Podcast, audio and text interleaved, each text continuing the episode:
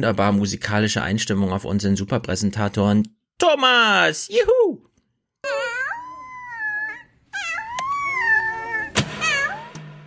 Ich denke, dass wir auf dieser Mission alles richtig gemacht haben.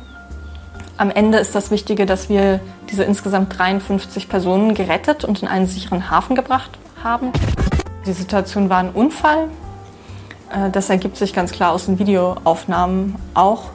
Ähm, es gab natürlich zu keinem Zeitpunkt irgendeine ähm, Absicht äh, zu dieser Kollision. Die hat sich aus der Situation ergeben.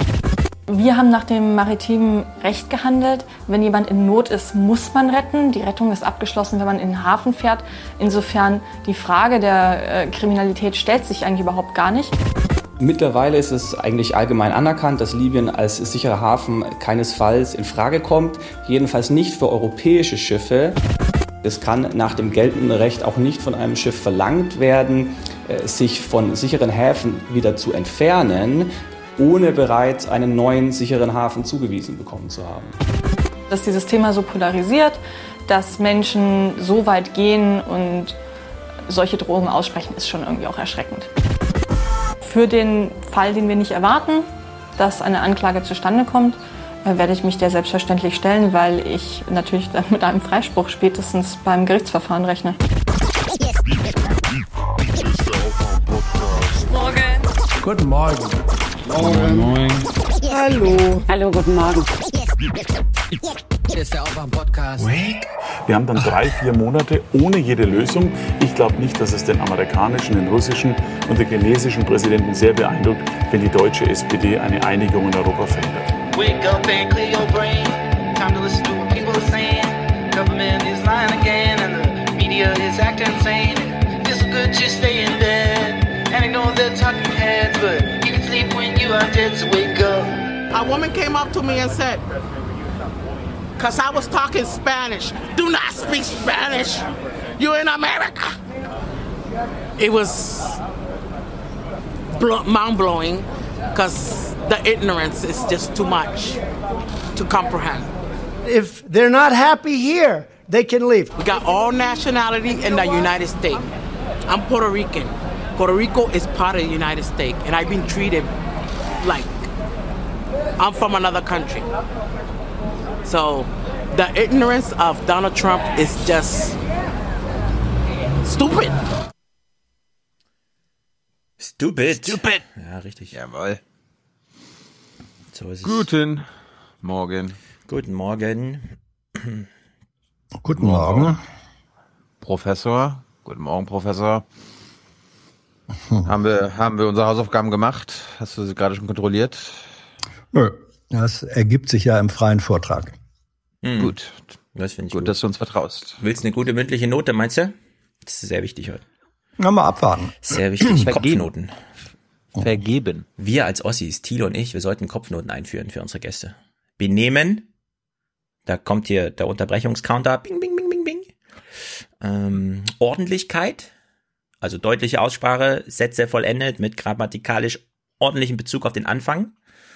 Den Und- anderen aussprechen lassen. Richtig, Er unterbricht dich ständig. richtig. Und wichtige Sätze gerne im imperativen Perfekt oder so. Plus kein hätte, hätte Fahrradkette. Das mögen wir hier nicht in diesem hochspekulativen Podcast. Wir wollen hier klare Aussagen. Wird's von der Leyen heute oder nicht? Ich möchte da noch einen Satz anfügen. Mhm. Ja. Mach mal. Nee, das war's. Ja, wird's von der Leyen heute oder nicht? Die ganzen Ja, Journalisten ja schon zittern heute. Du Es wird so, wie ich es, glaube ich, ähm, letzte Woche gesagt habe. Was hat sie nochmal gesagt? Sie wird gewählt von EVP, den Liberalen und den Sozialisten minus SPD. Ja, Sozialisten minus SPD finde ich lustig, weil das war ja die Rechnung von allen, Lenz Jakobsen, Fokus und so weiter, ne? Also Lenz Jakobsen, Zeit und Fokus, die haben alle diese Rechnung gemacht. Also bei den Sozialisten hat sie so und so viel Stimmen, minus SPD. So, und jetzt lese ich ja Markus Preis gerade vor 21 Minuten. Die Fraktionschefin der Sozialisten, Iratex Gaba, oder wie auch immer, ist ein Twitter-Name, fordert in der Debatte von von der Leyen noch konkretere Aussagen, zum Beispiel, woher das Geld für Klimaschutz kommen würde, wie viel Steuern genau die Tech-Konzerne zahlen sollen. Hashtag von der Leyen, Hashtag VDL. Frage ich mich so ein bisschen, liebe deutsche Journalisten, am Dienstag plötzlich fällt euch auf, dass die Sozialisten gar nicht geschlossen als Fraktion dastehen und dass die Wahl auch geheim ist und so weiter. Hätte man da nicht am Freitag schon mal irgendwie drüber schreiben können oder so? Große Zitterpartie für alle. Ja. So ist es. Ich habe mir eben von der Leyen's Bewerbungsrede jedenfalls im zweiten Teil noch angeguckt. Mhm. In Straßburg. Sie hat da nicht ungeschickt äh, argumentiert, das muss man schon mal sagen. Hat dann Vom auch geschlossenen Standing Ov- Europaparlament kann man, glaube ich, nicht geschickt argumentieren. Ja, ähm, aber sie hat äh, also auch sie hat wirklich mehr als Pflichtbeifall gekriegt. Sie hat auch mehr als Pflichtbeifall nur äh, von der EVP-Fraktion gekriegt. Es gab dann Standing Ovations. Sie hat zum Teil auch, hat die Kamera dann ja gezeigt, Beifall aus den aus der Fraktion der Grünen gekriegt und so weiter. Also es ist, äh, ich bin immer noch meiner Meinung von vor einer Woche, es ist 50-50, wobei ich tendenziell auch eher sagen würde, am Ende wird sie's. Ich glaube, es ist 40-90, 51 und sie wird es Mhm. nicht. Aber wer weiß, keine Ahnung. Wenn sie es wird, Wir wissen. ist es auf jeden Fall ein Problem, weil dann haben wir plötzlich dieses Peace-Theater und so und Lega und oh, und dann, ach, das ist auch nicht schön, ehrlich gesagt. Schön war, schön war aber das Intro-Intro von Maximilian. Mhm. Und zwar kam das aus Montreal. Ich weiß nicht, ob er da gerade im Urlaub ist oder abgewandert ist, ausgewandert. Vielleicht studiert er ja gerade. Ich glaube, er studiert gerade. Mhm. Ist das das französische Kanada oder ist das das englische Kanada? Jawohl, aus, das ist Quebec. Montreal, wie der Name schon sagt. Montreal. Gut. Ich glaube, Quebec, Ja, sehr gut. ich Quebec ist immer noch bedeutender als Bayern. Also im Vergleich zu, Deut zu Deutschland. Ja, wie viele Saarländer sind das? kleiner Scherz, kleiner Scherz.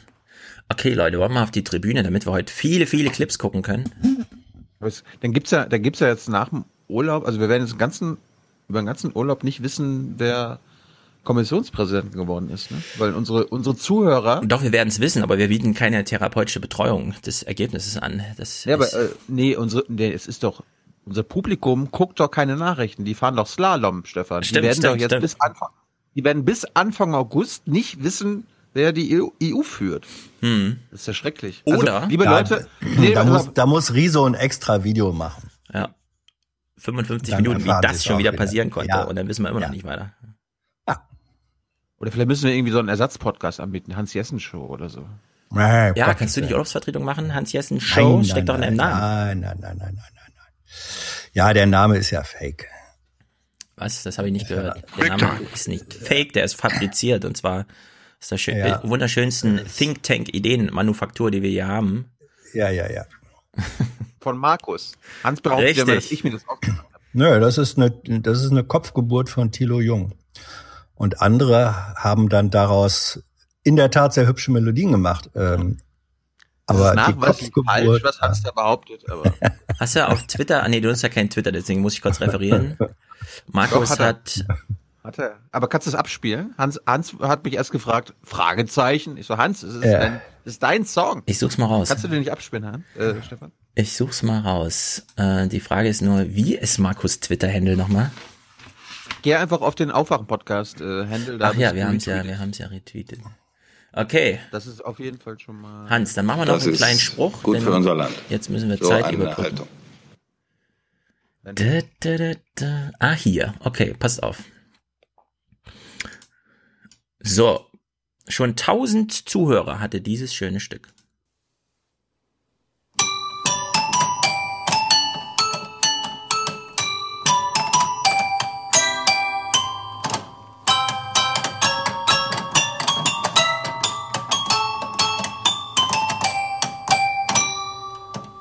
Ja, das ist ein sehr kleines, ich weiß nicht, ob es ein Kinderinstrument ist, es ist jedenfalls ein sehr kleiner Flügel.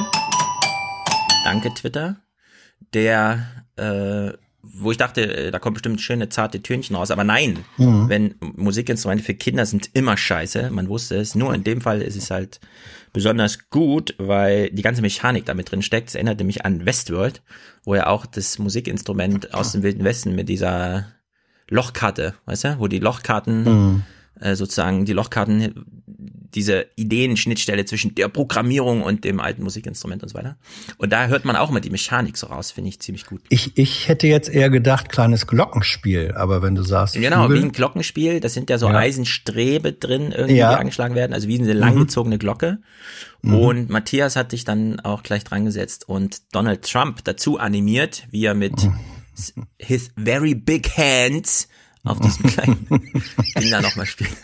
Ja, da passt das dann mal. Ja, also wir hatten hier wieder 1A Ideenproduktion am Start und Schön. deswegen kommst du aus deinem Show, aus deiner Shownummer auch nicht raus. Ja, wie gesagt, ein ordentlicher Fake zeigt sich ja durch äh, enorme historische Haltbarkeit aus. Ja, selbst wenn wir jetzt zwei Wochen nicht da sind, wissen ja die Leute, dass du eine Show machst. Die fragen sich nur, warum darf ich nicht zusehen? Warum überträgt Ja. der Hans das nicht? Ja. ja Die machen sich Rammstein an. Zeig dich! Hm. Und du weißt, was das ist, ein großes Lob, denn da geht's um Gott. Ja. Zeig dich, Gott, versteck dich nicht. Hm. Ich habe mich, ich, ich hab mich vorgestern so gefragt, äh, als ich mit Tyler so ein bisschen rumgesessen habe, wenn Hans wird ja 70, ne? Ende Juli. Und in der Zeit könnten ja unsere Hörer. Das glaube ich nicht. Wollten, Hans wird 35, egal was du sagst. Die Show Wenn wird 35. Die Show, die Show wird 35.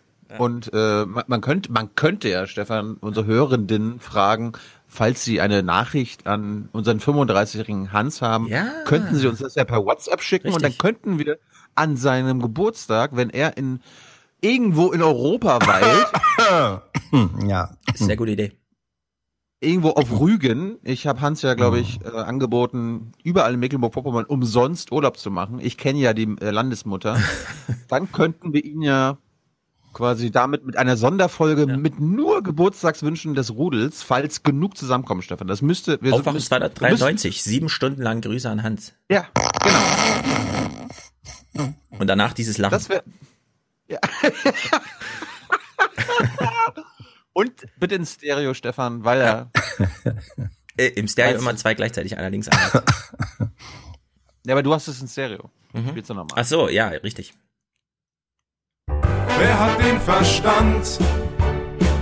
Wer ist gut für unser Land? Die anderen Reporter kann man alle vergessen. Hier ist die Hans-Jessen-Show. Ich hoffe, dass du eine schöne Zeit auf Rügen haben wirst, Hans. Ja, hoffe Falls ich du, auch. Fragen, falls du Fragen hast, darfst du mich gerne anrufen. Ich bin ja in der Nähe. Ich mache ja auch Urlaub in MacPom.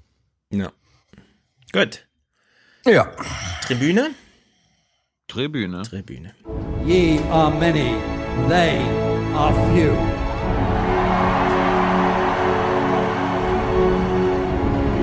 Willkommen im 1% Club. Wir gelangen unverzüglich zur aktuellen Stunde zum Thema. Diese Regierung hat keine Ahnung vom Internet. Mhm, mhm, mhm. Ja, manchmal ist die Wahrheit auszusprechen, auch wenn sie weh tut. Diese Wahrheit tut allerdings nicht weh. Thomas, 314,15 Euro. Scheiße gelaufen. Ich hätte die Schwarzhörerschaft viel früher als zu meinem Abitur. Wie früh ist das eigentlich? Beenden sollen. Okay. Du bist kein Schwarzhörer mehr, wir sagen Danke. Spende jetzt und hör auf, Schwarzhörer zu sein. Ich, ja, was soll ich dir jetzt dazu sagen? Scheiße gelaufen. Ich hätte das äh, jetzt anders machen sollen, ja. Hm. Danke, danke, danke. Danke, danke, danke. Lukas schickt 50, weil er ein Podcast, Aufwachen-Podcast Anhänger ist. Fazit, ich find's einfach nur geil hier. Weitermachen. Ich finde das nur geil hier. Ja, Ines. Also es gibt, es, gibt- es gibt manche Töne, wo man nicht damit rechnet, dass die irgendwie Kultcharakter Doch, haben doch, könnten, doch, doch, aber doch, doch, doch. Weil es einfach geil hier würde. ist. Ja, Ines Ja. denkt wahrscheinlich das Gleiche, schreibt aber keinen Kommentar zu ihrer 50 Euro Unterstützung hier. Sehr, sehr gut. Ja. Dann sag hier, Ines. Ich gehe nur tot hier raus. Sowas wollen wir hören als Aufwachenhörer. Ja. Barbara schickt auch 50 für die kleine süße Martha zu ihrem Willkommensfest. Wir sind ein Familienpodcast und begrüßen hier Neuankömmlinge. Sehr gut.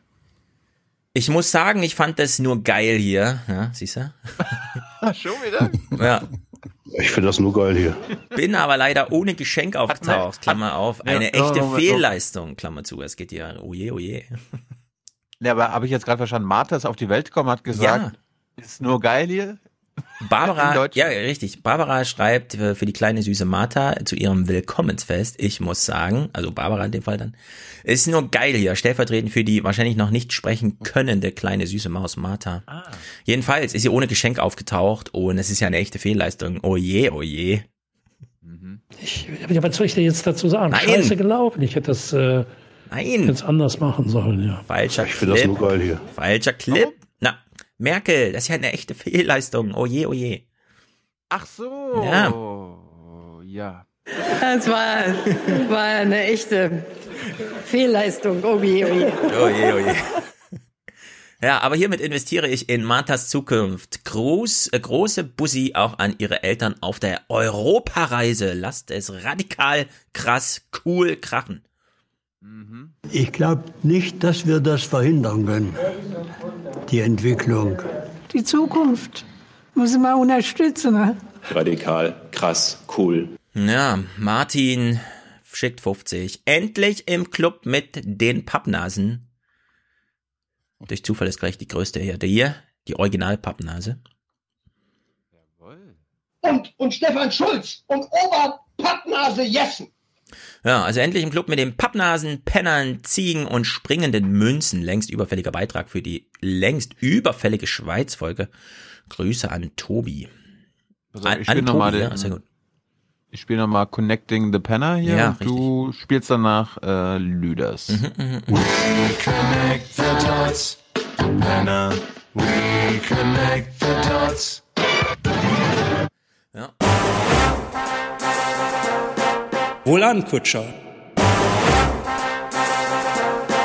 Spanne er die Pferde ein und spute sich, denn springend klingt die Münze. Da fällt, da fällt mir ein, Bodo, Bodo und Co. ist am Wochenende mal wieder irgendwas Doofes passiert. Ich weiß nicht, ob du das mitbekommen hast. Nein. Ich habe am Wochenende nur ein was mitbekommen. Sie, sie, haben, Was ist sie passiert? haben ein Solidaritätsvideo mit Rechtsradikalen aufgenommen. Äh, wer, aus Versehen oder was? Ja, da wurde ein YouTube-Kanal zwischenzeitlich gelöscht, der ist jetzt wieder aufgetaucht und dann macht man halt Solidaritätsvideos, ne, Meinungsfreiheit und so, mit Rechtsradikalen. Ja. aber Deep Web. Deppen Web. Ja, aber es geht um eine größere Sache, Stefan. Da Ah, muss man ja, auch mal mit klar, Rechtsradikalen klar, klar, auf die auf die Straße gehen, ne? Klar, Freiheit der Rede für alle, für alle einfach. Ja, sowas passiert. Kriege ich gar nicht mehr mit, finde ich auch ganz gut. Meine Filter funktionieren Ja. anscheinend. Ja, ja, ja. Hendrik schickt 50 aus Bielefeld. Ich grüße die ganze Familie, sage ich dazu, weil ich ihn kenne. Ab jetzt quartalsweise und automatisiert, also Unterstützung 4.0, das stimmt. Das ist richtig und wichtig. Grüße aus Bielefeld. Ich finde es äh, richtig und wichtig. Sehr richtig und wichtig. Ja, Maria unterstützt uns mit 50 und sagt, bitteschön. Dann sagen wir Dankeschön. Bitteschön. Genau. Sebastian schickt 50 und sagt, merci. Christoph schickt 50 und sagt, weiter so. Und 40,11 aus der, das ist eine WG-Abgabe von, aus, aus Mainz, von André. Das ist sehr gut. Mainz, wir haben jetzt hier so ein, ich glaube, wir haben ein Steinenbrett in Mainz oder ein Stein in der Straße oder wie auch immer. Ein Brett überm Fluss. Ja, hab, ja, wir haben da gerade über Bodo gesprochen. Ja, richtig. Ruwan, 40 Euro, sehr gut. Manuel unterstützt uns. Dirk und Andreas, der Stummenberge 7. Wir fragen uns seit Ewigkeiten, was das heißt. Chavelier der Stummenberge 7.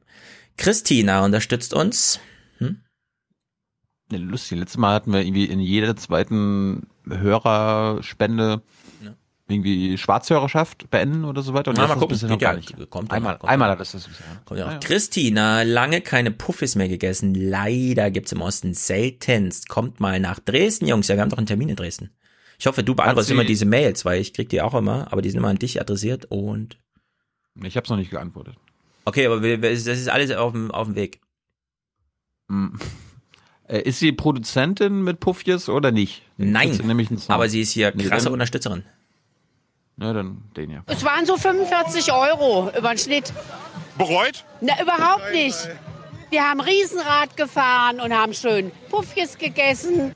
Das ist ziemlich gut. Das ist ziemlich gut. Christina, wir kommen. Frederik, Au äh, Nachrichten ohne Aufwachenport? Schlimm wäre das. Schade, schade auch für Deutschland. Hm, Das stimmt. Es ist schlimm ist das, schade. Schade auch für Deutschland. So, Thilo spitzt seinen Finger. Eike beendet Emilys Schwarzhörerschaft, die bald in Südkorea Puffis fährt. Es kann eigentlich nicht so sein, so. Ich hab's original vorgelesen. Okay, ich versuch's. Es waren so 45 Euro über den Schnitt. Bereut? Na, überhaupt nicht. Wir haben Riesenrad gegessen und haben schön Puffjes gefahren. Das kann nicht sein so. Hm. Herrlich. Ingmar unterstützt uns Marcel. Dauerauftrag zur Geburt meines zweiten Kindes einfach mal aus der Schwarzhörerschaft raus. Familienpodcast, ihr Penner. Ziemlich gut. Die Podcast-Landschaft wird von zwei ungleichen Gruppen repräsentiert. Circa ein Prozent der Zuhörer unterstützen Podcasts finanziell. Die anderen 99 Prozent sind Schwarzhörer. Dies sind ihre Geschichten. Deine Schwarzhörerschaft ist beendet. Ja, Steffen grüßt aus Bolivien, Klaus aus Taiwan und er mahnt an, mehr Aufmerksamkeit für Taiwans bedrohte Demokratie. Das wäre schön für Deutschland. Aufwachen-Podcast, monatlich für Rundfunkbeitrag, sehr gut. Äh, Also, Ja. lieber Klaus, nur für dich, ja, die anderen hören jetzt kurz mal weg. Äh, Stefan, Hans, haltet euch mal die Ohren zu. Ja, ich halte mir mal die Ohren zu. Ta Tyler möchte auch nach Taiwan. Ja. Jung und naiv in Taiwan. Klaus, what do you say? Ja? Gut, mehr sage ich nicht. Mhm. Ja, sehr gut. Äh, äh, es gibt ja so, so eine quasi Einladung, ne? Wann immer und so soll Team Junge Naiv Bescheid sagen. Damit ist hier Bescheid gesagt. Das ist doch ziemlich gut. Ja. Klaus, kennst du da den Scheich oder so weiter, damit wir da uns gut vernetzen Den können? Scheich von Taiwan. Den Scheich Ja, von mhm. Taiwan. Mhm. Klaus er organisiert, glaube ich, alles. Mhm. Gut. Dann bin ich Das der Kaiser von China. Ja, Ja. Das bist du doch, Hans. Das wissen wir doch. ja. ja. Hagen, Hagen äh, sagt, äh, für Handys und Klamotten unterstütze uns, damit wir uns Handys und Klamotten kaufen. Es kommen die Ausländer hier rein, machen die Hand auf und kriegen Handy, kriegen Klamotten und ihr, Kuckuck, das kann nicht sein so. Mhm. Ronny, der Verlierer ist die schlafende SPD, keine Ahnung, hört da auf plötzlich. Der Verlierer ist die SPD. Ja, Nano, du bist Deutschland. Das ist natürlich ziemlich gut. Das alte Land der Ideen. Hm, Gut, das habe ich nicht, aber ich habe den hier. Für Deutschland. Ja, Katharina, ein Teil dieses Podcasts würde die Bevölkerung verunsichern, daher nach unregelmäßiger Unterstützung endlich ein Dauerauftrag eingerichtet. Das ist natürlich ziemlich gut. Teil dieser Antworten würde die Bevölkerung verunsichern. Hm, ich lese gerade Chaos beim VfB Stuttgart. Ministerpräsident, also Kretschmann, wirbt für Jürgen Klinsmann als neuen Boss. Womit sich Fußball-Podcasts heute so rumschlagen müssen, ne? Das ist unglaublich. Ich war so kurz davor, diese eine, diese eine Szene aus dem Stuttgarter Stadion, wo sie Mhm. das Ding dann abgebrochen haben, mit ins Intro eins, äh, einzunehmen. Aber dann habe ich mich doch für den Rassisten entschieden. Äh, ich hatte auch noch zwei Tage lang jetzt äh, Macrons fliegenden Soldaten auf seinem Hoverboard oder was immer das war. Mhm. Aber Der war ziemlich spektakulär. am Ende dann doch Trump. Ja. Miriam, Robert, Jan, Anja, Tilo, du siehst gut aus. Nee, Stefan, du siehst besser aus. Hihihihi. Hm. Spielerfrau ist kein Status, sondern ein Zustand. Ne? Das ist auch ziemlich gut. Das ist ziemlich gut. Steffen, Robert, Timo, Philipp. Zehner pro Woche. Zehner pro Woche, Leute, das ist ziemlich gut. War vorher einfach zu oft ignoranter Schwarzhörer. Wer will das schon sein? So ein Schwarzloch. Bitte Traumjob sägen. Du bist kein Schwarzhörer mehr, wir sagen Danke. Spende jetzt und hör auf, Schwarzhörer zu sein.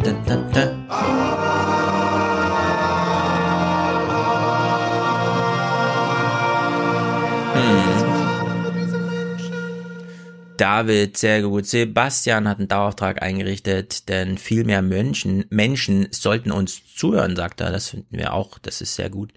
Klaus. Gottes Wille soll ja rätselhaft sein, aber so hat er sich das wahrscheinlich Doch, nicht doch, gedacht. doch. Hm. Frederike hat hier einfach mal selbstbestimmt ein Aufwachen Superpack eingerichtet.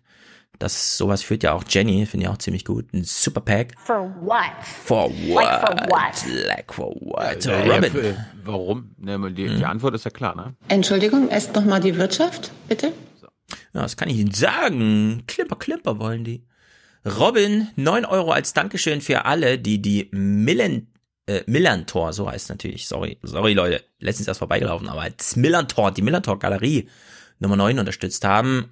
Art creates water. Water is a human right. Na, das stimmt.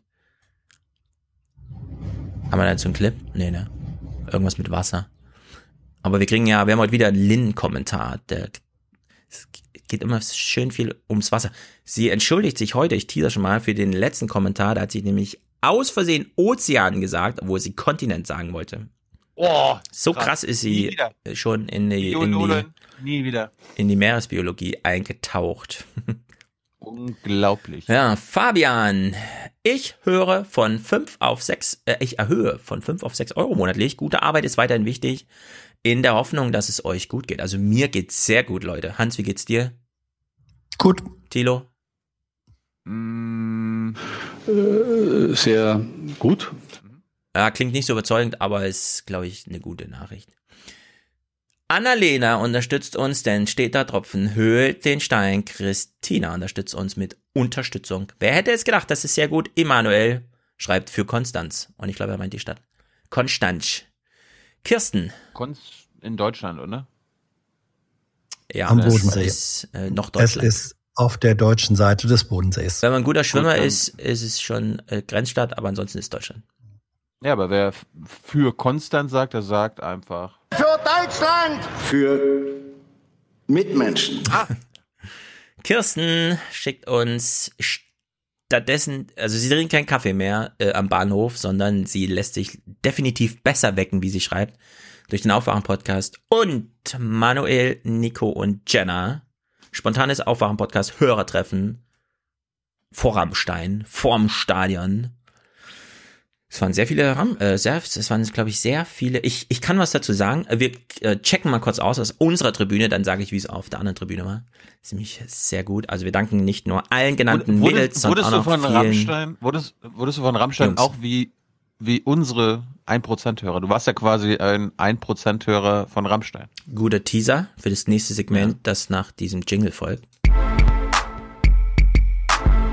For the many. For the many, not, not the few. The few.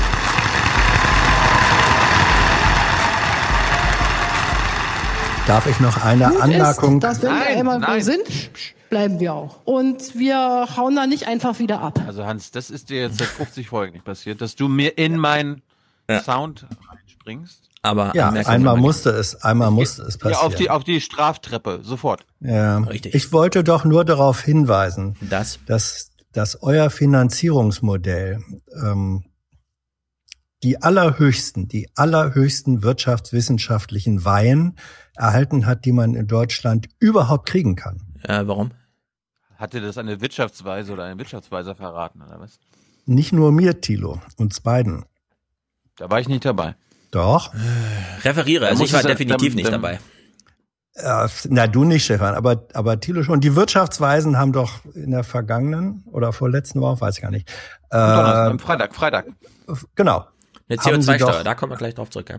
Genau. Da haben die Wirtschaftsweisen sozusagen lang und breit Ja und Nein und für und wieder dargelegt. Und hinterher, Thilo, gab es doch ein Gespräch mit einem Mitglied dieser Wirtschaftsweisen. Du erinnerst dich? Ja, ich dachte jetzt Hintergrundgespräch und darum, aber jetzt, jetzt erzähl. Los. ähm, es gab, es gab, es gab ein Gespräch, wie man sich so in der Bundespressekonferenz dann nochmal unterhält. Mhm. Und da wurde dann auch gefragt, Wirtschaftsweise sind ja an Finanzierungsfragen immer äh, interessiert, äh, wurde dann gefragt, wie dieses Unternehmen sich eigentlich äh, finanziert. Und Ja. hat dann Thilo sozusagen äh, das Finanzierungsmodell äh, in groben Zügen ähm, erläutert. Und das, da wurde dann erstmal zwei, dreimal nachgefragt, ob das, ob so etwas tatsächlich geht.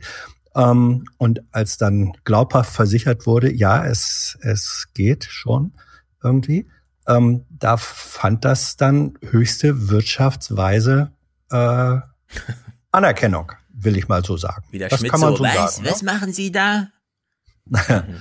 Finde ich Oh? gut. Der nicht. Der nicht. Der nicht. Der nicht. Nee, ist,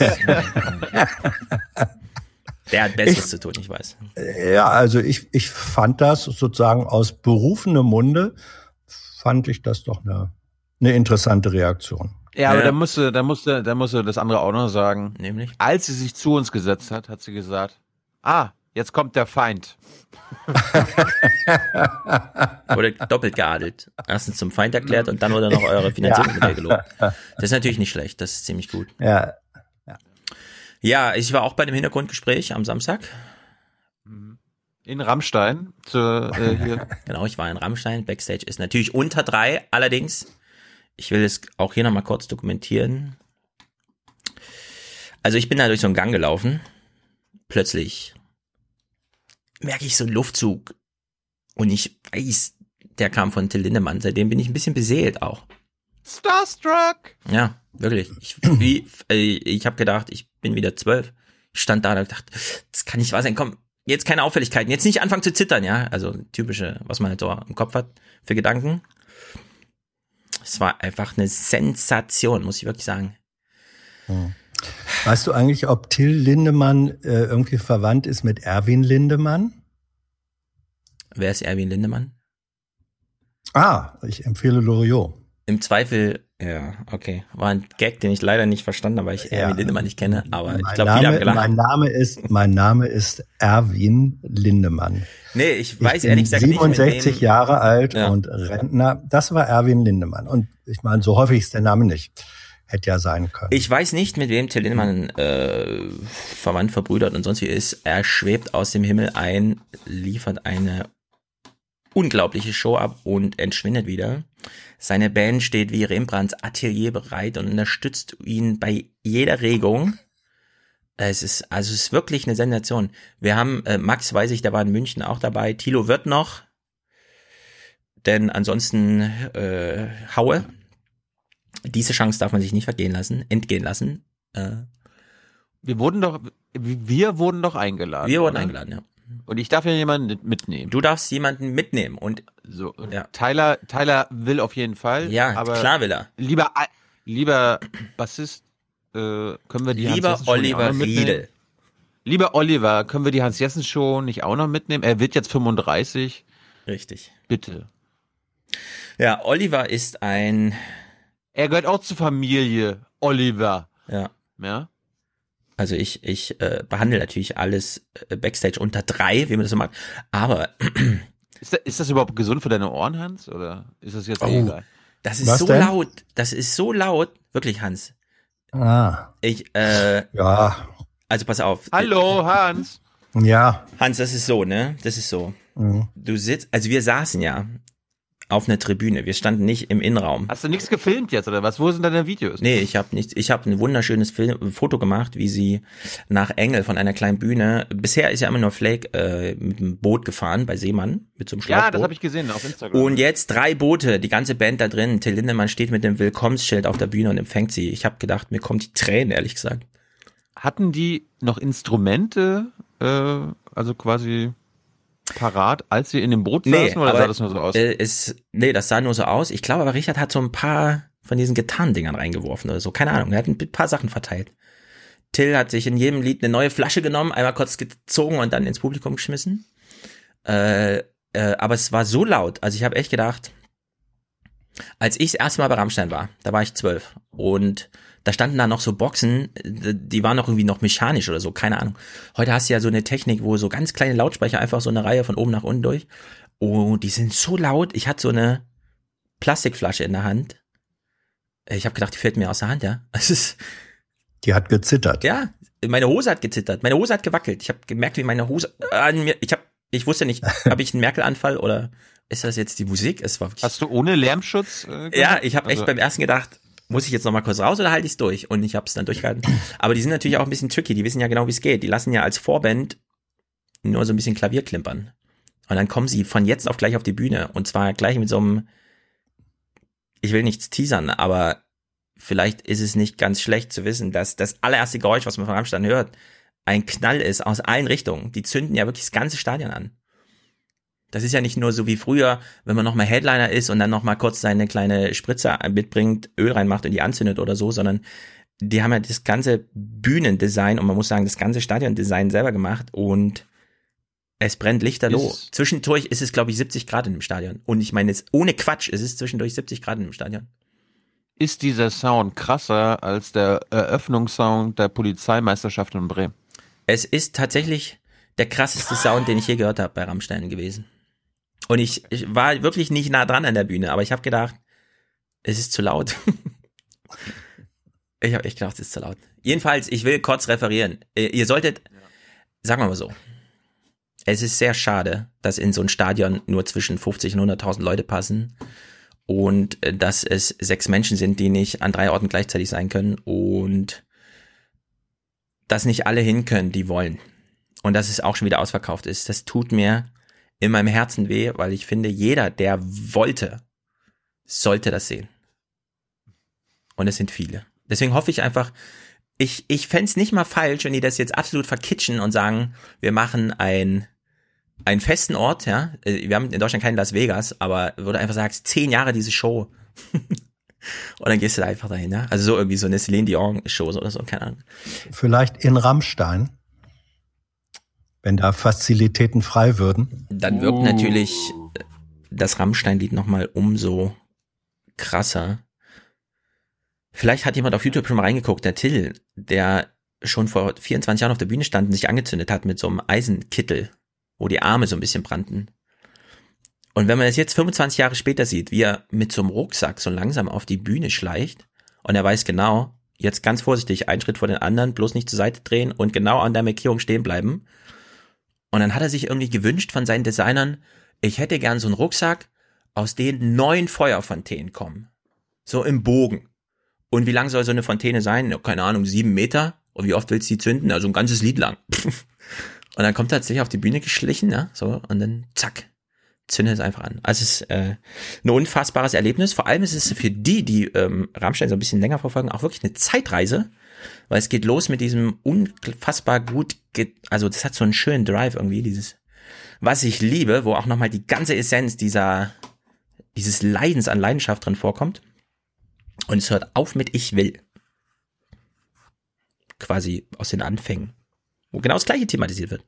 Also es ist ganz wunderbar. Und vor allem, ich saß ja so auf der Tribüne und ich hatte links die Bühne und vor mir das Publikum. Und wenn man dann sieht, wie auf der einen Seite die Fantasie und das Blut und das Feuer und das Licht so vor sich hinsprudelt und auf der anderen Seite dann immer diese Energie zurück zur Bühne geliefert wird, das ist wirklich ein Spektakel. Also egal, ich glaube, es ist egal aus welcher Perspektive man das sieht, es ist einfach super krass geil. Ja, ich hoffe, alle, die die Chance haben, äh, nutzen sie. Man weiß immer nicht, wann es vorbei ist. Ich, hoffe, ich glaube, sie haben, äh, also- also die Band wirkte auf mich, ich habe sie ja nur so kurz gesehen und äh, sie wirkten auf mich, als wüssten gerade alle Bescheid, dass Till Lindemann gerade die Phase seines Lebens durchmacht, auf dem Höhepunkt. Endlich kann er sich richtig ausleben und alle finden es geil. Und äh, da ist ganz schön was los. Ich habe noch nie so ein großes Theater gesehen. Da arbeiten so viele. Leute. Ja. Gut. Es ist jedenfalls wirklich sehr gut. Es hat mir sehr gut gefallen. Ich bin immer noch ein bisschen außer mir. Ich merk schon. Und es ist auch die ganze Zeit so eine körperliche Erfahrung. Es ist laut, es ist wirklich warm. Ich habe auf YouTube gesehen, in manchen Stadien spielen die mit geschlossenem Dach. Also wo die Wärme nicht sofort entweichen kann, ja. Da denkt man so, das, Das ist wie so ein Heißluftballon, der mit einmal so abhebt oder so. Aber ist ja noch lauter, dann, oder? Ich glaube, da ist noch lauter. Da ist ein bisschen mehr Hall da drin. Es macht den Ton vielleicht nicht besser, aber es ist bestimmt noch lauter. Ja. Leute. Hat, hat das Rudel eine schöne Zeit gehabt, ja? Das Rudel hatte eine spektakulär gute Zeit gehabt. Mhm. Ja. Gut. Zur Belohnung fürs Rudel gibt's da ja auch nochmal Rudel-News. Mhm. Vom Wolf oder was? Klar. Das Okay. ZDF hat mir eine, eine Doku geschenkt. Oh, das CDF. Vor, ja.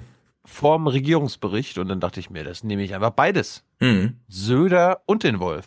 Ja. Wolf und Bayern-Wolf. Soll ich mal was aus dem CDF spielen? Was Lokales? Ich soll ja mal was Lokales, ne? Thüringen. Nee, nicht Thüringen, Frankfurt. Wir sind Hab ja so eine gedacht. Stadt. Letztens ist das Dönerboot umgegangen, untergegangen, fast. Und da mussten so ein paar Leute halten und dann hieß es, das ist Frankfurt, wenn das Dönerboot von Menschen, die eigentlich nur einen Döner essen wollten, gehalten wird, plötzlich, damit es nicht untergeht. Das ist doch Hans Jessen Show mit seiner Brille, oder? Ja, äh, ich glaube, ohne dir jetzt zu nahe zu treten, Hans, Ja. aber der Bahnbabo ist noch ein bisschen fitter als du. Wir hören uns, wir hören uns, hier- es ist nicht ganz zwei Minuten, aber es ist ganz gut, glaube ich. Entschuldige dich sofort bei der Show. Ja, wir gucken mal den Clip, ja, und danach überprüfen wir mal, ob wir glauben, Hans sei fitter.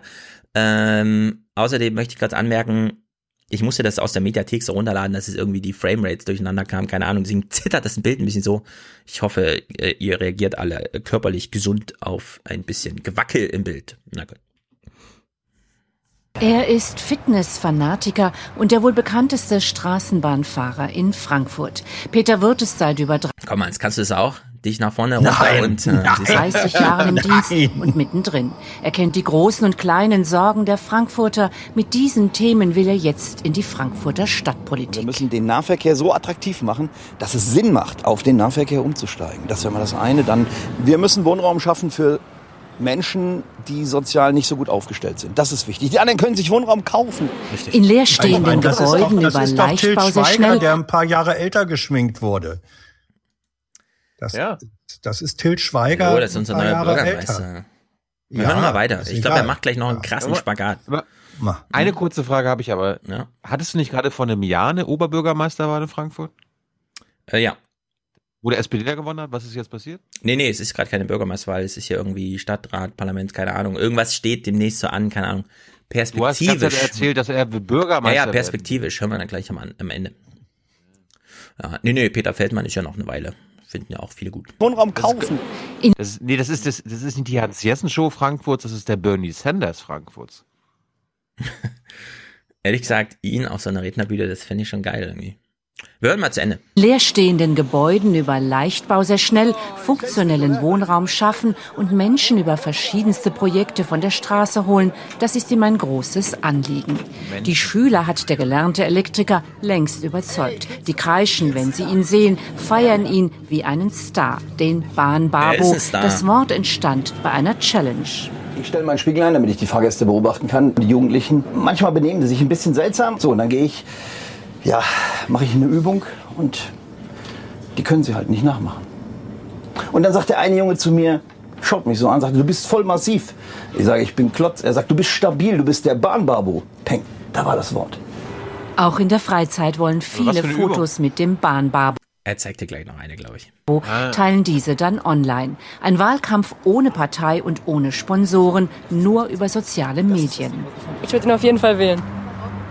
Ja, weil er sich für, für das kleine Volk, sag ich mal, einsetzt. Für die Leute, die. Das kleine Volk. Ich, ich, ich finde, der, der kann ja ein bisschen Sport machen. Also der sieht so Ja, ja. ungepflegt Ja, aus. ja. Also man muss natürlich aber eins sagen, äh, Menschen von der Straße holen, wem fiele das leichter als einem Straßenbahnfahrer? Richtig. Das ist ja geradezu der Beruf. Ja.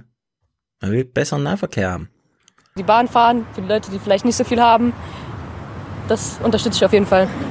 Er spricht die Sprache der Jugend und macht gern und überall Spagat. Sein Auftreten polarisiert. Entweder sie mögen mich oder sie hassen mich. Aber man erreicht die Menschen auch im Herzen, wenn man, ja, wenn man offen ist, wenn man ehrlich ist, wenn man ihnen ein Lächeln schenkt. Peter Wirth kann sich auch vorstellen, in fünf Jahren als Oberbürgermeister zu kandidieren. Der holt die das ist Leute die ab. Ambition, die ich will. Ja. Ja. Ja. Und Spagat ist auch in der Lokalpolitik nicht schlecht. Siehst kann. Kannst du ihn denn wählen? Bist du denn einer seiner potenziellen Wähler? Klar, klar kann ich ihn wählen. Ich bin dann auf den Wahlkampf das ja gespannt. irgendwie in, in, einem, in einem anderen Bezirk ist oder so. Nee, also der Bahnbabo hat irgendwie so 2000 Follower auf Twitter oder so. Ich weiß nicht, wie es bei Instagram aussieht. Trotzdem kennt ihn irgendwie jeder. Das ist wirklich erstaunlich. Also wenn man so auf dem Spielplatz, der Bahnbabo, ja klar, und so habe ich auch schon mal gesehen. Ich habe ihn leider noch nie gesehen. Ich bin immer auf dem Fahrrad unterwegs. Ich stehe selten an Straßenbahnhaltestellen, aber ich achte immer drauf. Aber ich habe bisher noch nicht gesehen. Naja, das ist jedenfalls der Bahnbabo. Jetzt wisst ihr Bescheid. Danke CDF für diesen kleinen Einblick in meine Heimat. Die Heimat. Äh, nur um es kurz abzuhaken, äh, Richard David Precht. Wenn man Hast du mal ein Gespräch mit Robert Habeck gehabt? Ist das ein jemand, der den Kapitalismus schrittweise in etwas anders überfü- überführen möchte oder Frau Baerbock? Bei Robert, dem würde ich das noch zutrauen und ihm das unterstellen. Ich glaube, sie halten sich gerade aber aktuell zurück, das alles zu fordern. Also ich denke, dass die Grünen vor allen Dingen mehrheitsfähig werden wollen. Und wer mehrheitsfähig werden will, der sieht, der ist ganz sorgfältig darauf bedacht, sich mit keiner Fraktion wirklich zu verderben. Nein, aber ich glaube, dass wir den, den, den wirklichen Wandel dann hinkriegen, wenn wir es schaffen, Mehrheiten zu erzeugen. Tja, stimmen wir ihm jetzt zu oder stimmen wir ihm jetzt zu oder was? Ich würde sagen, wir stimmen ihm einfach mal zu. Wie? Zwischen den beiden Schnitten lag Ich- eine Stunde nein, Gespräch. Ich, ich will gesellschaftlichen Wandel durch Diktatur erreichen, nicht durch gesellschaftliche Mehrheiten. Ja, aber werfen wir den Grünen jetzt vor, dass sie ja nur Mehrheiten organisieren wollen oder finden wir, dass äh, im Grunde nur über Mehrheiten Wandel kommt? Es war ein bisschen inkonsistent, das hat man die, ich glaube, er war diesmal nicht, letztes Jahr war er besser drauf, glaube ich. Naja, letztes Jahr und auch das Jahr davor hat er ja ein Buch geschrieben gehabt. Da hat er ja seine Themen quasi schon parat gehabt, an denen ich mich abarbeiten konnte. Und diesmal Mhm. musste er halt mal zu allen möglichen hm, Sachen Ja, kommentieren. aber ich habe ja zu den Grünen jetzt schon gesagt, die, äh, also Robert Habeck und Baerbock, die machen das gerade besser, als ich mir das zutrauen würde, irgend sowas zu können, ne? Und äh, wenn man dann als Theoretiker daneben steht und Ideen hat, dann ist natürlich schwer, das noch zu kommentieren irgendwie. Da muss man so, und deswegen fand ich, das war halt so Floskelei. Ja, die Grünen wollen ja nur Mehrheiten organisieren und dann eine Stunde später im Gespräch äh, ist ihm das völlig entfallen, dass er das als Kritik vorgebracht hat und meinte, Nee, also nee, wenn wir das ändern wollen, brauchen wir immer Mehrheiten. Ja, aber das ist doch quasi, also aus einer journalistischen Perspektive hat er doch recht. Die Grünen halten gerade die Füße still, weil sie nichts machen müssen und die Mehrheiten ergeben sich so oder so für sie gerade. Es läuft ja. Sie müssen gerade nichts machen. Ja, aber das war ja nicht die Kritik, dass sie nichts machen, weil sie machen ja was. Sie stellen ja ihre Texte vor und haben ihren Grundsatzprozess und so. Also sie machen sehr viel mehr als andere Parteien. Und gleichzeitig stimmt es ja, weil die Grünen einen gesellschaftlichen Wandel haben wollen, muss es Mehrheiten geben. Und darum halten die Grünen gerade die Füße still, damit es diese Mehrheiten gibt. Also ist doch gar kein Widerspruch. Ähm, also ich hätte mir mehr so, so Wälzer gewünscht, der ja diese praktische Intelligenz, handlungsleitendes Denken und so weiter. Und das ist halt bei ihm, äh, hat dann am Ende so dieses, ja, ja, ich denke bei jedem Flug drüber nach, ob ich ihn machen muss oder nicht und so. Nein, nächstes Jahr vielleicht. Vielleicht ist Ich habe nächstes ich Jahr. hab, die- ich hab das mit eingebracht. Du hast ja gesagt, frag mal, was du willst. Ja. habe ich mit eingebracht. Ja, ist ja auch sehr, sehr gut. Da, da fand ich ja ihn dann einfach irgendwie, ja, halt so. Als er über Wälzer geredet hat, fand ich ihn gut. Nee, fand ich eben nicht, fand ich eben nicht, weil er hat das, äh, er hat irgendwas zu, dazu, also es war so ein spontanes, äh, ich bin ja sehr viel sprechendes Denken, aber es, manchmal kommt halt auch Ist nicht ja- so viel bei rum. Dann. Ist ja auch bei ihm. Manchmal sprechendes Denken hat er auch ein paar Lücken, ne? Ja. Äh, war er wählen? Ja, das habe ich nicht Ähm, verstanden. War ich wählen? Das sage ich nicht, das ist geheim. Äh, ich gehe mal davon aus, dass er wählen war. Äh, kurzer Blackout. Naja. Gut. Wie sieht's aus? Was wollen wir behandeln? CO2-Steuer, Landschaftspflege? Was, was hast du im Angebot? Was, was will Hans? Hat, vielleicht hat Hans mal einen Themenwunsch, vielleicht brennt ihm was auf dem Augapfel. Nein. Mach Nein. mal, mach mal CO2. Da waren wir, da waren wir CO2. dabei. Genau. Da können wir auch noch nachreichen, was wir dann gestellt haben. gestellt haben, äh, Fragen gestellt haben, oder? Anfragen. Achso. Ja, genau. Also CO2, ich habe äh, tatsächlich die aus der REC-BK eine äh, kurze Einstimmung, denn ich BBK, fand, nicht REC-BK. Äh, richtig, BBK, also aus der Standard BBK ohne Regierungshandeln Bezug, obwohl eine Ministerin da war, also ein bisschen REC-BK doch. Naja, jedenfalls, äh, Claudia Kempfert fand ich ziemlich gut. Man hat allerdings gemerkt, dass sie wirklich angeschlagen war an dem Tag. Aber das Echt? nur als, hat sie auch am Anfang das gesagt. gesagt? Aber ich fand sie, sonst ist sie immer sehr spritzig. Diesmal war sie so sehr auf ihren Text fokussiert und hat die Sätze gut gebaut, was natürlich sehr gut ist, weil man sie dann einfach gut versteht hier. Also. Sie, sie wollte, sie wollte wie die Scientists for Future richtig schön einen, so einen Clip raushauen, damit der viral geht. Richtig, damit der viral geht. Also, äh, das Modell, was wir hier auch schon ansprachen, wozu ich sagte, das müssen wir mal ein bisschen detaillierter und so weiter. Ich fasse es nochmal kurz zusammen. Beginnend 2020 mit 35 Euro pro CO2 belastende Tonne wird eine Strafnutzungssteuer aufgeschlagen, also 35 Euro, die dann ansteigt, um zehn Jahre später, also 2030, 180 Euro zu betragen. Und ich fand das ziemlich spektakulär als Idee und habe das auch so getwittert und du meinst ja, nee, gleich mit 180 einsteigen und so weiter und so fort. Nee, das, nee, nein, nein. Du, du verwechselst das, was ich meine, Mhm. mit dem, was ich gefragt habe. Mm, Also was Weil- meintest du? Ich, ich, äh, Das Umwelt, ich meinte, wenn das Aha. Umweltbundesamt sagt, dass aktuell eine Tonne CO2 180 Euro kosten sollte, wenn die, Mhm. äh, wenn die äh, Schüler das sagen, dann ist das ja eine berechtigte Frage, die da- denen in den Raum zu stellen, damit sie darauf reagieren können und erklären können, warum sie erst 2030 das bezahlen wollen. Ich will es ja auch verstehen. Ich bin kein Wissenschaftler, der das ja, ausgerechnet ja, hat. aber du willst ich- auch mehr. Also dir waren 35 Euro zu wenig, so habe ich dich verstanden hier im Podcast, meine ich. Ja, klar. Ja, na also, das meine ich ja. Aber ich- ich wollte ich wollte auf jeden Fall sagen, äh, das, was, was wir jetzt hören, äh, da sitzt Svenja Schulze und dann sitzen da drei verschiedene Vertreter von drei verschiedenen Instituten, die drei verschiedene Studien gemacht haben, aber mit der gleichen Ausgangslage, die Stefan gerade gesagt hat. Mhm. Man fängt mit 35 Euro an und endet bei 180 Euro im Jahr 2030. Und Es gab Genau. halt quasi drei ich, ich, ich weiß gar nicht, wie unterschiedlich die am Ende waren, Hans. Also so unterschiedlich hörten die Ergebnisse Nee, sich gar nicht nicht an. Wir vergleichen mal Claudia Kempfert mit Uwe Nestle. Okay. Und die sind sich da ziemlich einig. Und äh, ich hatte so ein intuitives Gefühl, als ich das las, worum es da geht, dass das irgendwie Sinn macht. Also klar, man kann immer diesen Wunsch haben, äh, das schädigt uns und das wollen wir weniger, also legen wir eine Steuer drauf und die machen wir gleich mal auf 180, weil äh, das die allgemeinen Forderungen sind oder sogar europäische Länder schon so hohe Belastungen haben und so weiter und so fort. Für die Erklärung allerdings, warum man bei 35 anfängt und dann aber mit der klaren Perspektive, in zehn Jahren sind es 180. Ja, diese Erklärung fand ich nochmal sehr einleuchtend, als ich es dann auch tatsächlich gesehen habe. Also hier Claudia Kempfert macht Darum, mal den ersten. darum muss es gefragt werden. Genau, Claudia Kempfert macht mal den ersten Erklärungsansatz. Und den finde ich ehrlich gesagt wirklich ziemlich gut. Wir sehen auch, dass es äh, Planungssicherheit gibt, wenn alle wissen, dass der Preis auf 180 Euro pro Tonne CO2 ansteigt. Dann hat man heute schon die Vorzieheffekte, die man haben will, als wenn man äh, denkt, äh, dass bei 35 Euro ist Schluss und danach wird alles wieder eingestampft, sondern man hat hier Planungssicherheit und kann auch damit die notwendigen Investitionsschübe auslösen. Das sehen wir aus anderen Ländern, dass das funktioniert, ähm, wenn die Perspektive da ist, auf 180 Euro pro Tonne CO2 äh, zu gehen. Ich äh, bin, wie Sie ja sagen, auch äh, bei Science for Future äh, zu Recht äh, aus unserer Sicht, äh, um genau auch das zu vertreten, äh, dass man äh, die Umweltschäden einpreist. Wir brauchen Kostenwahrheit.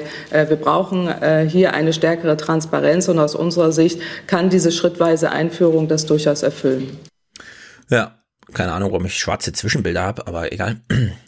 Also das Zauberwort hier ist Planungssicherheit. Klar. Und es gilt Ja, schon für, für äh, Haushalte, die einfach ihren eine Tonne CO2-Flug zum Urlaub in, nach Portugal buchen, weil die dann wissen, ah, nächstes Jahr, okay, teuer, und dann in zehn Jahren so viel, na gut, da muss man mal mitdenken. Aber du hast ja vor allem lange Investitionszyklen, ja richtige Hardware-Umstellungsphasen auf Unternehmensseite, Geschäftsfeldentwicklung und so. Und wenn man da einfach sagt, Leute, es gibt jetzt überhaupt mal diesen Posten, CO2-Steuer. Nicht irgendwie Zertifikate, keine Ahnung, kann man auch da mal noch einkaufen und so, sondern einfach eine pauschale Belastung eines Vorhabens, dass man hat, dass man hat. Und ja, also man trennt sozusagen. Es gibt überhaupt erstmal diesen Posten, mit dem müsst ihr jetzt kalkulieren und dann kommt noch eine entsprechende Höhe dazu und die steigt dann an. Und Uwe Nestle, finde ich, hat dann nochmal da gut äh, zum Thema, ja, also eben war Planungssicherheit. Das Zauberwort jetzt ist es Lenkungswirkung.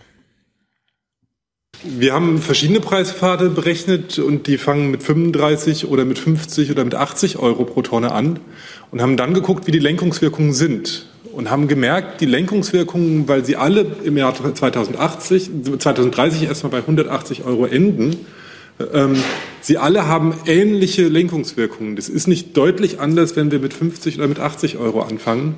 Das liegt daran, dass die Elastizität vor allem langfristig wirkt. Kurzfristig kann man in vielen Bereichen wenig machen. Ja, man kann versuchen, langsamer mit dem Auto zu fahren, man kann versuchen, kurzfristig mehr Mitfahrerzentrale zu fahren, man kann versuchen, das Fenster zu schließen im Winter und nicht auf Kippe stehen hat, aber man kann nicht kurzfristig die Heizung umbauen oder das Haus dämmen oder das Elektroauto kaufen. Das ist langfristig. Und diese Langfristigkeit, die wirkt dann, wenn ich meinen Preispfad habe, der bei 180 Euro endet. Und diese Langfristigkeit geht nicht schneller, wenn ich mit einem höheren Einstiegspreis anfange. Ja, also das finde ich einfach, ich verstehe das sofort, wenn er das so sagt. Klar, du kannst aber theoretisch auch 180 schon im Jahr 2027 erreichen oder im Jahr 2030 auf 250 Euro gehen. Ja, Aber das kann, man, das kann man ja jetzt anpassen. Ich verstehe das, ich, die Argumentation, ansonsten verstehe ich es voll, vollkommen nachvollziehbar. Ja, also man kann immer Aber- als Kritik sagen, äh, einfach mehr. Ja, es gibt da diese lustige Szene, zwei Präsidentschaftswahlkämpfer treffen sich und von dem einen weiß man, das ist so ein Hardliner und er sagt, ich verdopple die Grenzposten an der mexikanischen Grenze. Und dann kommt ein liberaler Herausforderer und überrascht ihn mit, warum nicht verdreifachen? Ja, verdoppeln reicht doch nicht. Du musst es verdreifachen. Ja, und so zieht man sich dann sozusagen die Idioten von der anderen Wählerseite rüber, weil dreifach ist natürlich besser als zweifach, um die Grenze zu schützen vor den bösen Ausländern.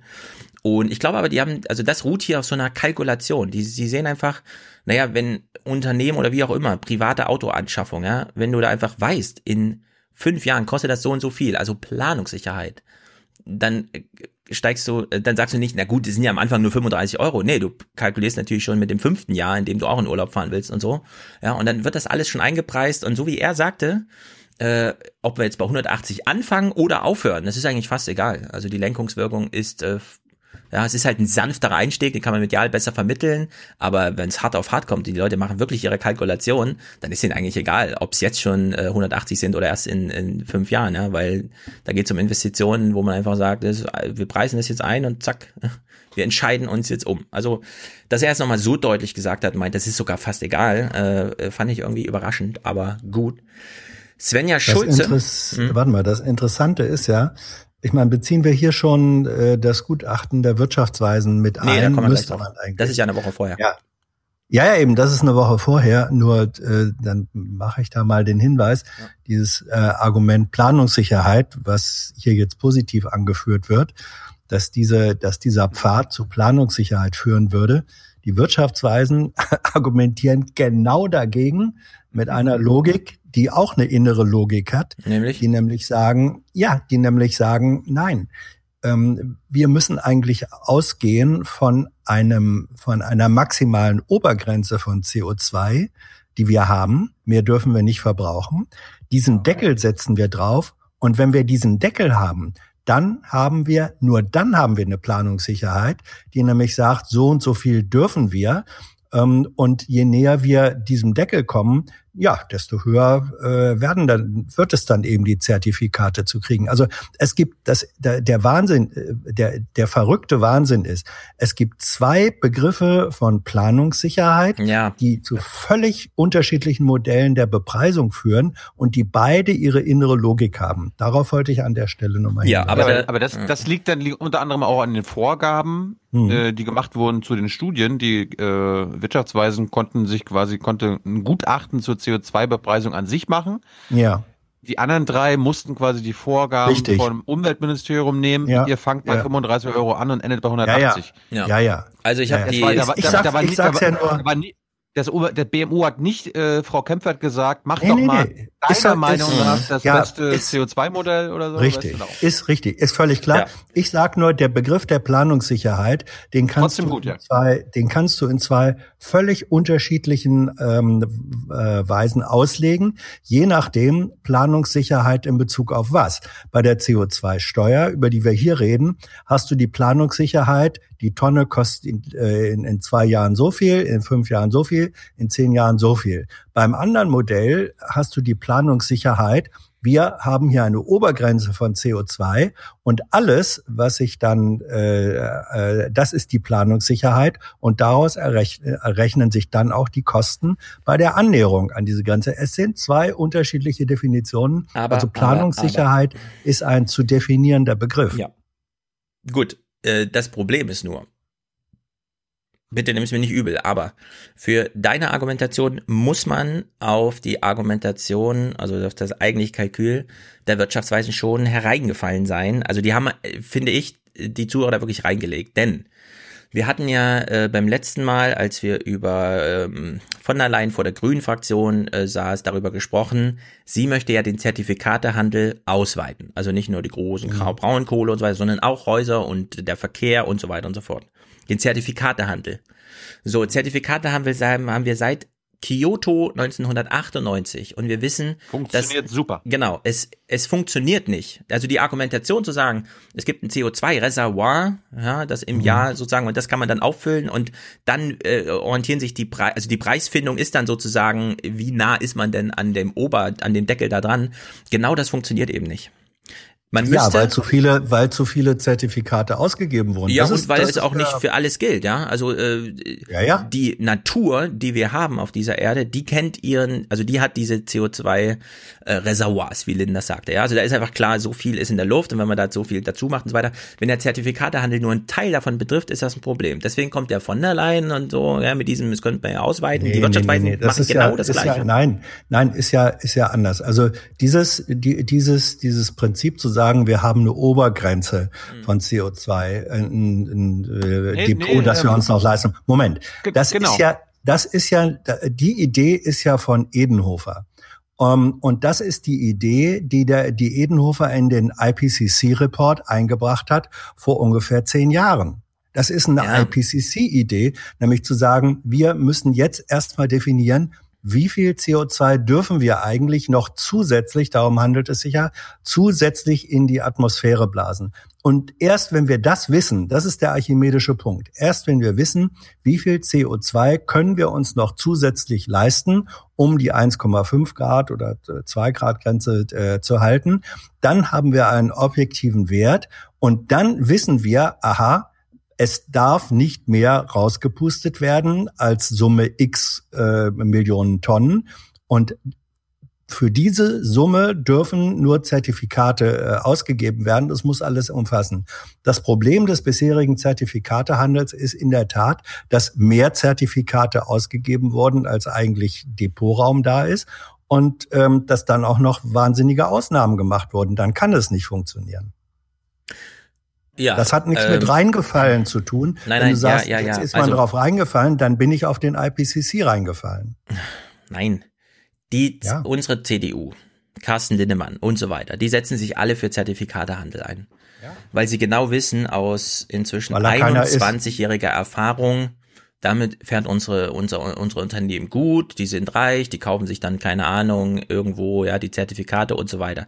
Wir haben es hier mit einem gescheiterten System zu tun, was nicht bedeutet, dass die Kalkulation dahinter, nämlich wie viel CO2 und so weiter, dass die gescheitert ist, die im IPCC drinsteht. Das ist natürlich Richtig. absolut richtig, dass es eine Obergrenze für die CO2. Die, Mhm. ja, gescheitert ist der Zertif- Zertifikatehandel, nicht die theoretische Rechnung dahinter. Das muss man jetzt ganz klar trennen. Richtig. Und, jetzt er ist die an Frage. Der, er ist an der einen einzigen, an dem einen einzigen Punkt gescheitert. ja, an dem einzigen eben, wichtigen Punkt, nämlich dass er Ja, natürlich, das CO2 weil, weil eben, nein, weil eben mehr Zertifikate ausgegeben wurden, ähm, äh, als, als äh, CO2-Depotraum da ist. Wenn du es so machst, dann hebelst du den, den Handel von vornherein aus. Das kannst du in dem Moment heilen, wo du sagst, wir haben x Millionen Tonnen und mehr Zertifikate gibt's nicht. Punkt. Ja, was ich nur sagen will, Hans. Wir haben in Deutschland seit einer Weile einen großen Kampf zwischen Menschen, die an diesem ETS festhängen und ihn erweitern wollen, also dem europäischen ähm, Emissionen-Trade-System Dingsterbums. Und dann haben wir die andere Fraktion, die der genau entgegensteht und sagt, nein, wir müssen jetzt mal verbindliche Preise an die einzelne Tonne, nicht an das große Ganze, sondern die einzelne Tonne braucht jetzt ein Preisschild. Und die sagen CO2-Steuer. Auch wenn Steuer jetzt der falsche Begriff ist, weil es geht ja nicht um Staatseinnahmen, sondern um so eine Umlage, Finanzierung und so weiter. Ne? Also ein CO2-Preis.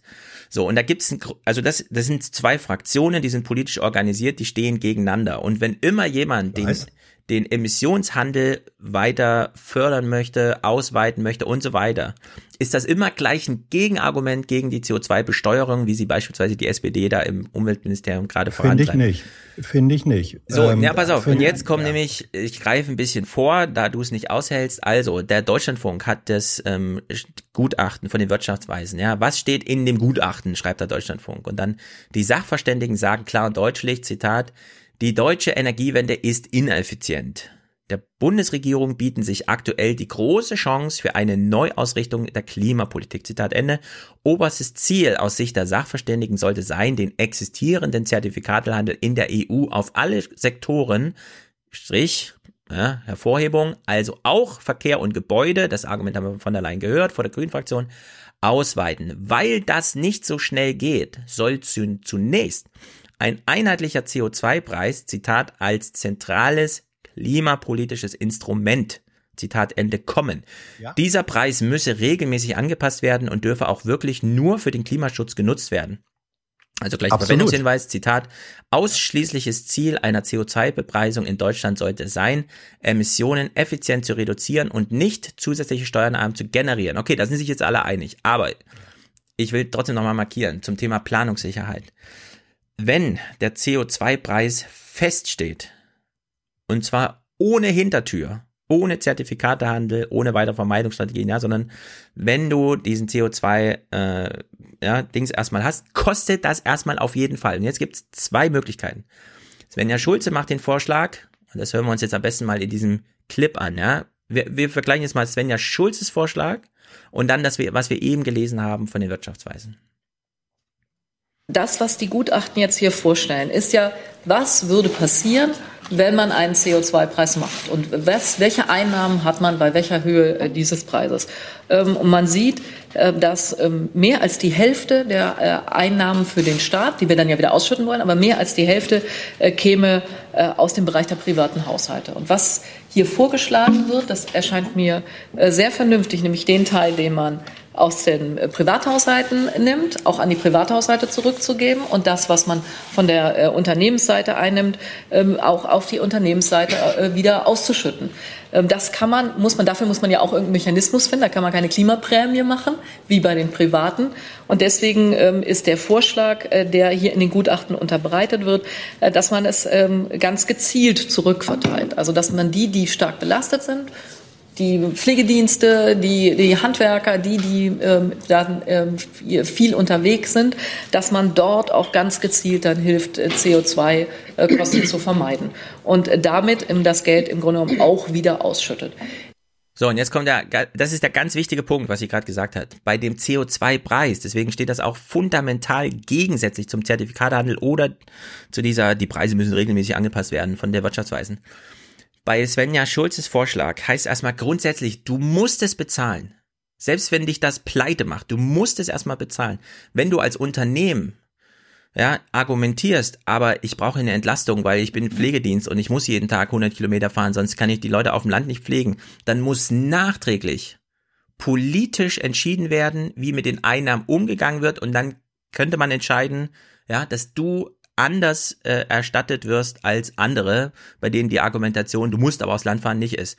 Da kommt also der einzelne Unternehmer erstmal nicht davon weg, ja, den Preis für die CO2-Tonne nicht zu zahlen. Er muss diesen Preis erstmal zahlen. Während die Wirtschaftsweisen wieder kommen mit, entweder Gleichzertifikatehandel, ja, also du baust es einfach in deine Bilanz irgendwie mit ein, du kaufst irgendwo die Zertifikate und drückst damit den Preis, oder eben, ja, es gibt eine flexible Anpassung und so weiter. Und Svenja Schulze sagt jetzt ganz klar, diese, ich bleib mal bei 180 Euro, ja, für 2030, die müssen auf jeden Fall bezahlt werden. Wenn du da aus Ansprüchen, die du argumentieren kannst, ja, einen billigeren Preis brauchst, weil du sonst irgendwelche lebenserhaltenden Maßnahmen nicht durchführen kannst, kann man darüber politisch entscheiden. Aber der Preis steht erstmal fest. Es muss danach politisch entschieden werden, was du zurückbekommst. Und das ist eine fundamentale andere Herangehensweise als das, was die Wirtschaftsweisen oder die CDU mit ihrem Ausweitung des ETS auf Gebäude und so weiter und Verkehr und so weiter da planen. Das ist wirklich ein großer, großer Unterschied. Naja, du hast doch selber eben den Deutschlandfunk zitiert und an der, an der Stelle wäre ich übrigens auch gelandet, äh, sozusagen als Prinzip. Das Interessante bei diesem Wirtschaftsweisenmodell ist, dass sie äh, zu Recht darauf hinweisen, dass der Zertifikatehandel ähm, eine objektive Ausgangs- oder Bezugspunktgröße hat. Nämlich ja, klar. Das, also die Rechnung, wie gesagt, da so, widerspricht, diesen, da widerspricht Moment, Moment. niemand. Ja, die Rechnung okay, steht diesen, fest. ja, diesen, nein, nein, der, nur der Zertifikatehandel hat einen objektiven Ausgangspunkt. Die ähm, äh, die, Nein, das die ist nicht Steuer, der Ausgangspunkt des Zertifikatehandels, sondern Doch, der das- ähm, Biologen das- und das- Leute, die sich damit auskennen, die das ausrechnen. Und daran hat sich dann der äh, Zertifikatehandel orientiert. Naja, das meine ich, ist doch klar, das meine ich doch. Also es, äh, wenn, wenn man sagt, wozu dient die ganze Scheiße? Die ganze Scheiße dient doch dazu, ähm, den CO2, den zusätzlichen CO2-Eintrag in die Atmosphäre zu mindern. So, wenn man das halbwegs rational machen will, ist es doch richtig zu sagen, wie Edenhofer das vor äh, fünf, sechs, sieben Jahren gemacht hat. Wie viel dürfen wir uns eigentlich noch zusätzlich leisten? Das ist der Ausgangspunkt, das ist der objektive Ausgangspunkt. Und dann zu sagen, ähm, und mehr Zertifikate darf es eben nicht geben. So, und äh, das ist eine Ratio. Dagegen der, dagegen die, die, ähm, die Steuer, die CO2-Steuer, sie hat den Vorteil, dass sie schnell kommt, dass du sagen kannst, die Tonne kostet nächstes Jahr so viel, übernächstes Jahr so viel. Nur, es ist völlig offen. Und das ist die Schwäche äh, äh der Steuer. Es ist völlig offen, bei welcher Form von CO2-Reduzierung das landen wird. Mit der, mit der Steuer kannst du keine gezielte Lenkungswirkung erzeugen. Es ist ein Try-and-Error-Verfahren. Und das, deswegen, ähm. deswegen hat das eine Modell die eine Schwäche und das andere Modell die andere Schwäche. Und deswegen finde ich es gar nicht schlecht, so wie du es auch zitiert hast aus ja. diesem Deutschlandfunk-Dings, tatsächlich können beide Modelle zusammen funktionieren. Da sind ja auch diese Wirtschaftsweisen gelandet, die ja gesagt haben, ja, der CO, äh, der, der Zertifikatehandel, so wie er bisher läuft, ist er scheiße, ähm, weil es zu viele Zertifikate und Ausnahmen gibt. Deswegen das schnellere Modell, äh, um es teurer zu machen, ist jetzt äh, die Steuer. Aber es muss dann, um es zu einer Ratio zu führen, verbunden werden mit einer Obergrenze, von der sich nachher Preise ableiten. Es ja. ist eine Kombination dieser beiden Modelle. Und jetzt muss ich leider, nimm's mir nicht übel, aber dann bist ja. du wieder auf von der Leyen reingefallen, denn von der Leyen argumentiert auch so. Die saß ja auch vor den Grünen, hat gesagt, ich verspreche euch, erstens, wir machen hier irgendwas mit Auswertungen, also des Preissystems, nämlich auch Verkehr und Dings über diesen ETS. Und, das war ihr zweites großes Versprechen, ich verspreche euch, wir machen hier evidence-based irgendwas, Wissenschaftler, keine Ahnung, Beirat und so. Darauf hat uns Kai, der sich hier sehr auskennt, weil er in dem Bereich arbeitet, geschrieben, also wenn in der EU ein was funktioniert, ja, wenn ein was in der EU wirklich funktioniert, dann ist es dieser wissenschaftliche Beirat, der genau weiß, was mit dieser Umwelt passiert. Also es mangelt einfach nicht an Wissen. Und jetzt kannst du natürlich sagen, naja gut, weil man an der CO2-Tonne einzeln ansetzt und nicht am großen globalen Reservoir, hat man da keine Ahnung von. Aber ich würde sagen, also wenn du mit dem Quaschning ja, oder mit der Kempfert oder mit dem ähm, Uwe Nestle darüber sprichst, die wissen ganz genau, ja, wie, um wie viel CO2-Tonnen es insgesamt geht und dann rechnen die aus, ja, welche, von Nein, welcher Lenkungswirkung kann, kann man denn ausgehen und Nein, dann kann man nicht, machen kann die dann eine nicht, Kalkulation. Kann man nicht. Nee, kann, kann man nicht. Aber guck mal, Hans, du willst die Preisfindung, und, und, warte, du willst die ja. Preisfindung für CO2 dem Markt überlassen. Ja, indem du einfach Nee, sagst, das Ziel ist diese Menge und dann willst du, dass die Preisfindung irgendwie zwischen den Leuten, die Geld haben und nicht haben und die es brauchen und denen es noch egal ist und so. Und jetzt kann man auch einfach rangehen und sagen, nee, das können auch die Wissenschaftler einfach ausrechnen, denn CO2, das kann man auch messen, das kann man einfach auszählen, ja, in der Atmosphäre. Ja, also es kann eben, es kann eben keiner, es kann eben keiner sagen äh, und prognostizieren, wie diese, wie die Lenkungswirkung ähm, bei 35, 50, äh, 80, 140 Euro pro Tonne sein wird. Das kann keiner ausrechnen. Das ist diese diese äh, Gewissheit gibt's äh, gibt's eben nicht. Und im Übrigen kannst du noch mal sagen, ähm, ich bin, wenn dann nicht auf von der Leyen reingefallen, sondern ich bin dann auf Ottmar Edenhofer und den IPCC reingefallen, weil die nämlich ausgehen von dieser äh, maximalen Obergrenze und dann runterrechnen. Und das Modell, was am ehesten dieser doppelten Ratio gerecht werden kann, ist, und vermutlich sind wir da gar nicht so weit auseinander am Ende, ist eine relativ schnelle Einführung ähm, des, äh, äh, der Steuer, ich nenne es jetzt mal Steuer, der Steuer mit festen steigenden Sätzen, die aber übergehen muss in eine äh, Ableitung von einem von einer Obergrenze des CO2-Eintrags. Also es ist am Ende eine Kombination dieser beiden Modelle und das steckt, äh, finde ich, in dem Wirtschaftsweisenmodell mit drin. Die haben ja explizit gesagt, die Steuer kann jetzt äh, einen schnellen Zugriff ermöglichen. Ja, also wir hatten äh, vor nicht allzu langer Zeit, Thilo erinnert sich, Edenhofer hier im Gespräch mit Ingo Zamparoni, wo Ingo Zamparoni, nachdem er durchrechnet, was so wie viel, keine Ahnung und so CO2 bedeutet, Edenhofer fragt, ja, müssten wir nicht ein Preisschild an eine CO2-Tonne hängen? Und Edenhofer so, na, haben wir doch. Ingo, ja, du hast keinen Plan. Du machst hier Nachrichten für ganz Deutschland und weißt nicht mal das. Ja, und das gehört auch so ein bisschen dazu, zu dem Scheitern von dem ganzen System. Das ist so unbekannt bisher gewesen, dass so ein CO, also dass ein Kohlekraftwerk einfach da in diesen Handel teilnehmen muss, dass niemand davon wusste. Und deswegen sagen die jetzt einfach, Leute, wir nehmen jetzt mal die eine Tonne, wir wissen jeder Deutscher 8,9 Tonnen, dann kleben wir ein Preisschild dran, es steht auf eurer Rechnung mit drauf, ja, die ihr bezahlt, da wird nicht nur Mehrwertsteuer ausgewiesen, sondern auch CO2-Steuer und dann wird es einfach mal durchkalkuliert. Und wenn du jetzt sagst, na ja, da weiß man ja gar nicht so genau und so, ja, es gibt natürlich Bereiche, ja, wo der Preis sehr hoch sein muss und jetzt kann man aber ein wenig sagen, die Wissenschaftler wissen es aber nicht und haben das nicht eingepreist, sondern hier, Claudia Kämpfer, klar wissen die Bescheid. Nö. Wir haben sehr hohe Vermeidungskosten im Verkehrssektor. Ähm, da geht es bei 180 Euro pro Tonne CO2 los, äh, wenn wir äh, eine Lenkungswirkung äh, zur Emissionsreduktion erreichen wollen. Äh, das geht dann eher in Richtung 280 Euro pro Tonne CO2.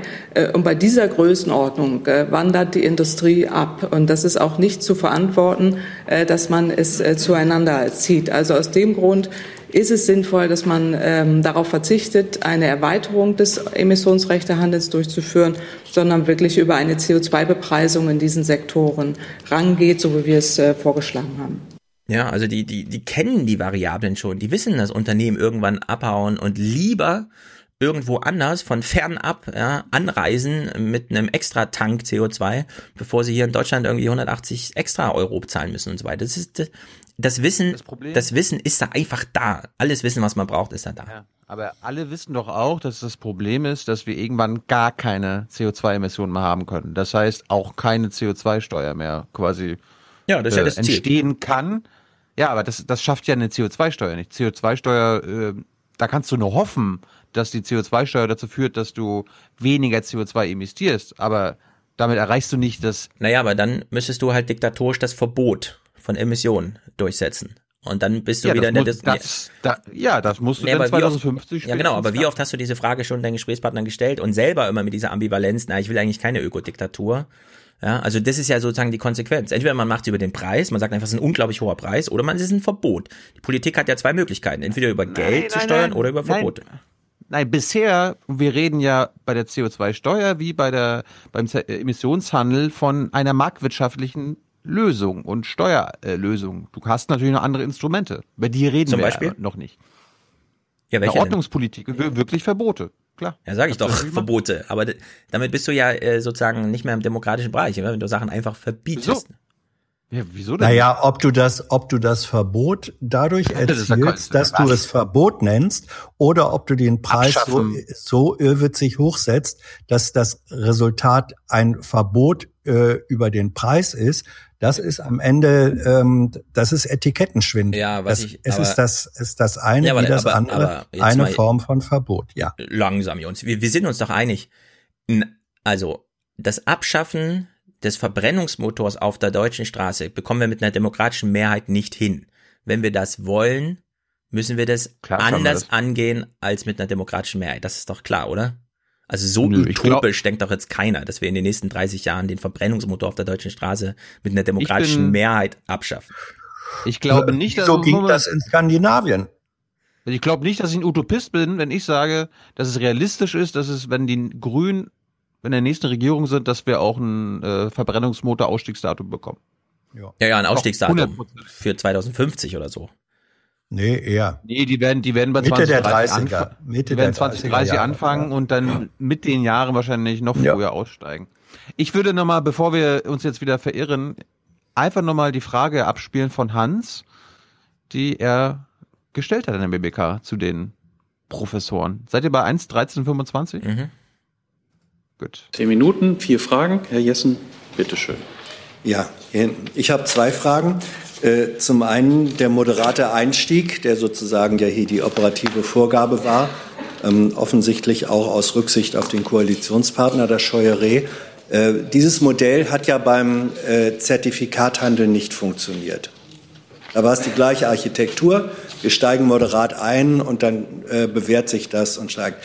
Was macht Ihnen die Hoffnung, dass das diesmal nicht auch wieder ein Flop wird, sondern sich tatsächlich durchsetzt? Und die zweite Frage, äh, wenn man davon ausgeht, Endpunkt 180 Euro pro Tonne.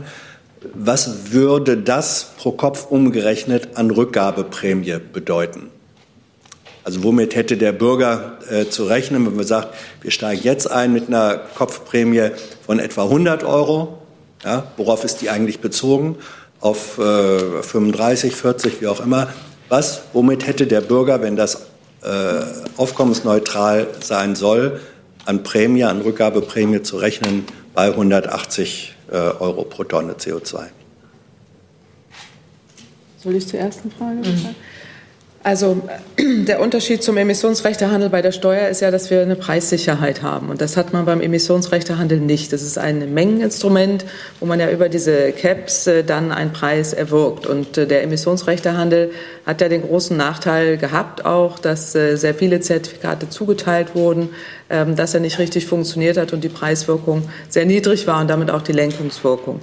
Ähm, beim Preisinstrument hat man Planungssicherheit, weil jeder weiß, jetzt sind es 35, in zehn Jahren sind es 180. Und damit hat man eine Planungssicherheit, die man beim Emissionsrechtehandel äh, nicht hat und auch nie haben wird. Und das macht es ja auch für Unternehmen sehr schwer, ähm, da entsprechend zu reagieren. Beim Emissionsrechtehandel gibt es ja jetzt auch viele andere Probleme. Ich weiß, es gibt ja jetzt den Vorschlag, äh, dass äh, man einen europäischen Emissionsrechtehandel einführen will.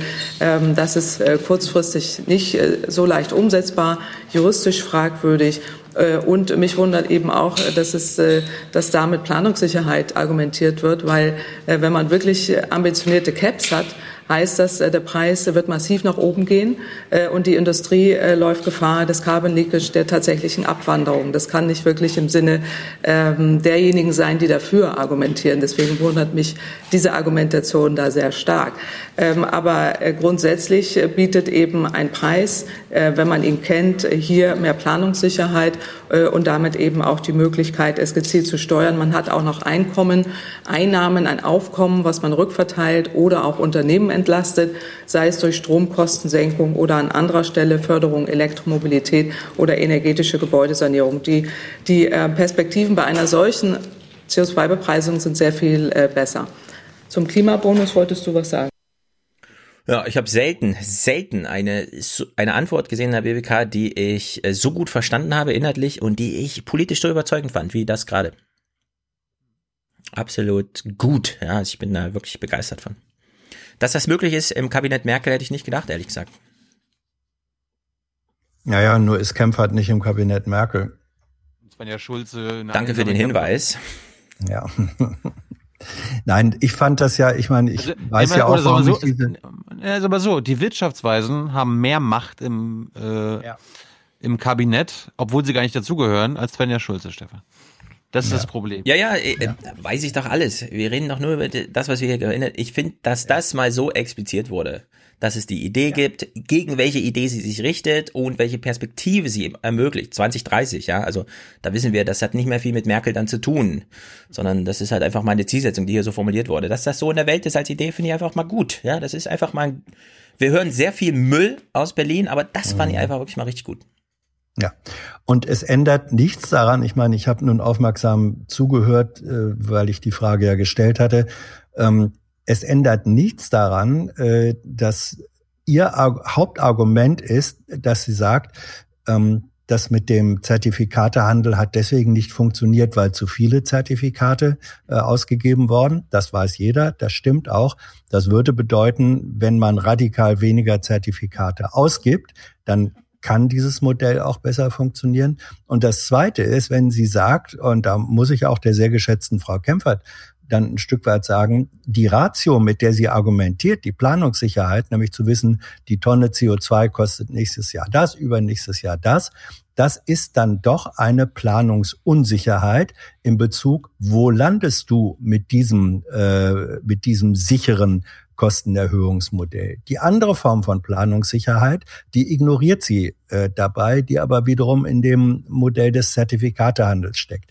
Deswegen bin ich ja sehr dafür, diese beiden Modelle miteinander zu verbinden. Das Gute beim, äh, einfach nochmal um zusammenzufassen, das Gute beim CO2-Handel ist, am Ende kannst du sagen, 2050 gibt es kein Zertifikat mehr. Ja. 2049 gibt es nur noch eins.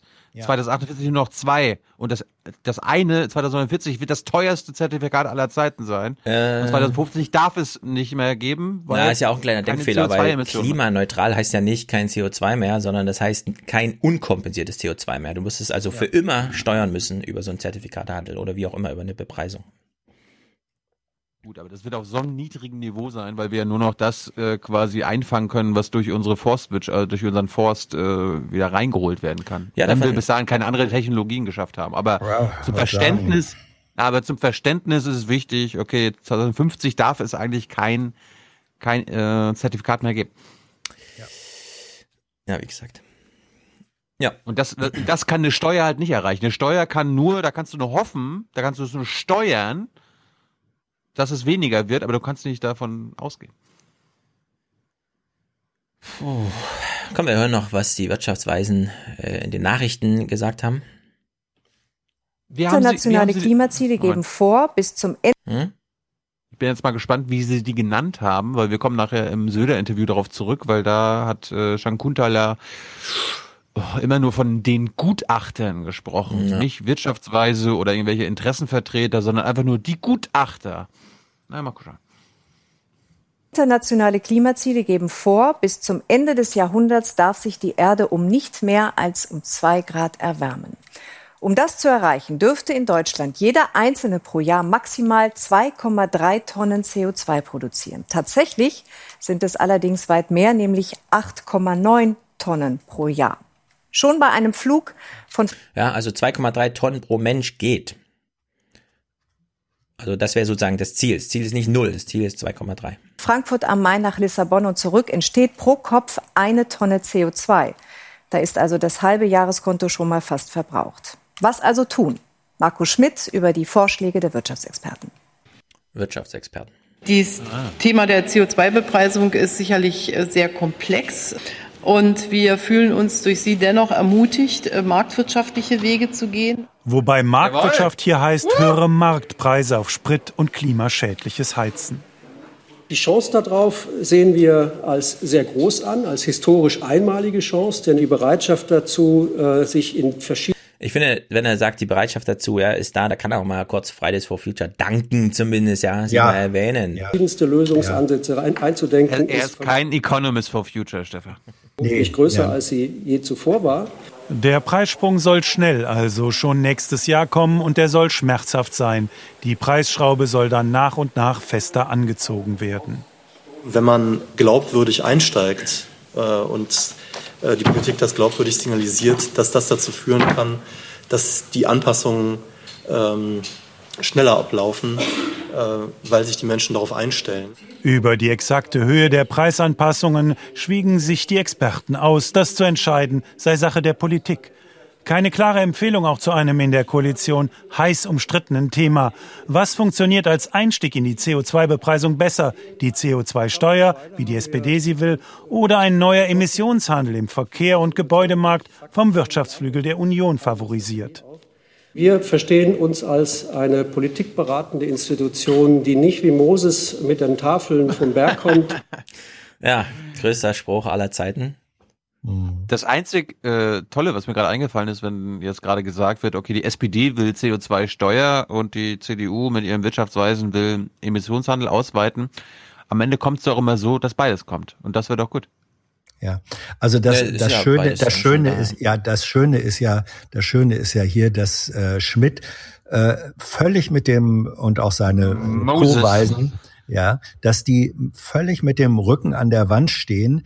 Äh, Das macht denen ja kein Vergnügen zuzugeben, dass der Zertifikatehandel in der bisherigen Form komplett gescheitert ist. Und am Ende sagen sie ja selber, ähm, sie sagen ja selber, dass die, dass die Steuer den Vorzug bietet, dass es ein schnelles äh, Instrument ist und dass der Zeitfaktor im Moment der entscheidende ist. Und da stellen sich, und das ist politisch pikant, ähm, mit Hinweis auf den Zeitfaktor und zugeben, dass in der Kombination mit einer schnellen Steuer jetzt, dass das eigentlich das Gebot der Stunde ist, da steht Schmidt und der Sachverständigenrat gegen die alte Zögerin Merkel, die wir am Anfang nochmal wieder in ihrer ganzen Zögerlichkeit ähm, am Beginn des Clips äh, erlebt haben. Also im Moment wird Merkel interessanterweise von den Wirtschaftsweisen ähm, im Tempo überholt. Und das ist äh, eigentlich eine unglaubliche Sache. Und das markiert, glaube ich, mehr als alles andere, dass, dass wir da wirklich eine Endsituation ähm, des, des Politikstils Merkel allmählich erleben. Ich bin sehr wirklich sehr gespannt, was da im Herbst ähm, rauskommen wird, denn da wird was Konkretes rauskommen müssen. So oder so. Aber das muss man sich auch nochmal auf der Zunge zergehen Ja. lassen. Die Wirtschaftsweisen Ja. haben nicht Nein gesagt zu einer Steuer. Ja. Die Wirtschaftsweisen. Ja. Da ist der Deswegen- allererste Gedanke beim Aufstehen Entschuldigung, erst nochmal die Wirtschaft, bitte. und dann erst Frühstück. Ja, die Fridays for Future haben Christoph Schmidt gebrochen. Ja, ja, ja. Und deswegen ist das, deswegen ist das, was diese. Wirtschaftsweisen, deswegen ist das, was die Wirtschaftsweisen hier vortragen und nochmal mit der Betonung ähm, auf der Dringlichkeit äh, der Aktion, das ist eben nicht einfach nur die Position des Wirtschaftsflügels der Union. Der steht komplett alleine. Der hat noch nicht mal mehr die Wirtschaftsweisen hinter sich. Das war für mich eigentlich die interessante Erkenntnis dieser, äh, dieser Gutachten, äh, des, des, äh, der einen wie der anderen Seite. Ja. Trotzdem widerstreben sie noch so ein bisschen dem festen Preis, aber der muss jetzt kommen. Ja, ja, ja, ja natürlich muss, natürlich muss der kommen. Als, als erster Schritt muss der kommen, völlig klar. Ja. So viel zum Klima. Letzte Woche war ja noch ein anderes großes Thema. Ich weiß nicht, ob wir da einsteigen wollen. Äh, Angleichung der Lebensverhältnisse. Wie geht's weiter in zehn Jahren? Schaffen wir es dann irgendwie und so? Da waren wir ja auch, klar. Ja. Wollen wir da einsteigen oder was? Gerne. Gut. Ich hab's mal Landschaftspflege genannt. Der Karamioska. Plan für Deutschland, hallo. Jetzt, jetzt reißt ihr mal zusammen. Der Plan, für Deutschland, richtig? Für Für Deutschland. Für Deutschland! Okay. Der Deutschlandplan kam Joskas außer sich, denn Deutschland ist schön. Guten Abend. Deutschland ist schön. In manchen Gegenden ist es nur auffällig schöner als anderswo. Ach so. Mhm, das ist doch mal. Jetzt denken alle, die so da sitzen, alle OMRs. Habe ich Glück oder nicht? Wo wohne ich eigentlich? Wohne ich in Hamburg? Blankenese oder wie das da heißt? Oder doch nur in Stendal? In Schöneweide. In Blankenese zum Beispiel in Hamburg ist eine der vornehmsten Gegenden überhaupt mit Blick auf die Elbe, Eigentumswohnungen für gerne mal 10.000 Euro pro Quadratmeter und brummender Konjunktur. Hamburg ist das glatte Gegenteil zu Sachsen-Anhalt, das inzwischen mehr Einwohner verloren hat als jedes andere Bundesland. Hier in Stendal etwa stehen viele Wohnungen leer, weil mit den Jobs die jungen Leute verschwunden sind. Diese beiden Hansenstädte trennen 180 Kilometer Elbe und Hanse. Ich habe Hanselstädte. Ja. anscheinend ganze Welten. Ja, das trennt ganze Welten. Dabei liegt's doch alles in Deutschland. Also, Plattenbausiedlung gegen Blankenese oder wie es auch immer heißt da, wo man dieses Flüchtlingsheim damals nicht haben wollte.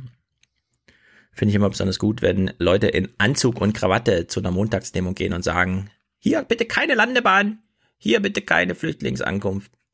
Ja. So, was machen Politiker jetzt? Wenn es so unschön ist in Deutschland, so ungleich unschön, so ungleich schön, so muss man sagen. Sie reden, Versprechen, reden, Versprechen, dass reden. man das alles äh, Ja. angleichen muss. Ja, also ich habe die BBK dazu nicht gesehen, aber ich könnte mir vorstellen, es war der größte Scheiß aller Zeiten, den man sich, äh, glaube ich, komplett sparen sollte. Wir gucken noch mal so ein bisschen in die Berichterstattung rein. Oh Gott. Armut, das Gefühl abgehängt zu sein. Städte wie Gelsenkirchen im Ruhrgebiet oder das thüringische Nordhausen sind Beispiele dafür.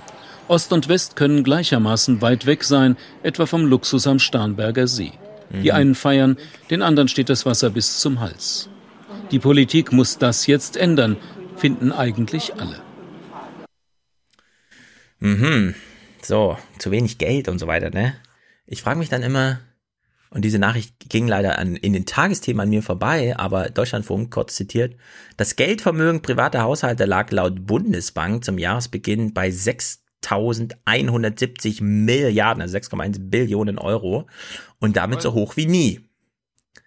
Also ich frage mich ehrlich Hm. gesagt, liebe Politiker, ja, in einem der reichsten Länder der Welt, wenn nicht das reichste, wenn man je nachdem, wie man gewichtet und so.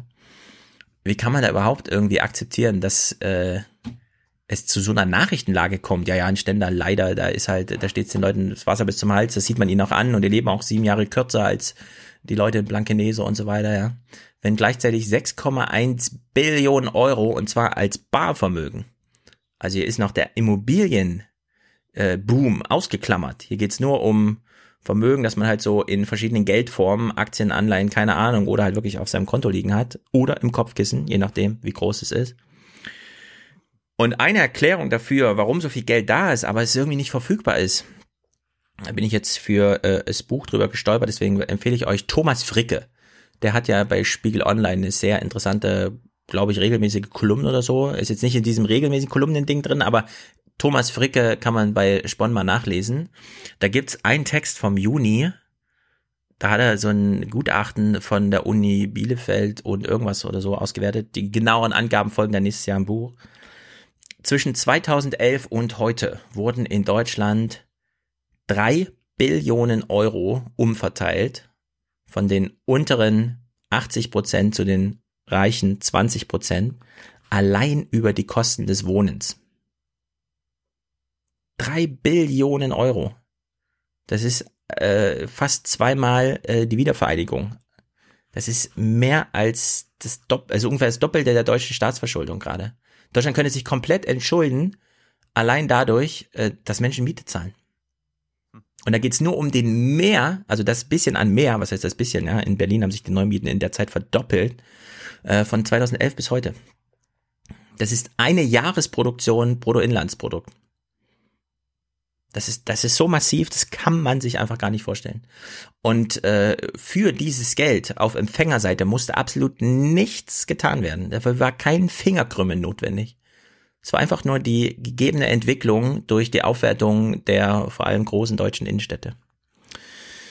Tja, und dann sitzen Politiker da und machen so scheiß Pressekonferenzen, ja, bei der sie irgendwie so einen Plan für Deutschland und man könnte ja, keine Ahnung, sollen wir noch über Geld reden oder ist das nicht so wichtig? Ja, ist nicht so wichtig. Okay, dann reden wir mal gar nicht über Geld, ja. Das ist, ist wirklich unfassbar. Wir blicken mal hier in die Provinz.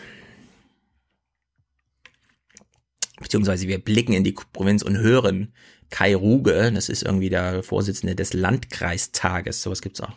Sie kann gute Rahmenbedingungen schaffen. Hm. Vorher noch Mike Moring und so, die ganzen. Was kann die Mike. Politik eigentlich tun, ja? Vor allen Dingen im Osten kann sie dazu beitragen, dass Zukunftstechnologien entstehen. Ich halte das für berechtigt, dass wir nicht nach Himmelsrichtung gucken, sondern nach Bedarfen. Aber äh, da kommt zwar das Ruhrgebiet jetzt zusätzlich rein, das ist auch berechtigt, dass wir dort äh, stärkere Förderungen machen. 90 Prozent der Fördergebiete werden aber in Ostdeutschland sein. Der Plan, der als Arbeitsentwurf der ARD vorliegt, beschreibt Ungleichheit. Manche Regionen haben zu 100 Prozent mobile Internetabdeckung, andere nur zu 59 Prozent. Bei manchen ist der Lebensmittelladen durchschnittlich 1,3 Kilometer entfernt, bei anderen über 8 oder das Krankenhaus nicht 7, sondern 32 Kilometer weit weg, so die Kommission. Es gibt noch immer eine große Differenz und diese muss äh, ganz klar auch politisch angegangen werden. Zum Plan für gleichwertige Lebensverhältnisse gehören die Schaffung neuer Arbeitsplätze unter anderem durch Behördenverlagerung, Hm. der Ausbau von Mobilfunk und Internet Mhm. und des öffentlichen Personennahverkehrs, bessere Krankenversorgung und Pflege und Hilfe beim Abbau kommunaler Schulden. Mhm. Wo ist Kai Ruge? Ich glaube, er kommt jetzt in den Clip. Aber zusätzliche Mittel für die armen Gemeinden und Kreise sieht der Bund nach dem vorliegenden Arbeitsentwurf nicht vor. Das kritisiert der Landkreistag. Appelle, Absichtserklärung und guter Wille reichen nicht. Wir brauchen ganz konkrete Umsetzungspläne, Zeiten, Gesetzesvorschläge, Umsetzungspläne, die das Ganze in dieser Legislaturperiode auf den Weg bringen. Ist jetzt gar nicht, ist das gar nicht klar geworden, Hm? meiner Meinung nach.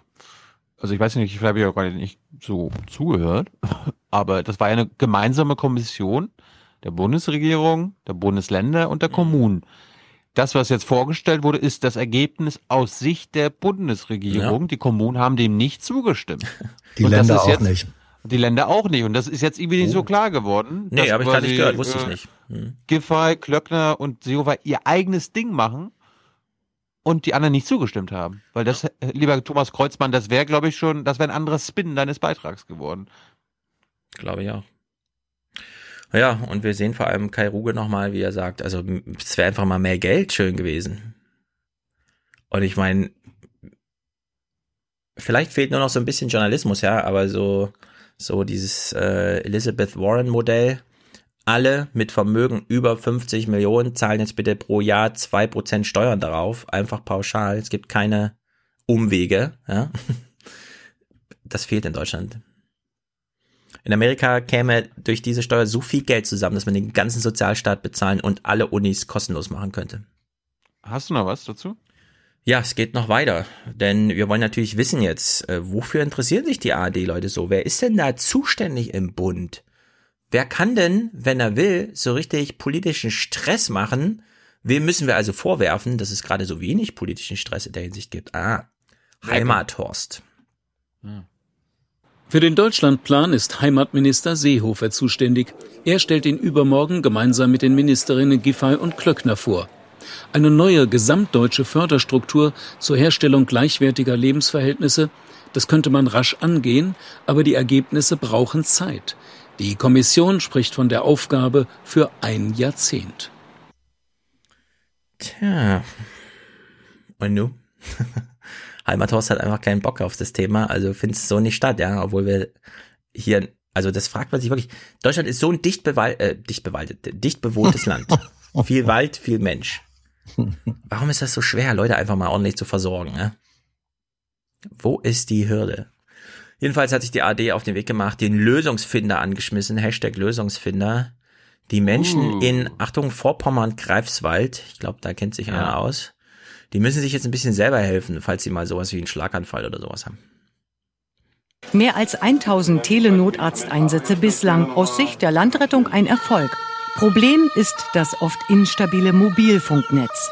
Ja, also wir haben schon Telemedizin, ja. Über, und das, die Gesetze kommen jetzt alle erst im Bund. Also das Land hat sich hier schon echt bemüht. Leute, wir müssen hier mal irgendwas, dann lass nicht den ja, Schlaganfallpatienten mit dem Arzt telefonieren, sondern schick irgendwen hin, der bei Sinnen ist und der darf doch dann mal wenigstens einen Arzt konsultieren, auch per Skype oder so, ja. Also wenigstens da sind wir jetzt, stellt sich raus, man hat, man hat gar kein Netz dafür. Wenn ich die Vitalfunktion oder die Vitalparameter nicht bekomme, dann ist das auf jeden Fall eine Indikation, dort einen Notarzt vor Ort zu schicken, weil ich kann keine Entscheidung treffen aufgrund einer unvollständigen Datenlage. Die weißen Flecken der Mobilfunkversorgung sind ein Dauerthema für den Landrat, den obersten Dienstherrn des Pilotprojekts.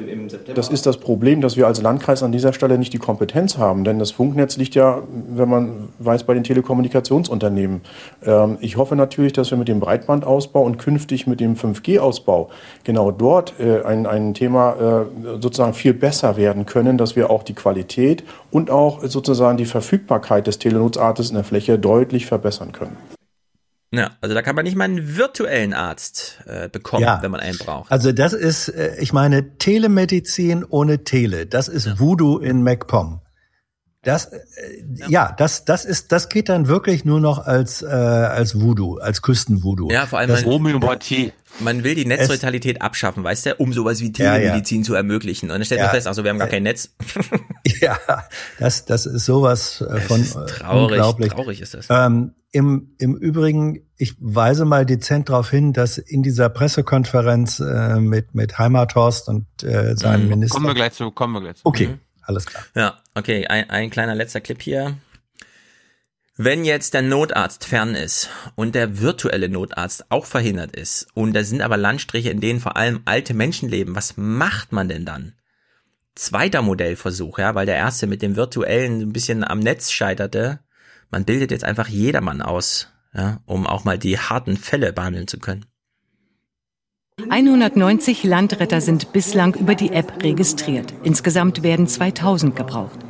Das gesamte Modellprojekt kostet 5,4 Millionen Euro, finanziert über einen Fonds der Krankenkassen. In sieben Monaten läuft es aus. Der Landkreis verhandelt bereits mit den Kassen über weitere Finanzierung. Ja, jetzt fehlt es leider an Geld, um Freiwillige zu Landrettern auszubilden, die also wie die Freiwillige Feuerwehr so einen Piepser in der Hand haben und dann einfach mal losrennen und schon mal Erfahrung gesammelt haben mit, ach, sie, ihre, äh, ihre Gesichtshälfte ist gelähmt, na dann, ich weiß, was zu tun ist wenigstens, ja. Also es scheitert hier an allem und da fand ich es besonders geil, dass ausgerechnet die Woche dann noch die ähm, Bertelsmann Stiftung kam und meinen, in Deutschland gibt es zu viele Krankenhäuser, man, käme auch, man käme auch mit der Hälfte au, äh, weg, weil die medizinische Versorgung eines Krebsleidens wäre viel besser, wenn man das in so einem Zentrum macht. Stimmt natürlich, aber da in Deutschland die Notarztambulanzen irgendwie an Kliniken angebunden sind und so weiter, ja, kein Wort dazu, dass man die dann auch nochmal wieder weiter zurückbaut. Also da einfach wirklich Infrastruktur zurückbaut. Das ist wirklich traurig. Ja, da muss man einfach noch mal in die Geschichte der großen chinesischen Revolution reingucken. Ähm, da gab es äh, die Barfußärzte. Und Mhm. ich glaube, äh, das, was wir jetzt hier erleben, ist sozusagen ähm, ein kräftiger Schritt zurück äh, in die Realität von Barfußärzten. Das heißt dann, wie heißt das hier? Landritter? Nee, Landretter. Landretter, ja. Äh, Landretter, das ist, äh, das ist eher Landunterretter. Also äh, es ist unglaublich. Ja, es vor ist allem wirklich bei un unglaublich. 6 Das ist, Billionen Barvermögen Ja. der Deutschen, ja, Ja, ja, findet man keinen Weg, da mal 300 Milliarden abzuschöpfen. Ja. Ja, also 0, irgendwas Prozent, Ja. um da mal ein bisschen was für die Allgemeinheit zu tun. Nee, da kommt der. Christian Lindner mit seinem Tweet, weißt du? Oh, die Deutschen arbeiten ist- immer noch nicht für ja, sich. Man, man muss dann an der Stelle schon sagen, dass die, du hast ja eben darauf hingewiesen, äh, dass die Kommunen und die Länder ähm, nicht mitgemacht haben bei der Vorlage dieses Berichtes. Mhm. Das haben sie auch damit begründet, dass sie eben gesagt haben, das, was die Bundesebene da vorgelegt hat, sei so vage und so unpräzise und es stehe in Wahrheit überhaupt nichts Handhabbares drin, dass sie sagen, da, das können wir nicht mit unterschreiben, weil es eigentlich ein substanzielles Nichts ist.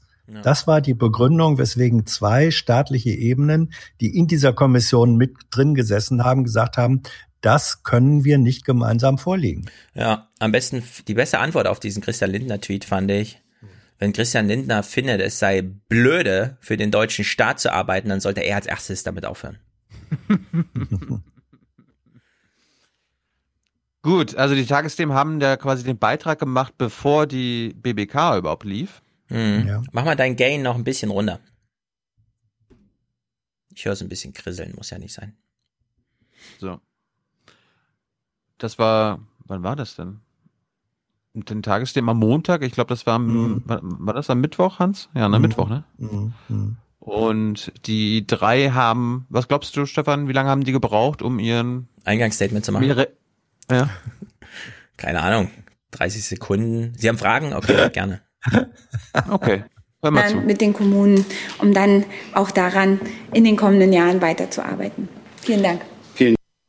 Und äh, so als Service, ich habe quasi die Frage gestellt, so dass wir uns diese Vorreden nicht anhören müssen. Dank. Herr Jung hat die erste Frage. Nach über 40 Minuten, ja. Ähm, können Sie uns mal erklären, was jetzt wirklich Neues Sie rausgefunden Warte mal, die haben 40 Minuten Eingangsstatement gemacht. Ja. Haben die einen Von Schaden? denen hatte, von denen hatte Horst Seehofer gefühlt 25. Mindestens. Wirklich, ich hasse Also der sowas, hatte diese doppelte Redezeit. Arroganz der Macht da irgendwie.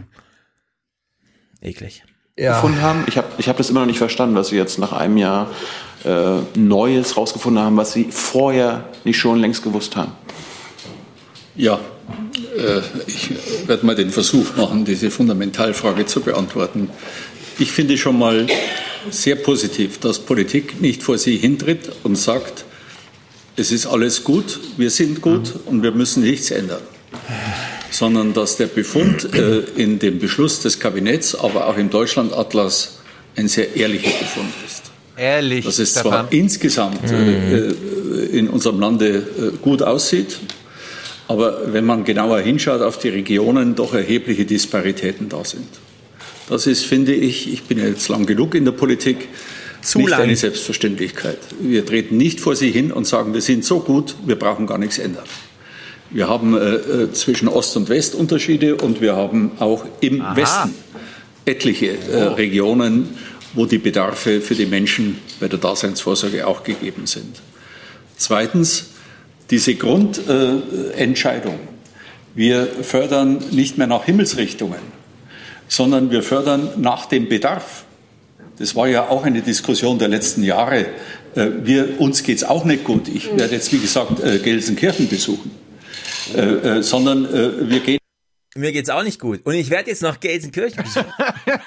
Dann geht's Gelsenkirchen auch nicht gut. Oh wei, der Arme. Also nicht danach, hier ist der Osten, hier ist der Westen, sondern wir gehen nach dem Bedarf der Bevölkerung. Das ist auch ein Paradigmenwechsel in der Politik und darauf werden jetzt die Förderprogramme gestellt. Geht das jetzt wieder 40 Minuten oder was ist da los? Ja, what's up, what's up? Tenden, Ich sagte, die Wirtschaftsförderung muss jetzt unter Also ich beschwere mich, sieht man ja nicht, aber ich beschwere mich zwischendurch, dass er immer noch redet. Einbeziehung eines demografischen Faktors konzentriert werden auf diese Regionen. Wir brauchen keine äh, Unterstützung in München, in Frankfurt, in Hamburg, in Stuttgart. Wir brauchen diese Unterstützung in den ländlichen Räumen, um die Arbeitsplätze zu den Menschen zu bringen. Ich habe als Ministerpräsident immer große Bedenken gehabt, wenn ich einen Polizeibeamten Hier ist ein Arbeitsplatz und hier ist ein Arbeitsplatz und Ja. hier ist auch noch einer. für Morgen mich. kommt der LKW, schmeißt drei ab. Jawohl. aus Oberfranken nach München versetzen musste, weil ich wusste, was dies für seine Lebenshaltungskosten bedeutet. Folge, die teilen sich zu dritt ein Zimmer, um am Wochenende 500 Kilometer nach Hause zu fahren. Das ist doch keine Struktur, die man sich wünschen kann. Hm, was könnte man nur dagegen tun? München, hat er da irgendwie Handlungsmöglichkeiten politisch?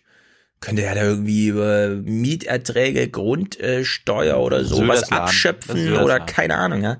Das ist doch wirklich, also sehe vor hier so, ich konnte leider nichts dagegen tun. Die mussten 500 Kilometer pendeln und leider hat es nur für drei Leute in einem Zimmer in München gereicht. Da, da war gar nichts zu machen, leider. Da ändern wir die Strukturprogramme. Und äh, vielleicht ist es zu wenig beleuchtet worden mit der GAK. Die GAK war Ja, es ist zu wenig beleuchtet worden. Bitte jetzt nochmal ein kleiner Exkurs. war bisher konzentriert auf die Landwirtschaft und etwas auf den Küstenschutz. So, und jetzt ist das Vorhaben, diese Förderung für den ländlichen Raum auch für Projekte in den Dörfern, zum Beispiel. Das fand ich mal geil, Hans. Mhm. Das ist mir beim, beim Aufhören, äh, beim, Au äh, beim Zuhören auch schon aufgefallen. nicht beim Aufhören, zugefallen. Dass er nicht ländlicher Raum sagt, sondern ländliches Rom. Ländliches Rom. Also er, er spricht immer, er spricht von, den Sta von der Stadt. Klar. Und dem Es gibt ländlichen Rom, Rom. Sanierung. ist Land. Deswegen, das, äh, daher kommt ja Roaming. Ah, von Ortskernen. Oder auch alle, alle dass Wege nicht am. Ortsrand äh, Baugebiete ausgewiesen werden müssen, sondern die Ortskerne revitalisiert werden. Revitalisiert. Ist doch ein Riesen, eine Riesenveränderung in Deutschland. Er könnte sich auch mal revitalisieren durch eine gute, verdiente Rente. Ja, also Abseits es ist, es ist, un, es ist unglaublich. Äh, Seehofer hatte wirklich ähm, mindestens die Hälfte bis hin zu zwei Drittel der Wortanteile in dieser Pressekonferenz gegen drei Ministerinnen. Ähm, Das ist typisches äh, Grandpa-Planing. Ja, Grand, Grandpa's-Planing. Ja, aber dann, dann auch noch in der verschärften bajuwarischen Seehofer-Variante. Also wenn Horst einmal das Wort ergriffen hat, Ja. dann hat er es überhaupt nicht wieder hergegeben. Das war Okay, äh, dann hören wir es jetzt mal schnell zu Ende, damit Ja. Wir, wir auch sparen uns, wir haben. sparen uns meine, meine Nachfrage, wir sparen uns Hans Fragen. Wir sind immer noch bei der ersten Frage Ja. dieser PK. Okay. Ja. Auch unter dem Gesichtspunkt Landverbrauch. Das hat ja uns auch bewegt. Was können wir tun, damit äh, das Wachstum, wir haben jetzt 83 Millionen Bevölkerung, über die längste Zeit meiner politischen Karriere ist uns prognostiziert worden, dass wir eher bei 70 Millionen Menschen in Deutschland sein werden. Wir müssen auch auf diese völlig veränderte reale Lage reagieren. Alle Prognosen da sind falsch, wie übrigens bei der Rentenversicherung auch. Es gibt in der Politik keinen Ersatz für die Praxis. Das haben Sie so schön gesagt als ehemalige Kommunalpolitikerin. Die Praxis ist die beste Schule für die Politik. Und jetzt noch in Kurzform, dass wir bereit sind, eine Infrastrukturgesellschaft, da ist es immer das, äh, regelt der Markt. Ja, Aber wenn ich versucht 15 dauernd Prozent der deutschen. Fläche habe, wo der Markt es eben nicht löst, schnelles Internet, Breitbandversorgung, dann müssen wir als Staat bereit sein, über die Steuermittel äh, die Stimmt, das höre ich jetzt. Also ihr Mikro war an und sie versucht immer Ja. nur nebenbei so, ja, mm, ja äh, und jetzt kann ich reden, na, und er redet ist weiter. zu gewährleisten. Denn 15 Prozent der Fläche ist eine erhebliche Größenordnung. Und der äh, touristisch, äh, der, das Tu- Tourismushotel, Ah, äh, der, das Architekturbüro, der Bürgermeister im ländlichen Raum von diesen 15 Prozent braucht auch das schnelle Oh. Internet, wenn nicht die Gefahr äh, heraufbeschworen werden soll, dass man abwandert aus dieser Region und damit eine Region das Gefühl bekommt, äh, wir werden abgehängt und die Leute, die in, äh, in ihrem Leben mal ein kleines Häuschen äh, sich äh, ja, er, erarbeitet haben, äh, das Häuschen ist dann null wert. Das müssen Sie auch mal sehen, was das für Familien bedeutet. Es war vielleicht mal als Altersvorsorge gedacht. Dann im Haus In Häusern soll man wohnen. ja. Also man muss mal, man muss mal feststellen, dass bei in Bezug auf Horst Seehofer der Zertifikatehandel für Worte nicht Ja. funktioniert hat.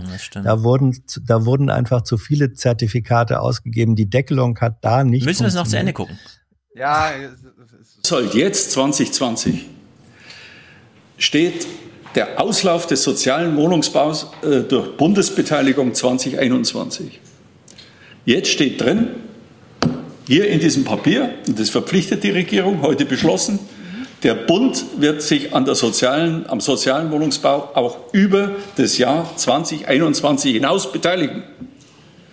Den brauchen wir übrigens nicht nur in München oder Frankfurt, sondern auch im ländlichen Raum. Auch dort geht es um bezahlbare Wohnungen. Frau Kiefer hat darin, darauf hingewiesen. Wenn wir das ernst nehmen, dass Bildung die Schule fürs Leben ist, das beginnt in der Kita, dann müssen wir auch als Bundesregierung bereit sein, Zuständigkeit Das Leben beginnt in der Kita, nicht Mhm. im Krankenhaus. Nee, oder nicht zu Hause, bei Mama am Herd, sagt er. Das ist ehrlich gesagt schon was Neues von Horst. Ja, über 2022 hinaus äh, die äh, Kinderbetreuung vom Bund her mit zu flankieren finanziell. Ein Riesenerfolg. Vielleicht sind wir Ach komm, das müssen wir nicht zu Ende hören, da kommt doch nichts mehr.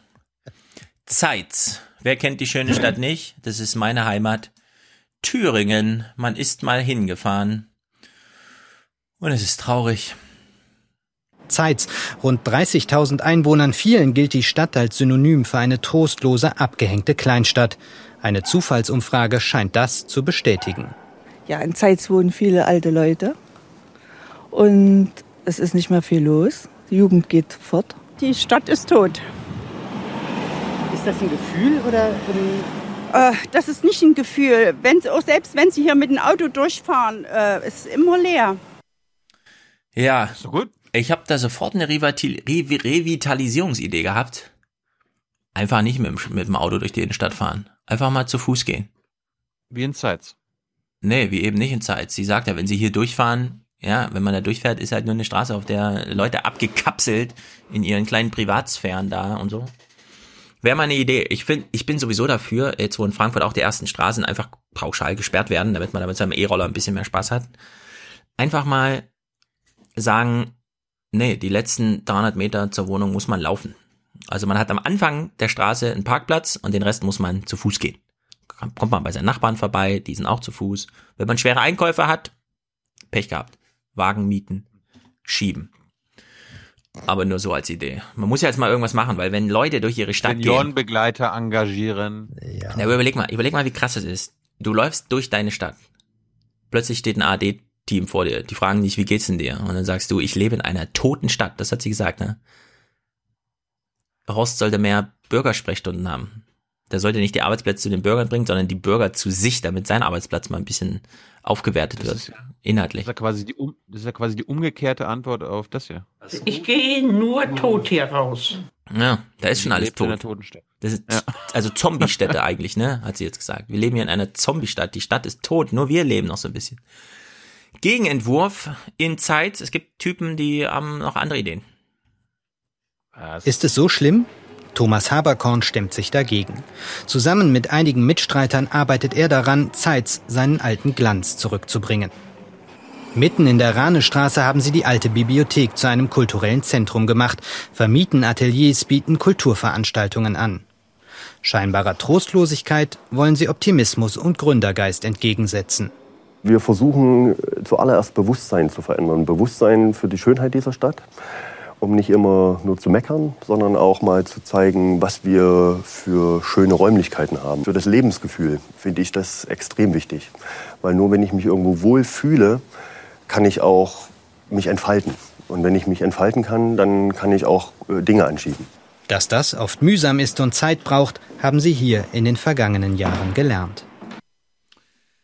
Ja, es gibt ja so Kommunendenken wieder neu, äh, viel im Berliner Umland und so weiter, wo Menschen einfach sagen, ich brauche nicht mehr als 15 Leute in meinem sozialen Alltag.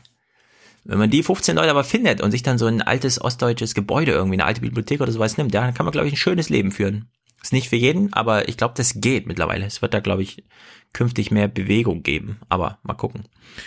Sie fahren hier ein bisschen weiter. Wir haben ja gehört, auch im Westen ist nicht alles super dupi. Zum Beispiel in Pirmasens, das ist im Saarland, da wurden früher irgendwie Uhren hergestellt oder Nee, so. nee, keine nee, Ahnung. nee. Nicht im Saarland. Wo ist das? Rheinland-Pfalz? Ähm, ja. Rheinland-Pfalz. Na gut, also da irgendwo. Ja, tief im Westen, wo man schon fast Französisch spricht. Also, Pirmasens, die sind zu Besuch und uns Déjà-vu-mäßig, ja? Die Leute sind in der Matrix gefangen, die Oma sagt genau das Gleiche. Pirmasens hat die höchste Pro-Kopf-Verschuldung Deutschlands und das, obwohl die Wirtschaft auch hier derzeit boomt. Es ist sehr frustrierend, ähm, muss man schon sagen. Wir versuchen alles. Wir sind in verschiedenen Bereichen wirklich Spitzenreiter in Deutschland. Sehr, sehr gefragte Gesprächspartner. Es hilft uns aber nicht. Was wir dadurch machen können, zu zeigen, wir als Kommune, wir bringen unseren Anteil. Wir sind dabei, wir sind innovativ, wir entwickeln. Ideen und Pläne sind also da, aber neben den laufenden Ausgaben erdrücken auch Altschulden die Stadt. Dringend notwendige Sanierungen öffentlicher Gebäude kommen deshalb nur langsam voran. Man braucht ja nur durch die Stadt zu fahren. Da sieht man ja schon, dass viel nötig wäre. Fahr nicht, gehe. Ich bin für eine neue Bewegung. Begegnendes Gehen. Statt abgekapseltes Fahren. Wenn Sie durch die Stadt fahren, sehen Sie das. Na klar, da sieht man nur Autos, die sich bewegen. Einfach durch die Stadt gehen. Zum Glück hat, hat man sie angetroffen, gehen. Da konnte sie das noch sagen, wie blöd es ist zu fahren.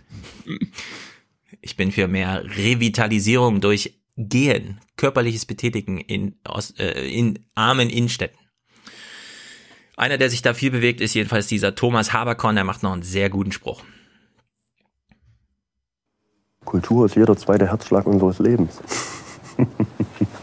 Kunst als weicher Standortfaktor. Raum dafür gibt es genug. Ja. Es gibt so Städte Hm. wie Roth oder so äh, bei Nürnberg, denen reicht's völlig einmal ein Jahr so ein Ironman zu haben oder so, so eine Challenge, wie heißt das ja da. Ja, da bereiten die sich das ganze Jahr drauf vor.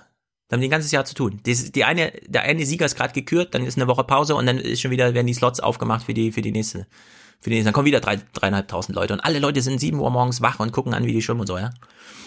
Oder eben, und das finde ich ganz gut, Josgrund. Wo ist Josgrund, Hans? Du kennst dich doch aus? Das kenne ich zufällig nicht. Noch nie gehört? Das liegt in Bayern, da bist du selten unterwegs gewesen wahrscheinlich. In Hessen. Na, also, Josgrund ist... In Hessen. Ach stimmt, das ist an der bayerischen Grenze, aber noch in Ja, Hessen. ja. Woher weißt denn du sowas? Hast du heimlich Tagesthemen geguckt, statt das hier gemeinsam mit uns zu gucken? Entschuldigung. Du weißt, wo Josgrund, also Tilo ist unergründlich manchmal. Da weiß er Sachen. Also Josgrund. Ich weiß, dass es Hessen ist. ja. An der Aber der bayerischen Grenze war. Ja, also wir sind hier ähm, nicht weit weg von Thüringen, ja. Also es könnte auch genauso gut im Osten irgendwo liegen. In Deutschland. Ja, jedenfalls hat man da festgestellt, ähm, ein renoviertes Gemeindehaus macht schon einen riesen Unterschied. Dreieinhalbtausend Einwohner leben in der Gemeinde an der hessisch-bayerischen Grenze. Nach Frankfurt braucht man mit dem Auto über eine Stunde. Zwar haben sie hier noch einen Supermarkt, Post, Grundschule und Kindergarten, doch Bürgermeister Rainer Schreiber würde sich mehr Unterstützung wünschen für die strukturschwachen Regionen. Also ich sehe große Defizite im ländlichen Raum in der Versorgung äh, mit schnell. Das finde ich übrigens ziemlich gut. Das ist schon der, also wir haben jetzt schon ein paar Bürgermeister erlebt, ne, die im Gespräch wirklich einfach sagen, nee, es ist frustrierend. Es ist scheiße hier. Ja, Bürger auf der Straße sagen, die Stadt ist tot. Anders als so die Bundesregierung, die immer noch "Ö, hier toll und wir feiern uns und heute ist eine Jubelveranstaltung zum Thema und so. Im Internet hier gehört Glasfaser in jedes Haus. Äh, auch die flächendeckende Mobilfunkversorgung ist für mich ganz wichtig. Wir sind hier auf dem Stand eines Entwicklungslandes. Auch da müsste sich was tun. Ähm, und auch im ÖPNV, Wir sind wie Somalia, wir haben nicht mal ÖPV, Ö, Ö, Ö, ÖNPV oder wie es heißt. weil wir brauchen äh, verlässliche, gute Verbindungen. Früh Mhm. haben sie in Josgrund erkannt, dass man was tun muss, damit die Provinz nicht komplett abgehängt wird. Die Gemeinde hat Fördergelder aus Brüssel, Berlin und Wiesbaden organisiert. Hier ist zum Beispiel ein Café entstanden, Treffpunkt für die Bewohner im Ort und die Besucher der Spessart-Region.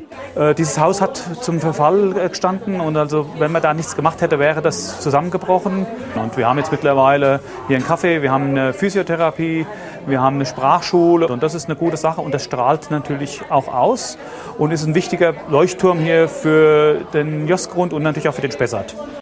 Ja, finde ich natürlich gut, dass das gibt. Aber Ich frage mich wirklich, ja, in einem der reichsten Bundesländer, in einem der reichsten Länder der Welt, hat man so eine elementare Freude über so ein Gemeindehaus, damit überhaupt noch was los ist, neben dem Briefkasten, der zum Glück noch da hängt. Da, dafür muss man ja nicht extra ins Auto steigen, wenn man Post verschicken will. Das ist doch traurig so insgesamt, oder? Also dieses Deutschlandbild, was abseits Berlin, ja, dieser politischen Feierstunden, die in Berlin da immer stattfinden, ist wirklich traurig. Und äh, wenn man dann nach Frankfurt zur Börse schaltet, um sich nochmal einen Bericht abzuholen, da kommt man auch nochmal drauf zurück. Es war irgendwie so ein un unkalkulierter Thementag Provinz in äh, Dings. Und ja, Geld spielte ja, wie gesagt, in Berlin da keine große Rolle und wäre vielleicht auch. Das wollte ich, das, das wollte ich ja gerade sagen, weil gerade in der Mhm. Bundespolitik das Geld so fließt, ja, wir haben nicht nur eine schwarze Null, wir haben sogar ein Plus. Ich wäre ja dafür, dass man die, wie bei Griechenland, die Kommunen, die riesen Altschulden vor sich hertragen, einfach, dass die Schulden gestrichen werden. Oder Ja. dass der Bund die Schulden übernimmt. Also, das, das wäre die kleinste, also nee, das kleinste, aber das Wichtigste, was man, wie man ihnen helfen kann. Ja, man kann einfach so unfassbar viel machen. Ich meine, äh, ich suche mal kurz den Tweet raus. Es beginnt jetzt ein Cum-Ex-Strafverfahren. Angeklagt sind zwei Briten. Äh, Landgericht Bonn hat die Klage angenommen. Die beiden alleine haben Ja. 447 Millionen Euro Steuergeld sich zurückerstatten lassen, ohne das jemals bezahlt zu haben. Ja, also die haben aus dem deutschen Staat 447 Millionen Euro abgezogen und gleichzeitig haben wir so eine Berichterstattung über, die freuen sich über ein Gemeindehaus und die mussten beim Land, beim Landkreis und äh, beim Land, beim Bund und in Europa nach Geldern bitten, ja, damit da mal eine Renovierung stattfindet. Das ist wirklich, also das ist so Outer Space. Äh, Ich wünsche mir hier einfach mal eine Tagesthemensendung, die da so ein Jetzt haben sie schon in die Provinz geguckt, okay, ja, also herzlichen Dank dafür, aber wir brauchen ja mal grundsätzlich eine andere Herangehensweise an Politik und so weiter, weil so geht das einfach nicht weiter. Jedenfalls, das Einzige, was sie noch so machen können, sind halt so Hiobsbotschaften, ja, von der, von der Börse irgendwie senden. Obwohl die Konjunktur in den vergangenen Jahren in Deutschland gut lief, driftet die Finanzkraft der Kommunen immer stärker auseinander, so das Ergebnis einer Studie der Bertelsmann Stiftung. Sina Meinitz, wie kommt es zu dieser Entwicklung? Ja, das kommt ganz einfach dadurch, dass die armen Kommunen in der Schuldenfalle feststecken. An ihnen Aha. geht eine gute Konjunkturentwicklung völlig vorbei. Eine schlechte bekommen sie dann aber doppelt hart zu spüren. Zum Beispiel Mülheim an der Ruhr. Hier wären 30 Millionen Euro nötig, um die Straßen nachhaltig zu sanieren. Doch das gibt der Haushalt nicht her. Löcher werden nur notdürftig gestopft. Wer hoch verschuldet ist, muss sich weiter teuer Geld leihen. Kassenkredite gelten als Krisenindikator. In Westdeutschland steht das Saarland an der Spitze. Die geringsten Kassenkredite hat Bayern. Hier sprudeln die Einnahmen. Die Schere zwischen armen und reichen Kommunen in Deutschland geht immer weiter auseinander. Nicht nur zwischen Nord und Süd, sondern auch zwischen Ost und West. In Ostdeutschland gibt es erheblich weniger Steuereinnahmen. Von bundesweit 40 schwächsten Kommunen liegen 35 im Osten.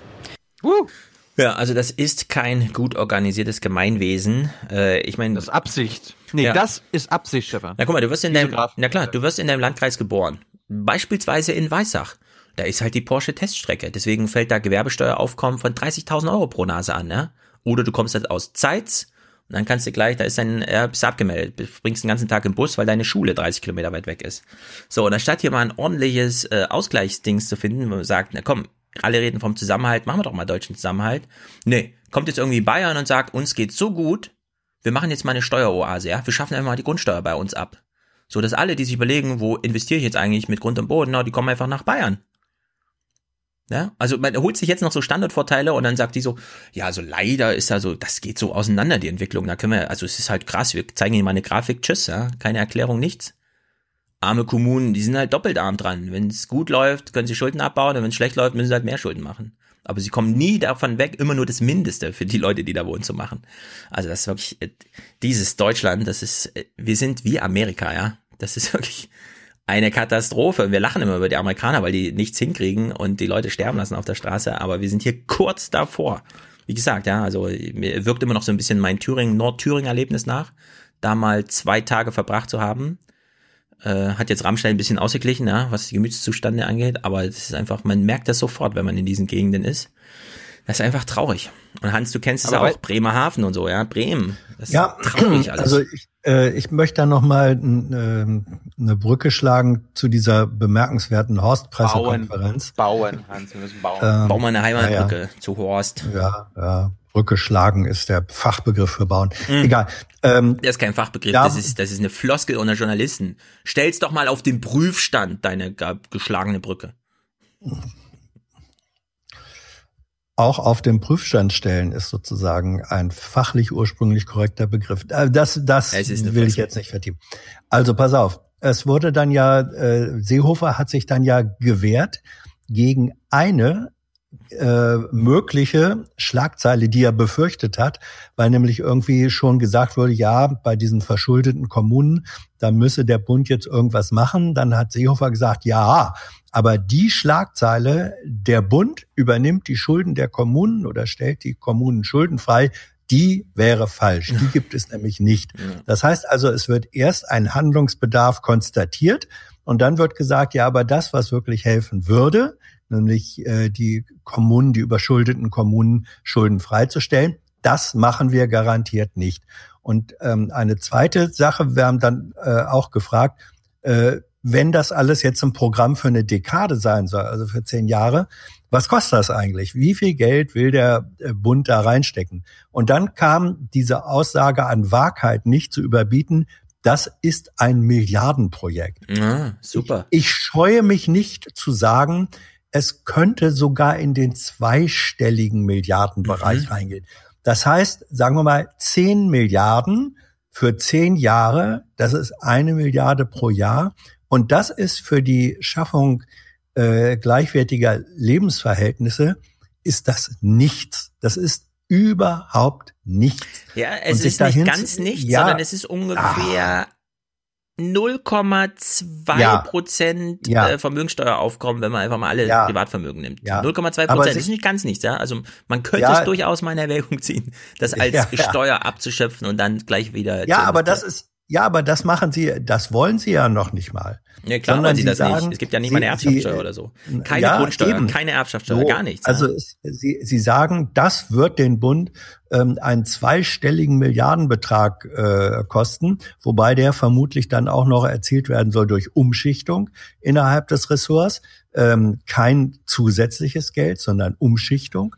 Äh, Und die Frage, die wir dann auch gestellt haben an die sozialdemokratische Ministerin, die ja vielleicht Mhm. sogar Parteivorsitzende werden möchte, ähm, ob, ob man nicht das kombinieren könnte, zum Beispiel mit einer Vermögensteuer zur Finanzierung dieser Mammutaufgabe. Da ist dann auch gleich Horst wieder reingegrätscht und hat gesagt, von solchen, äh, äh, diese Diskussion solle man jetzt hier überhaupt nicht führen müssen. Das heißt also, wenn auch nur der Hauch einer Überlegung kam, wie man diese gigantische Aufgabe finanzieren konnte, dann waren sie wieder bestenfalls bei weißer Salbe. Und in den Dimensionen äh, ist eben eine Milliarde pro Jahr durch Umschichtung in Bundeskassen ist weiße Salbe, Ja, mehr nicht. so.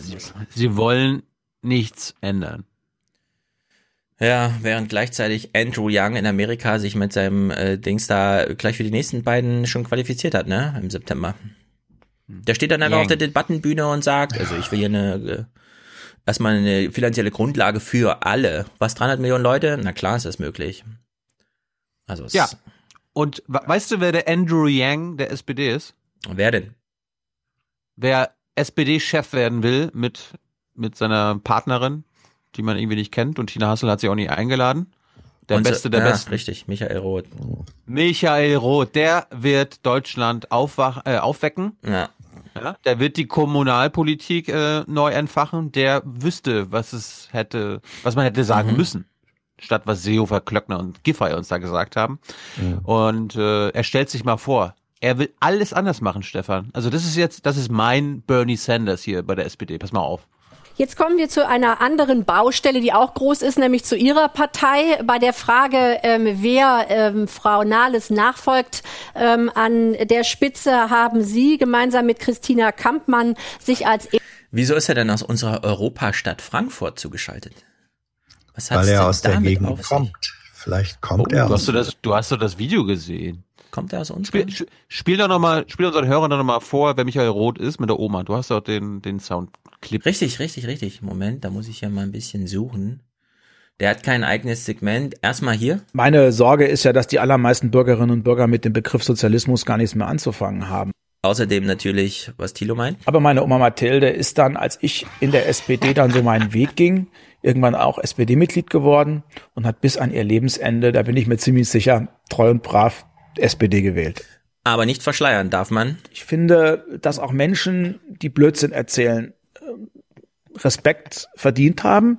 Okay. Erster Jetzt- aus der Deckung gewagt. Respekt, ähm, wollen Sie als Duo die SPD, wenn Sie es denn würden, in der Regierung erneuern oder außerhalb? Die SPD äh, muss sich unabhängig von Regierungsverantwortung erneuern. Sie wird äh, wahrgenommen als eine Kraft, die sich viel zu sehr mit sich selber beschäftigt und die auf die großen Zukunftsfragen Nee, sie wird wahrgenommen als eine Kraft, die das Gute will und immer nur das Böse schafft. Globalisierung, Europa, Klimaschutz, sozialer Zusammenhalt der Gesellschaft, soziale Spaltung überwinden, nicht mehr als die treibende Kraft Mhm. wahrgenommen. Und das wollen wir verändern. Wir brauchen hier Ah. vor allem auch wieder ähm, Ich habe gerade so ein kleines Erlebnis. Ich weiß, glaube was Macron meinte, als er sagte, Manfred Weber im Gespräch mit Donald Trump auf Augenhöhe, nee und so. Weißt du?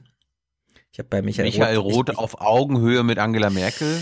Ich bin mir nicht Nein, so Michael sicher. Roth auf Augenhöhe mit Manfred Weber. Er hätte das noch ein bisschen üben sollen, glaube ich, die letzten Jahre. Pass auf, du hast, ne, du hast, du hast eine Minute, Stefan. ähm, eine positive Herangehensweise und die Ja. SPD sollte sich nicht ständig mit sich selbst beschäftigen. Herr Roth, aber noch mal kurz dazu. Sie haben gerade gesagt und haben auch gesagt, ordentlich Aber äh, diese Sätze hast du doch von einem SPDler, der die SPD übernehmen will, noch nie gehört, oder?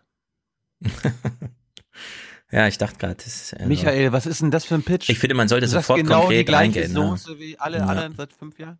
Arbeitender Reparaturbetrieb, aber gerade junge Menschen, die würden durch pragmatische Regierungshandeln nicht mehr angesprochen. Das klingt nicht unbedingt so, als ob eine SPD unter Ihnen noch lange in der Regierung bleiben würde.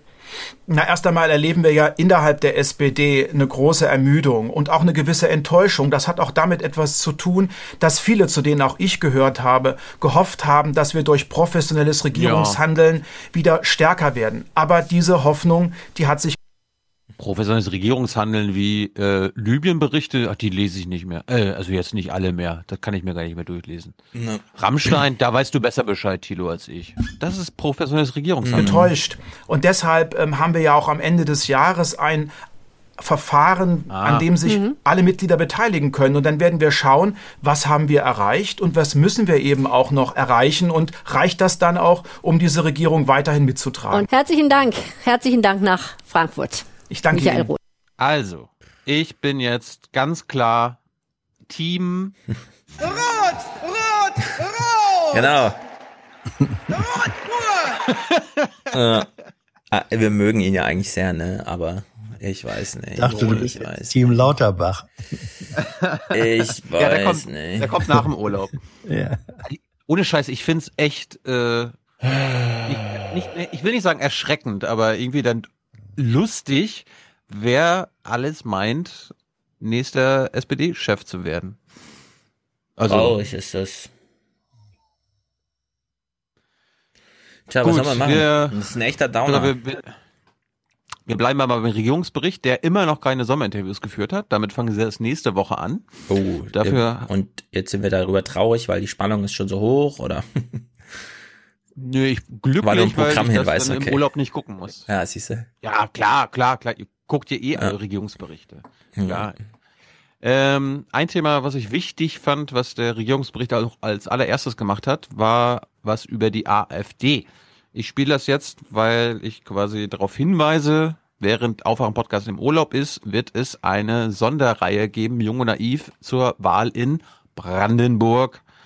Und dort werde ich mit allen SpitzenkandidatInnen reden. Mhm. Das heißt mit der Grünen, mit der Linken, mit dem SPD-Ministerpräsidenten Wojtke. Also habt ihr schon und das ist, liegt jetzt bereit oder macht ihr das? Es geht oder? morgen los. Geht morgen los. Also morgen kann man es Also gucken. Oder morgen Nein, fahrt ihr ich, los. ich, führe, ich führe ab Also morgen fünf Gespräche Okay, zwei, in zwei Tagen. Verstehe.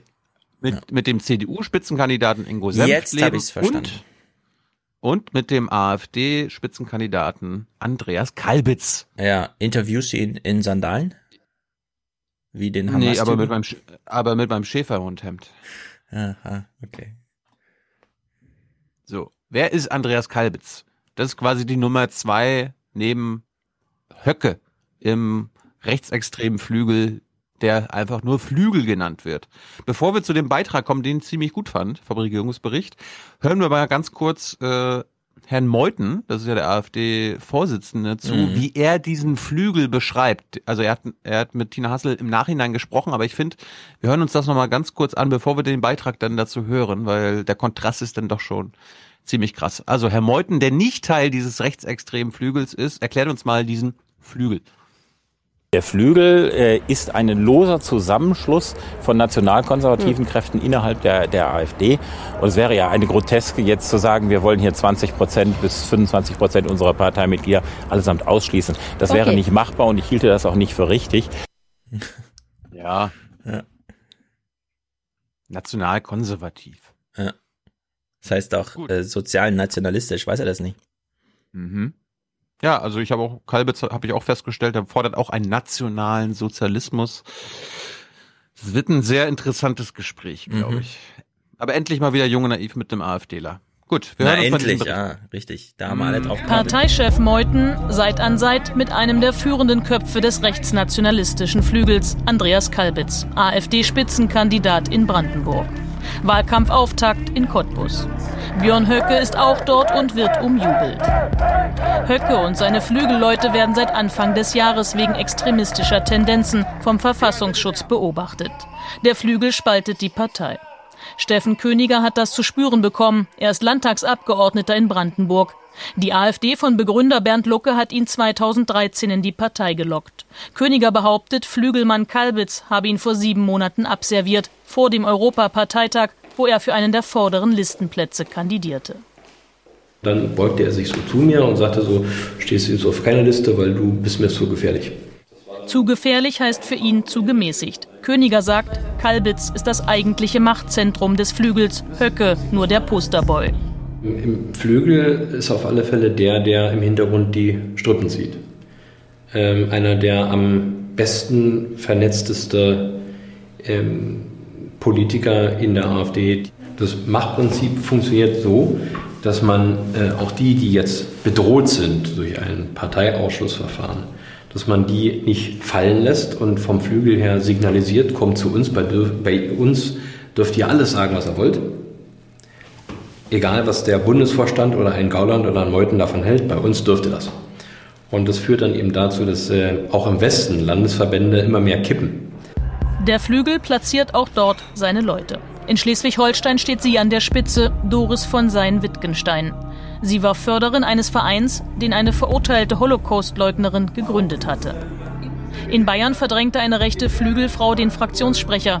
Er wirft seiner eigenen Partei, der AfD, fremdenfeindliche und extremistische Tendenzen vor. Im zerstrittenen Landesverband Nordrhein-Westfalen hat ebenfalls ein Flügelmann vorübergehend das Ruder übernommen.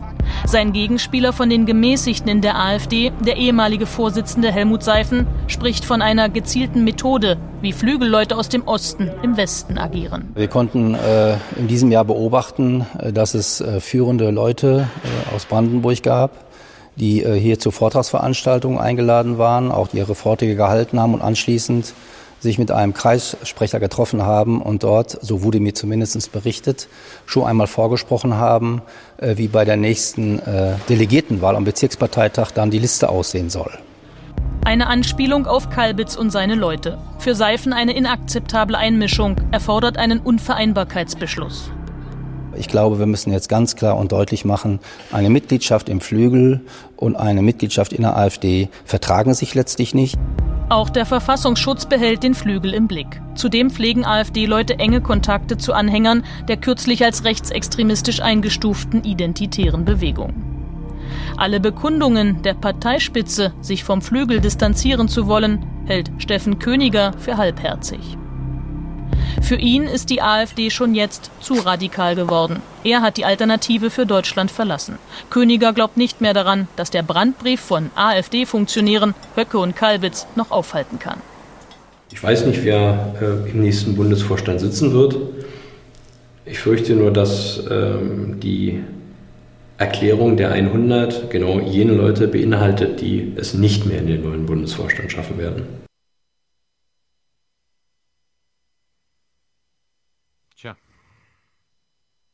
Es gab diese, diesen Brandbrief von circa 100, 150 AfD-Lern, die sagen so, ja, hier Unvereinbarkeit, Flügel gehört nicht in die AfD. Was sagt denn der Herr Meuthen dazu? Stefan, was glaubst du? Hat der da unterschrieben? Äh, nee, hat er nicht. Hm. Er erklärt dir das mal, warum. Warum sollten Sie denn nicht unterzeichnen? Äh, Das wäre ja dann doch machtvoller gewesen, wenn die Parteispitze dabei gewesen wäre. Die hat aber komplett nicht unterschrieben. Oh nein, also sowohl Herr Gauland als auch ich haben gesagt, dass wir Ausführungen von Björn Höcke auf dem Kiffhäuser Treffen am vergangenen Samstag für unangemessen hielten. Und ähm, damit äh, ist dem dann auch Genüge getan. Schauen Sie, wenn wir ähm, äh, dieses Schreiben des Appells der 100 sehen, dann wird darin zur Verteidigung des Bundesvorstandes aufgerufen. Ich bin Bundesvorstand, sitze dem vor. Wie sollte ich zu meiner eigenen Verteidigung aufrufen? Mhm, mhm. naja. Alles klar? Bei diesen äh, Küffhäuser-Treffen, äh, sag noch kurz, was da so vorgefallen ist. Ja, das ist ja das alljährliche mm, rechtsextreme Treffen der AfDler. Mhm. Ich weiß nicht, was da komplett vorgefallen ist. Also Höcke stand auf der Bühne. Spiegel. ja, also Höcke stand auf der Bühne und hat Höcke gesagt, so Nach Höcke meinem entbehrungsvollen Wahlkampf für Sachsen und Brandenburg werde ich zum nächsten Bundesparteitag fahren und dann stellen wir alle sicher, dass dieser aktuelle Vorstand nicht wiedergewählt wird. Und da stellt sich natürlich die Frage für alle, Stefan Detjen zum Beispiel, ne, Hauptstadt äh, Deutschlandfunk, der erzählt dann im Podcast so, eigentlich war ich beim Familientreffen, aber unterm Tisch habe ich immer Küffhäuser-Treffen geguckt und bis, bis meine Frau mich gefragt hat, was ist denn hier los und so. Und äh, ja, jetzt rätseln natürlich alle, wird Höcke antreten als Bundesvorstand oder nicht? Ja, das ist ja das Ding. Darum habe ich es ja auch gezeigt. Er muss es teilweise vielleicht gar nicht, weil der Kalbitz das vielleicht für ihn macht. Ja, also wie sich die AfD gerade selber zerlegt, äh, finde ich gar nicht so schlecht. Ähm, das gab's in jüngster deutscher Ge Geschichte schon mal, dass ähm, so, dass man einfach an seiner eigenen, wie soll man sagen, an den eigenen Turbulenzen ein bisschen auseinanderbricht. Außerdem möchte ich dran erinnern, äh, ihr wisst ja, wie meine Meinung über die AfD und ihre Wähler ist. Und wir nähern uns, auch wenn man nicht von Anfang an meiner Meinung überzeugt war, doch so, so langsam an so einer Haltung, oder? Also ich glaube, wir folgen alle weiter Georg Restle auf Twitter, der jetzt geschrieben hat, er lässt sich nicht einschüchtern, finde ich auch sehr gut. Und spätestens bei der nächsten Bundestagswahl kann keiner mehr sagen, dass er nicht weiß, was er hier gewählt hat. Und ich hoffe, dass ich klar machen kann, wen man in Brandenburg wählen kann. Aha. Falls man in Brandenburg wahlberechtigt ist. Das sind ja nicht so viele Menschen. Ja. Aber es sollten sich vielleicht auch alle, die nicht in Brandenburg wahlberechtigt sind, die Interviews angucken, weil es sind ja relevante Personen dabei. Na gut, der Regierungsbericht hatte auch noch äh, das Thema Bundeswehr. Es wurde so ein bisschen so, naja, Uschi, Uschi verlässt ja unsere Bundeswehr, aber in welchem Zustand? Das war die beste Exit-Strategie ever, oder Hans? Was sagst du als langjähriger Beobachter? Einfach mal zu sagen, Ja. egal was passiert, ich drehe zurück. Weil ja, Europa, also Hashtag das- Europa. Das, ja, ja, Ich hab- das war mich echt sozusagen sehr gut. Ja, das war sozusagen Abschied mit militärischen Ehren. Richtig, richtig. Ich fand's spektakulär. Gut, also Uschi, was hat's? Den, den Beitrag, Beitrag und so weiter gucken wir uns das gar nicht an. Mir ist nur was aufgefallen. Mhm. Also erstens, dass quasi Bundeswehr, ich weiß gar nicht, wie ich es sagen soll, kritische Stimmen nicht auftauchen, sondern quasi nur, die Bundeswehr muss in die Welt. Mhm. Ja, wir brauchen dafür Geld und Material. Und äh, wir hören jetzt mal den Werbeauftragten, Herrn Bartels, einen AfDler und einen CDUler. Jetzt, ich, ich verrate mal nicht, wer wer ist, weil viel Glück, das mal inhaltlich auseinanderzuhalten. Die Bundeswehr als Ganzes könnte heute nicht eingesetzt werden. Es können immer nur kleine Teile eingesetzt werden, weil Ausrüstung fehlt und weil Personal fehlt. Also das große Ziel ist, die Einsatzbereitschaft der ganzen Bundeswehr wiederherzustellen. Alle ihre hochgesteckten Ziele, Trendwenden haben nicht gegriffen. Die Bundeswehr ist am Boden und zur Landesverteidigung nicht befähigt. Die Soldatinnen und Soldaten brauchen schneller die Ausrüstung, sie brauchen die Vollausstattung und sie brauchen eine Modernisierung des Gerätes. Hier sind wir auf einem guten Weg. Es ist viel erreicht worden, aber es bleibt auch noch sehr, sehr viel zu tun. Denn was die Bundeswehr jetzt braucht, ist keine Denkpause und sind nicht weitere Analysen, sondern sind Entscheidungen. Ja, also für alle unsere Hörenden, mhm. habt ihr herausgefunden, wer da der AfD-Mann war? Naja, der, der sagt, die Bundeswehr liegt am Boden und ist zur Landesverteidigung nicht in der Lage. Ich glaube, das war jetzt nicht so schwer zu erraten. Okay, das war die Politik. Äh, wir brauchen mal ein bisschen Fabrikdenken. So haben wir es ja vor zwei Folgen genannt. Äh, am besten jemand, der den Thomas Wiegold gut kennt, mit dem Thomas Wiegold vielleicht einen Podcast macht. Die ist doch sehr, sehr kritisch, oder? Ulrike Franke. Zwar kann die Bundeswehr ihre NATO, EU und UNO-Verpflichtungen erfüllen, allerdings häufig auf Kosten der Truppe zu Hause. Beispiel NATO-Großmanöver in Norwegen im Herbst 2018. Die übenden Bundeswehrsoldaten mussten Teile ihrer Ausrüstung von den Einheiten in Deutschland leihen. Die mangelnde Einsatzbereitschaft fällt auf. Meine große Sorge ist wirklich, dass Deutschland im Ausland, im sicherheits- und verteidigungspolitischen Bereich letztendlich eigentlich nicht mehr ernst genommen wird. Und auch gerade von unseren Verbündeten. Die Flugzeuge, die nicht fliegen, die U-Boote, die nicht tauchen, die Hubschrauber, die es teilweise gar nicht gibt, das wird wahrgenommen. Und das kombiniert mit der sehr vorsichtigen Haltung der Bundesregierung in sicherheitsverteidigungspolitischen Fragen. Hm, ja, hat sie halt die Sorge, keine Ahnung. Ja. Total ich kann mir ja solidarisch erklären und sagen, äh, meine Sorge ist es auch, nur ehrlich gesagt, ja. Deutschland inkompetent bei Verteidigungsfragen. Es ist halt ein historischer Zustand, der mir jetzt auch nicht unter den Nägeln brennt oder so. Mhm. War das schon. nicht, äh, Hans, auch so ein bisschen Siegermächte, Staatsziel, Deutschland mal vielleicht nicht wieder als so einen militärischen Superblock mitten in Europa stehen zu haben? Kann man doch auch irgendwie argumentieren, oder? Hallo, 70 ja. Jahre später, hallo. Ja, ja, das, ein bisschen das nur, meine ich. aber, ja, das hat aber, glaube ich, äh, maximal bis 1953 gegolten. Äh, ab dann nicht mehr. Und das ist jetzt auch schon eine Weile her. Naja. Hast du, hast du als Kind damals, bist du auf die Straße gegangen und äh, gegen den Beitritt der NATO und die, wie war das? Wiederbewaffnung? Du warst ja schon auf der Welt. Ich war nun auf der Welt, ja. Egal. Mal, mal gerade so eben. Und, ja, vielleicht warst du ja schon politisch interessiert. Vielleicht waren deine Eltern. Also 1953 konntest du schon reden, Hans. Ja, ja. natürlich. Du konntest, du konntest deine Klappe aufmachen. Du hast es nicht verhindert. Ja, ich, ich habe auch geredet, aber ich glaube, mhm. äh, die Worte, die aus meinem Mund kamen, waren eher nicht NATO. Atomwaffen, nein! Atomwaffen, ja. nein! Nee, hier spiel mal Schäbli. Das hat, das hat Hans immer. Als Kind. Schäbli. Stellt euch Hans als Kind Wir vor, werden uns dafür einsetzen, dass diese Welt eine atomfreie Welt ist. Die Bundesregierung steht für eine atomfreie Welt. Hm. Gut. Das war gerade Ulrike Franke, das war Fabrikdenken. Also sie ist ja von einer Denkfabrik, glaube ich, Council on Foreign Relation. Ich finde ja gut, dass man in der ARD, dass man das strikt trennt. Ja, als Journalistin, dass man klar kennzeichnen für Oma Erna. Das ist eine Expertenmeinung, eine, äh, ich will nicht sagen ein Lobby, eine Lobbymeinung, aber auf jeden Fall jetzt nicht Fakt, keine Tatsache, was Ulrike Franke da jetzt gesagt hat. Und darum hat Tina Hassel das auch wunderschön getrennt. Herr Roth, herzlich willkommen. Ähm, wir haben es gerade im Film gehört. Die NATO-Verbündeten neben die Bundeswehr und damit auch Deutschland gar nicht mehr so richtig ernst. Ähm, was hat Frau von der Leyen da falsch gemacht? Das finde ich gut. Es ist ein Schleudersitz, haben alle Journalisten gesagt. Wieso sollte sie dem widersprechen? War, wie hat Frau von der Leyen da eigentlich versagt? Ja. Gut. Tina hat ganz guten Humor, finde ich. ja. Ähm, also das war, also Roths, Rothskram mit seiner Kandidatur kam am Ende. Am Anfang musste er noch ein bisschen doch verbinden können, oder? Hätte das doch also jetzt, wo Sie mich Aufrüstung. fragen zum Thema Verteidigung, halte ich gleich mal meine Rede und da kennen Sie ja auch hier mein Vorbild. We are America, second to none, and we own the finish line. So geht Wahlkampf, Michael. Ja, oh, nee, ich finde, als Sozialdemokrat kannst du sowas sagen. Well, first of all, let me just say I love my country. I love my country.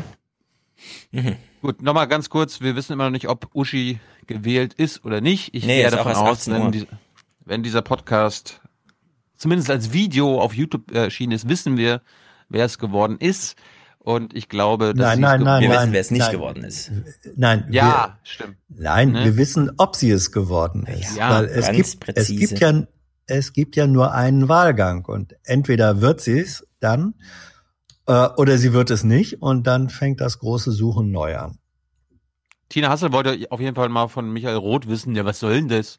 Warum stellt sich die SPD gegen eine deutsche, Ja, eine deutsche Kandidatin, die Europa führen kann? Was soll das, Michael?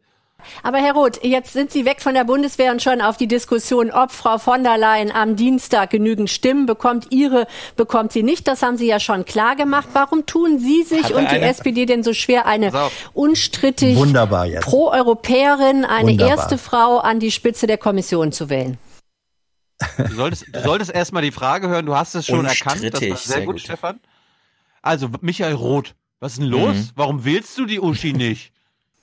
Also ich bitte Sie, erstmal äh, kann ich Frau von der Leyen überhaupt nicht wählen, weil ich nicht Mitglied des Europäischen Ja. Parlaments so, bin. ah, also. 16 von 751 Abgeordneten gehören zur SPD. Und hier gibt es eine kritische Diskussion und dafür gibt es natürlich auch entsprechende äh, Gründe. Und so sieht eben auch Ups, jetzt hat er gerade auf seinen Spickzettel geguckt. Mhm. Und jetzt hören wir mal, was auf seinem Spickzettel stand. auch äh, Demokratie aus. Die EU-Verträge sind auch ganz klar. Dort steht nicht, äh, dass der Europäische Rat, also die Staats- und Regierungschefs bestimmen und das Europäische Parlament nickt einfach ab, sondern das Europäische Parlament wählt.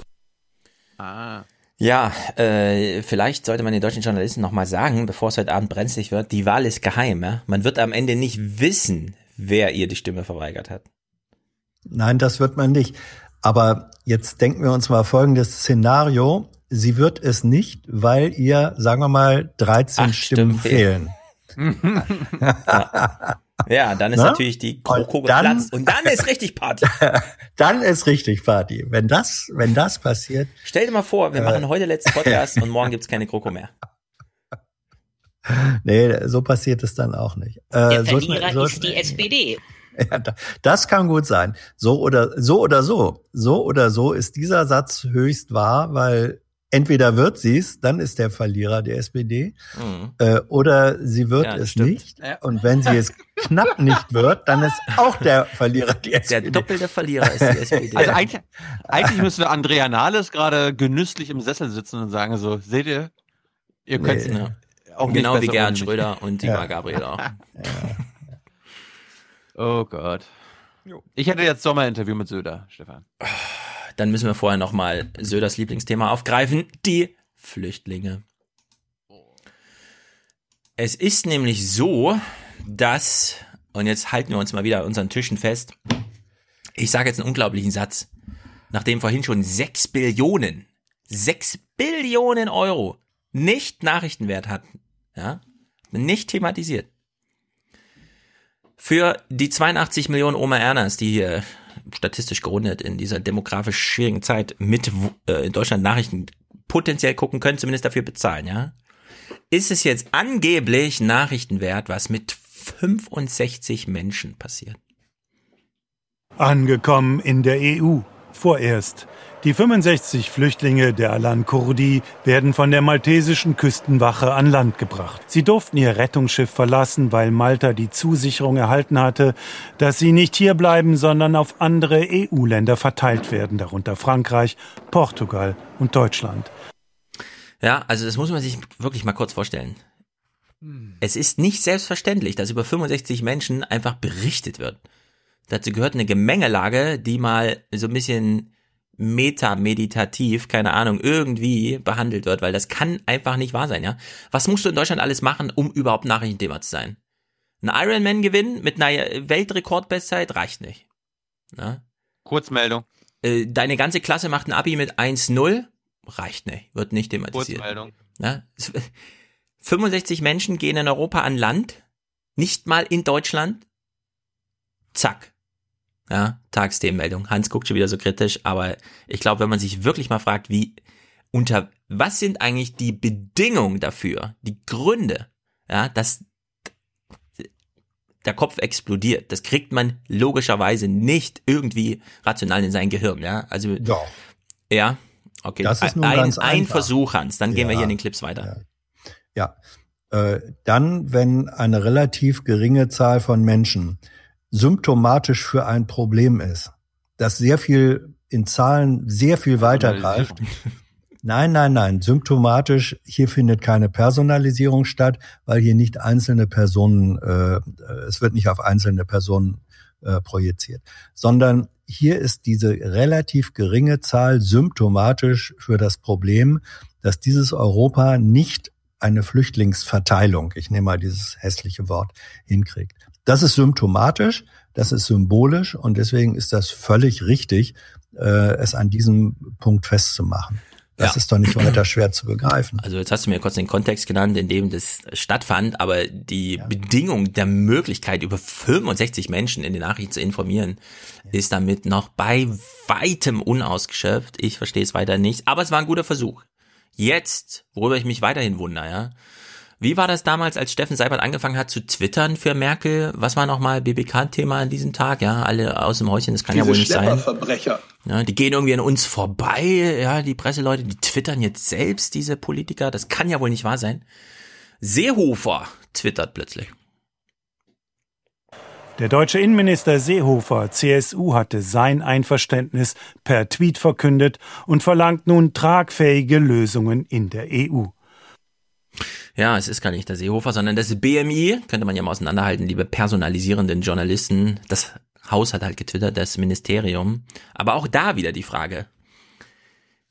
Für was ist Seehofer alles zuständig als Minister und zu welchem zu Thema gibt es einen Tweet? Und zu wie vielen Themen eigentlich nicht? Also ich wundere mich hier äh, nach und nach. Naja, jedenfalls. Ich mein, hm? Hans, warum machen die Tagesthemen in dem Beitrag quasi, warum filmen sie Twitter ab, wenn sie einfach sich auf die O-Töne, die wir ihnen geliefert haben, in den letzten fünf, sechs Wochen RecPK hätten bedienen können, wo wir auch mal darauf hingewiesen haben, was sie jetzt eh machen wollen. Hm. Ich glaube, weil äh, die aktuellste Äußerung an dem Tag einfach dieser Tweet war. Und also das Aktuellste ist ja das Wichtigste. Bei, bei Nachrichten schon. Ja, ja, bei Nachrichten hat die Aktualität eine gewisse Bedeutung. Aha. Na gut. Eine gewisse, ach so. Also ich bin weiterhin hier stark verwundert und ich empfehle allen Zuhörenden ein bisschen mehr Verwunderung zulassen, weil das ist, wir sehen hier atemberaubendes Zeug, das ist unglaublich.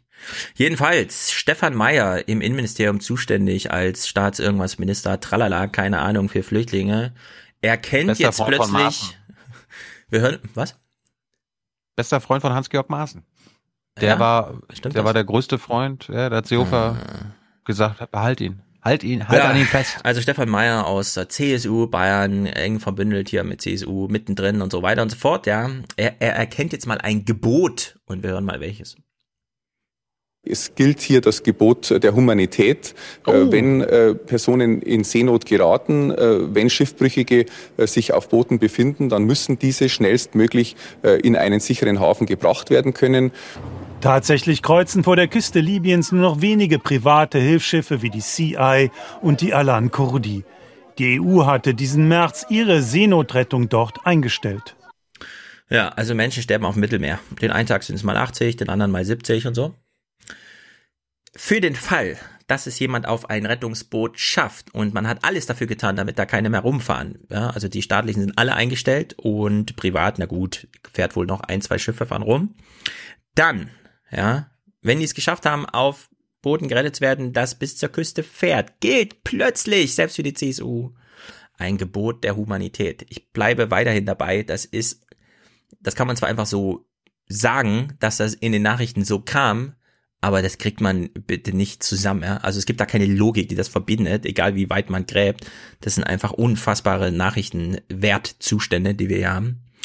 Salvini, ja, wir wundern uns ein bisschen weiter. Wie macht Salvini eigentlich Politik? Naja, durch Verkündung. Wie verkündet er denn? Facebook-Video. Die deutsche Regierung fordert mich auf, unsere Häfen für die Flüchtlinge zu öffnen. Aber da sage ich nein. No. Ja, no. Salvini sitzt in no. seiner Küche, hinter ihm irgendwelche Bilder, no. die seine Kinder da gemalt haben. Und er macht mal kurz das, na, hier gibt's keine Flüchtlinge bei mir in den Häfen. Hat nur noch gefehlt, dass er wie Grillo so, nein, ja. nein. Also wir sind hier frei nach Frank Riegers angehefteten Tweet ganz falsch abgebogen, ja, und das Bizarrometer ist einfach explodiert. Das kriegt man hier nicht mehr zusammen. Das ist einfach, wir sehen hier nur Müll. Naja, Gerald Knaus ist jedenfalls noch, äh, denkt ein bisschen mit und so, wissen wir ja. Zum Glück hat man dann mal außerhalb der politischen Blase, ja, zumindest im Randgebiet, sich mal noch einen O-Ton abgeholt. Gerald Knaus berät die Bundesregierung. Sein Rat baut innerhalb der EU endlich menschenwürdige Aufnahmelager und wartet nicht auf eine einvernehmliche Lösung. Wir müssen wegkommen von der Idee, dass es dass nur eine europäische Lösung eine, eine gute Lösung ist. Und Deutschland hat das größte Interesse, mit Griechenland, mit Spanien, mit Frankreich gemeinsam Lösungen zu finden, die zeigen, wir haben Kontrolle, aber sie ist menschlich und wir äh, schützen und bewahren unsere Werte. Ja, finde ich, sollte auch für die Bundesregierung gelten. Ich habe ja auch Frau Petermann gestern gehört, da wie sie ihren komischen, ja, das ist dann da und dann kommt die Bundesregierung und dann wird es irgendwie zuständig und dann können die vielleicht in diesen 60 Kommunen irgendwie ankommen, keine Ahnung und so, ja. Es ist einfach, nee, erstmal, erstmal muss alles geklärt werden, ja, bevor, erstmal müssen alle Straßen geflickt werden, über denen der Bus fährt, äh, dann erst können wir die Flüchtlinge hier durchlassen. Ja, das sind Break aber Rückzugs, das sind Rückzugsgefechte. Ja. Vorzugsgefechte live. Markus Preis sagt, dass Franz Timmermans die Sozialdemokraten aufgerufen hat, von der Leyen zu wählen. Ich behalte recht. Äh, womit Macrons Liberale haben auch Sie schon ist gesagt. noch nicht gewählt. Wir sehen, dass du heute sage, Abend, ob dass du recht hast. Ja. So.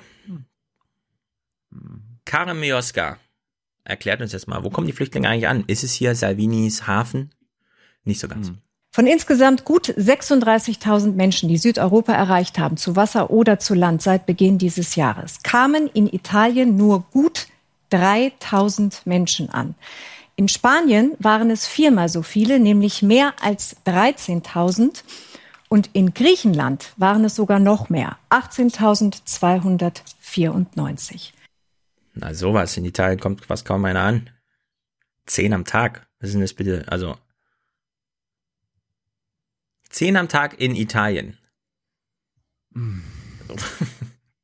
Oh, heute waren es 65. Wir machen mal kurz hier mega Aufriss und so. Na gut. Ja, naja, jedenfalls Griechenland neue politische Lage, denn wollen wir kurz erwähnen, neuer Premier. Von nun an wird Kyriakos Mitsotakis die Geschicke Griechenlands leiten. Der ehemalige Banker ist stolz. Jawohl. Das griechische Volk hat uns gestern ein starkes Mandat erteilt, Griechenland zu verändern. Dieses Mandat werden wir ohne Abstriche respektieren. Mhm. Geil, ne? In der griechischen parlamentarischen Demokratie bekommt die stärkste Partei ja, bei dem Wahlsieg nochmal 50 Sitze geschenkt. Ja, warum nicht? Das ist so unfassbar. Die haben das 43% ist abgeschafft für die nächste Wahl. Hm. Aber das ist so krass. Ich wünsche mir das für Deutschland auch. Ja, immer diese Koalitionsscheiße, den wir auffällen, ja. Ja. Einfach Pi mal Daumen. Ja. 40 Also aufgerundet es, zu es 50. ist einfach ein, ähm, ich meine, er ist Banker und, und sowas nennt man in Bankerkreisen eine Erfolgsprämie oder einen Bonus. Richtig. Ja, das ist sozusagen der Bonus. Die besonders Erfolgreichen kriegen dann nochmal, kriegen, kriegen einen Bonus, ein Zusatzgeschenk. Hm. Und die Dividende, die sind ja, das ist ja, Ja. Jammer, Jammertal. Ein Jammertal, sowas will denn Herr Mitsotakis jetzt eigentlich? Und für wen? Eines seiner Versprechen, ein besseres Leben für die Griechen. Dass Griechenland die Versorgung Wer hätte es gedacht? der Flüchtlinge nicht im Griff hat, hat er bei einem Wahlkampfauftritt vergangene Woche in Athen nur kurz gestreift. Wir werden menschenwürdige Lebensbedingungen in den Hotspots schaffen. Aber wir werden auch ein neues Asylverfahren anwenden. Sehr viel schneller und sehr viel einfacher. Und wer kein Asylrecht hat, der wird in die Türkei zurückgeschickt. Mhm. Haben die Tagesthemen erwähnt, dass er auch schon im alten Kabinett unter Neodemokratia-Herrschaft äh, dabei war? Dass er quasi mitverantwortlich für diese schlimme Krise in Griechenland ist? Ja, vor allem ist doch sein Vater auch schon wieder damals Ministerpräsident gewesen oder so. Das ist doch hier Mhm. wieder alles so, wie es halt so ist in Griechenland. Keine Ahnung, ich kenne mich da wenig aus. Jedenfalls, Christian Feld. Wir sind ja hier eigentlich noch beim Thema Flüchtlinge, ne? Das haben die so eingefusselt hier, dass es da eine Wahl gab. Christian Feld ist, ähm, was macht er eigentlich? Äh, Brüssel-Korrespondent, keine Hauptstadt, Ahnung. nee, Hauptstadt. Ist jetzt er eine Hauptstadt, war, ja, er ist, er ist im, im. Hauptstadtstudio. Ja, ja. Ja, war aber mal zuständig für Brüssel, ne? Kennt Er sich war, eigentlich er ist, aus, er ist oder? WDR, er ist Journalist beim WDR. Ah? Er, er Ist war jetzt Markus im Hauptstadt. Vorgänger. Ja, er ist jetzt Journalist im Hauptstadtstudio, war davor im ARD-Studio Brüssel. Ja, das heißt, er konnte eigentlich mit der Straßenbahn nach Brüssel fahren. Jetzt hören wir mal eine Einschätzung, bei der ich wieder, ja, also wir haben schon viel krasses Zeug gehört, aber dieser Kommentar, der sprengt jetzt ja auch noch mal ein bisschen das Bizarrometer. Wenn es um Flüchtlinge geht, steht EU häufig für Egoistenunion. Diese bittere Realität sollten die sogenannten Willigen akzeptieren und wenigstens nach einer Zwischenlösung suchen. Und hier kommt Ursula von der Leyen ins Spiel. Die hat jetzt im Brüsseler Europaviertel ein Büro. Dort arbeitet die mögliche Kommissionspräsidentin an ihrem politischen Programm. Es wäre ein starkes Signal, eine neue europäische Seenotrettung zu einem der zentralen Vorhaben zu machen. Am besten mit Ideen, wie sich die Blockade durch einzelne Mitgliedstaaten verhindern ließe und mit Konsequenzen für die, die Solidarität mit Füßen treten. So, das ist so Outer Space. St- Können wir uns vorstellen, dass sie heute bei ihrem Vortrag im Europaparlament vor allen Parlamentariern nochmal dafür wirbt, eine neue europäische Seenotrettung zu begründen, wenn ich gewählt bin, ab nächste Woche? Ja, das geht an jeder politischen Logik vorbei, weil dann verprellt sie genau die, auf die die CDU gerade so stolz ist, dass man sie noch eingesammelt hat für die Wahl. Ja, und trotzdem äh, wird diese, äh, wenn sie es wird, wird diese neue europäische Seenotrettung kommen und dann wird sie sein, die das befördert. Auch wenn das äh, Dein Wort in unser aller Ohr, das werden wir überprüfen, ob Ursula von der Leyen, wenn sie gewählt Ja. ist, die Also Seenotrettung ein- wieder es, äh, auf. Pass, ja, pass auf, es gibt ein, es gibt ein Indiz, es gibt ein Indiz dafür. Oh. Ähm, ja, in Mhm. der Zeit, als äh, die Operation Sophia. Ja, da hat sie Moment, das gefordert als- und ich weiß, und sie hat sich Ja. aufgeregt, dass sie in Rom immer in die falschen entlegenen Ja, Orte geschickt ja, ja, worden und genau. so weiter und also so fort. das ist, das Aber ist sozusagen ein Ding, was, was ein bisschen in ihrem Hinterkopf äh, drin ist. Und da im Moment, ähm, und, und das macht ja Maas nicht alleine, wenn er sagt, wir machen, wir wollen jetzt hier äh, sozusagen diese Koalition der Willigen äh, machen, wenn wir schon es auf ganz europäischer Ebene nicht hinkriegen.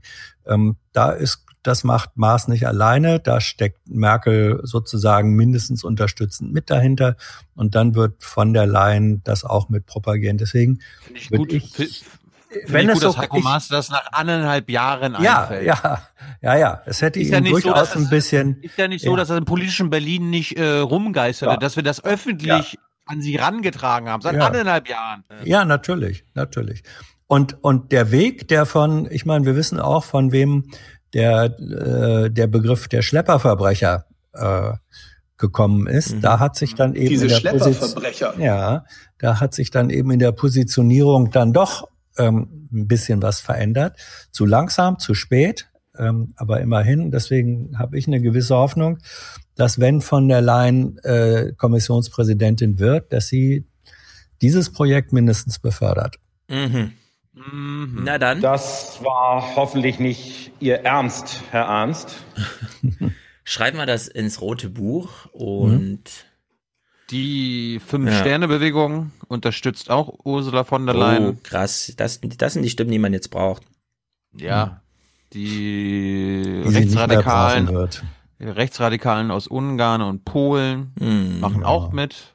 Es wird Ja. berichtet, dass Paul Ziemiak in Warschau um die Stimmen der Peace-Partei Ja. geworben hat. Ja. Das, ist, doch einfach übel, ja. Das Aber ist der- genau das Europa, der- was wir jetzt brauchen. Ja, aber das, das ist doch der Grund. Äh, wer hatte vorhin gesagt, dass das Timmermans die Sozialdemokraten aufgefordert habe, sie zu wählen? Das ist genau der äh, Grund dafür. Ähm, äh, jetzt sagt Timmermans, wählt die, damit wir nicht hinterher sagen müssen, wir haben eine Kommissionspräsidentin, die von den Rechtsradikalen abhängt. Das Warum ist nicht? die, Hä? das, Diese das Logik ist verstehe ich jetzt nicht. Gerade deshalb nicht weh.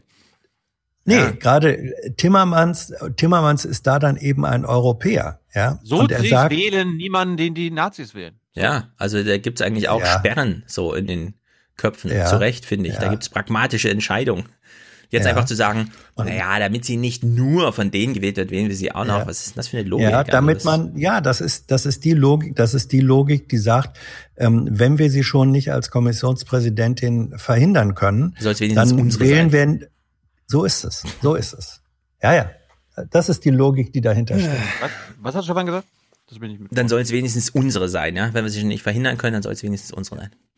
Gut, okay, das ist äh, sehr gute Erklärung, Hans. Dann muss ich jetzt noch mal kurz das Thema wechseln, nämlich zum Thema. Ich wollte doch Söder machen.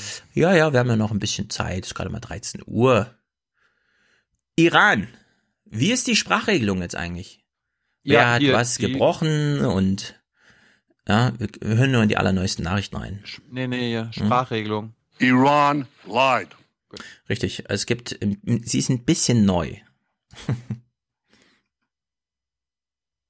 Die USA hatten das Abkommen im vergangenen Jahr einseitig gekündigt. Ah, einseitig gekündigt, okay. Dann wissen wir da auch Bescheid. Jetzt zu einem Thema. Sind, sind nicht Kündigungen in aller Regel einseitig? Ähm, ja, das sind wieder diese Feinheiten. Wir haben uns im Einvernehmen getrennt oder so, sagt man auch Eben. so schön, weißt du? Eben. Und das ist nicht gekündigt. Ne? Gekündigt ist für meine Begriffe immer ein einseitiger Vorgang. Ja. Thema E-Roller, Lieblingsthema, leider jetzt ein bisschen getrübt, denn beispielsweise gab es in London jetzt eine, eine YouTube-Influencerin ist gestorben auf ihrem E-Roller. Mutmaßlich, man weiß ja nicht genaueres, aber die Legende geht wohl so, die man sich erzählt. Wie ist die E-Roller-Entwicklung in Frankfurt, Stefan? Also in Ähm, Berlin in den letzten vier Wochen ist es, es ist, ich habe ich habe an sich nichts dagegen, aber das ist wie eine Plage. Also in Mitte ist es wie eine Plage. Ja, ich war jetzt nicht mehr so viel in der Innenstadt. Ich bin in Frankfurt noch nie gefahren, äh, aber Und ist es, und Hans, ist es nicht so, dass man das, den, so einen E-Roller nicht erst ab einer bestimmten Alter äh, rollen darf? Ab 12 Ja, ich oder glaube 16 14. oder so? Ja, ich, ich glaube 14. Also 12 oder 14. Also ich habe am Sonntag Ja. mit zwei Freunden im Park gesessen Mhm. und da sind die meisten Rollerfahrer unter sechs gewesen. echt auf so einem E-Roller, aber der ist schon ziemlich Ja. schwer und ziemlich hoch auch. Ja, Kinder. Ja. Ja. Ich sehe vor allem immer alle zu zweit drauf fahren. Also es ist wirklich gefährlich, Leute. Passt Auch ein bisschen verboten. auf. Es macht Spaß, aber es ist gefährlich. Verboten ohnehin, ne? Das kommt noch dazu. Mhm. Eigentlich ist es ohne Helmfahren schon verboten, aber na gut. So, E-Roller. Ähm, es melden sich Fans aus Paris und wir, wir hören jetzt mal so eine kleine Ziffer, so eine kleine Kennziffer, die uns dann doch ein bisschen, naja, nicht gut gelaunt zurücklässt. Ich fahre damit mehrmals in der Woche. Vorher habe ich den Bus genommen oder bin gelaufen. Das ist ein Transportmittel, mit dem ich viel schneller von A nach B komme, als mit der Metro oder dem Schnellzug. Und Paris gibt es jetzt schon ein Jahr. Also wir haben hier Leute, die das schon eine Weile machen. Le métro ou le RER 20.000 Roller gibt es in Paris und das wird zum Problem. Kaum einer hält sich an die simpelsten Regeln. Viele Roller werden einfach irgendwie und irgendwo abgestellt. Ihre Lebenszeit beträgt im Durchschnitt nur 28 Tage. 28 Tage, danach ist ein Ding Schrott. Ein Monat. Das heißt, es geht ziemlich schnell, dann liegen die in deutschen Städten auch einfach rum. Was mich ein bisschen wundert, als ich das eine Mal gefahren bin, musste ich danach so ein Foto machen, wie ich ihn abgestellt habe. Warum ist das nicht von Bedeutung? Also, wenn die Roller irgendwo liegen, wieso zieht man die Leute nicht hier gleich mit, du musst jetzt den Roller ersetzen, es kostet 300 Euro oder was? Zur Verantwortung? Also, das verstehe ich auch nicht, ist irgendwie bescheuert. Naja, jedenfalls, die Bilanz ist nicht besonders gut, jetzt die, was körperliche Versehrtheit angeht. Zwei Tote und in den Notaufnahmen häufen sich die Verletzungen bei Rollerfahrern und Fußgängern. Die Stadt Paris zum Handeln gezwungen. Wir müssen den Mythos der grenzenlosen Freiheit beenden. Hier herrscht Anarchie, auch beim Abstellen der Roller. Und beim Fahren gefährden sie ihr eigenes und das Leben der Fußgänger. Ja, es ist immer, wenn was Neues eingeführt wird, was alle irgendwie cool finden, ist schon mal ein ganzer Haufen Scheiße dabei. Also in Berlin werden die Roller so äh, nicht von den Unternehmen selbst, jedenfalls nicht bei jedem Anbieter aufgeladen, sondern da kommen nachts die Juicer, die den für 15 Euro pro Stück aufladen. 15 Euro, das sind 5 Minuten kosten Euro. 20 Cent pro, nee, warte mal, ein Euro pro Minute kostet es, ne? Oder wie war Nein, das nochmal? Pro Scooter, ich habe hier den Tatsatzartikel Ja. vor mir. Pro Scooter bezahlt Lime diesen Juicern in Berlin 4 Euro. 4 Euro. Das heißt, es ist eine Viertelstunde die, Fahrt. Mal, mal, und die Juicer tragen jegliche Kosten selbst. Strom, Benzin, Internetgebühren und am Folgetag müssen die Roller zwischen 5 und 7 Uhr morgens in der Stadt verteilen. Ja, sonst gibt's kein Geld. Also das ist ein echtes Problem, weil das ist zu wenig Geld für Juicer. Und äh, wenn, also der kostet... Wo, das, wo ist denn da der Mindestlohn? Genau, wo ist denn der Mindestlohn? Ist es überhaupt Arbeit, ja? Also das müsste man eigentlich mal ordentlich äh, gleich mal durchreglementieren. Und die sind ganz schön teuer. Also man steigt auf und es hat schon mal einen Euro bezahlt. Und dann kostet die erste, die ersten fünf Minuten kosten, glaube ich, einen Euro. Oder? Ja, irgendwie so. Es gibt Cent unterschiedliche so. Modelle, ja, ja. Nee, genau. die Preise sind alle gleich, Und- das ist so erstaunlich. Ja, aber, aber es ist, glaube ich, pro, es ist entweder pro Minute oder pro Kilometer. Ich weiß noch nicht mehr. 20 Cent aber pro Minute, ich erinnere mich. Also du bezahlst, ich Ja. hab, ich habe zwei Euro irgendwas Ja. bezahlt für fünf Minuten. Es ging Ja. ganz schön schnell vorbei. Ein bisschen Ja, so ja, weil, weil du erstmal, das ist wie im Taxi, du zahlst erstmal äh, den einen Euro dafür, dass du das Ding in Betrieb nimmst. Ja, aber wenn du eine Viertelstunde fährst. Ja, hast du schon bist du vier, geldlos. Min vier. Euro gezahlt. Und dafür, Ja, ja. die kriegt, also von einer Viertelstunde, ja. ist sozusagen äquivalent zu dem, die ganze Nacht aufladen. Das Ja. Aufladen dauert sieben Stunden. Ja, ja. Das finde ich nicht fair. Also das ist, kotzt mich schon nicht. wieder an, ja. Da kommt ein Roller und es ist eigentlich cool, darauf zu fahren und es ist toll, dass man auch mal jetzt mal eine halbe Stunde Spaß oder so, ja gut, ist ein bisschen teuer, fährt man halt mal eine halbe Stunde aus Spaß und dann hat man gleichzeitig diesen ganzen Fuck-Up-Rucksack wieder schon drauf, da ist nachts einer, der sich die, ja, und dann ist alles gefährlich und äh, jeder stellt den Scheiß irgendwo ab und so. Macht, so mindert ein bisschen den Spaß.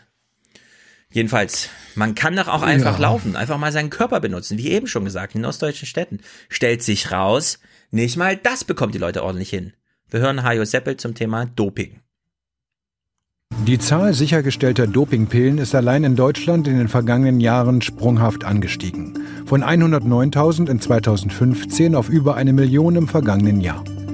Und auch wenn ein vermutlich nur kleiner Teil davon in den Spitzensport geht, hat diese Polizeiaktion gezeigt, es ist ein großes Problem. Doping im Sport, vor allem im Breitensport. Ja, größte Razzia überhaupt, 30 Länder, keine Ahnung, 300 Polizisten, tonnenweise das Zeug aufgestöbert. Karim Joska hat jetzt eine, also das war eine gute, eine sehr gute Themensetzung, denn es ist vor allem der Breitensport. Leute wollen einfach irgendwie, keine Ahnung, fit aussehen, betrügen sich selbst. Ja, also anders als der Bahnbabo, betrügen sie sich. Jedenfalls hat Karim Joska den richtigen Themenzuschnitt für die Anschlussmoderation gefunden. Thilo meldet sich wie ein Penela, ja. Nee, aber einfach nur Doping im Breitensport, da fällt mir sofort die Netflix-Doku Icarus ein. Über Genau, russische mal. Hilfe beim Doping. Aber der, der Typ, der die Doku gemacht hat, hat ja damit angefangen, sich selbst quasi zu filmen, wie er Tour de France nachfährt und dabei dopt. Ja, also Sehr sehenswert. Genau. Wobei dieses, dieses Phänomen ist äh, leider eben auch schon uralt. Also vor 10, 20 Jahren waren das die Anabolika, die, die wirklich in den ganzen Muckibuden, ähm, die für manche die Haupterwerbs, Hauptnebenerwerbsquelle äh, Quelle war des Einkommens. Ähm, es waren einfach diese wahnsinnigen Breitensportler, die dachten, sie müssen sich das Zeug reinschmeißen, um dann einfach die Muckis zu haben und so. Und das findet jetzt ähm, im Doping dann äh, seine, seine Fortsetzung. Das Phänomen ist leider, leider uralt. Ja, uralt, aber wir haben an diesen Zahlen gerade gesehen, das ist schon, heute ist Ja. Breitensport ein bisschen breiter. Also das erfasst ein paar mehr Leute irgendwie. Ja, ja, ja, ja. Und ja, ja es, nimmt, es nimmt quantitativ zu. Ja, weil vor allem eine Sache sich geändert hat, nämlich Mediennutzung. Man ist jetzt auch aktiv dabei. Karim Joska hat hier, ich weiß nicht genau, wie es kam. Das Doping-Thema lag auf dem Tisch, Hajo Seppels Re Recherche war irgendwie fertig und so weiter.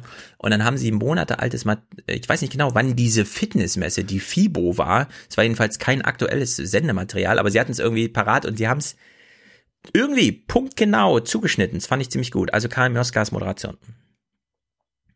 Die Grenze verschiebt sich zwischen Profis und Amateuren, denn einige vermeintliche Amateure sind ja in Wahrheit auch Profis. Sie vermarkten nicht ihre Leistungen, sondern ihren Look in den sozialen Medien, auf YouTube und vor allem Instagram. Da kennt jeder den Begriff Biohacking, also Methoden, den Körper zu optimieren und aufzumotzen wie eine Maschine. Die einen empfehlen kalte Duschen, um das Sixpack vom letzten Fett zu befreien, die anderen schlucken lieber Tabletten. Ja, es geht nicht nur um körperliche Leistung, sondern es geht auch um körperlichen Look natürlich heute viel. Biohacking. Biohacking. Und die O-Töne. Ja? Nee. Willst du uns was erzählen zum Thema? Nee, ich, ich höre dir zu. Ja, jedenfalls, sie haben hier irgendwie, ich weiß nicht, ob das aktuell ist, keine Ahnung, diese FIBO-Messer ist schon eine Weile her. Jedenfalls haben sie hier O-Töne, die ein wirklich, das ist ein bisschen erschreckend, muss ich wirklich sagen. Wie natürlich sind Körper wie diese. Wenn du auf die Bühne gehst, dann ist ja auch, also da stoffen ja auch viele, da geht ja auch mittlerweile gar nichts mehr ohne Stoff. Also. Viele nehmen auch andere mit, das ist ja klar, das sieht man ja. Sind es denn trotzdem Vorbilder für dich? Ja, klar.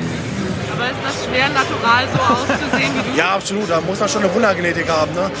Bitte, was muss Da man muss man schon eine Wundergenetik haben, ne? Wer auch in die Kamera guckt. Ja, wirklich. Gott, warum muss ich da dauernd an Dirk Niebel denken? Ich, ich an Kalbitz. immer. Gut. Ja. Na gut. Ja, also man scherzt einfach. Sind es trotzdem deine Vorbilder? Klar. Und dann erzählt er was von Wundergenetik, ja, und macht hier Zwinker-Smiley.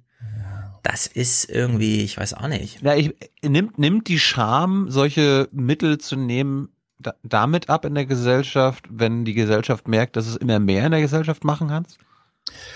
Ähm, was ich finde, was hier stattfindet, ist die letzte Sicherheit, die Menschen haben, ist sozusagen die Orientierung an der eigenen Körperlichkeit.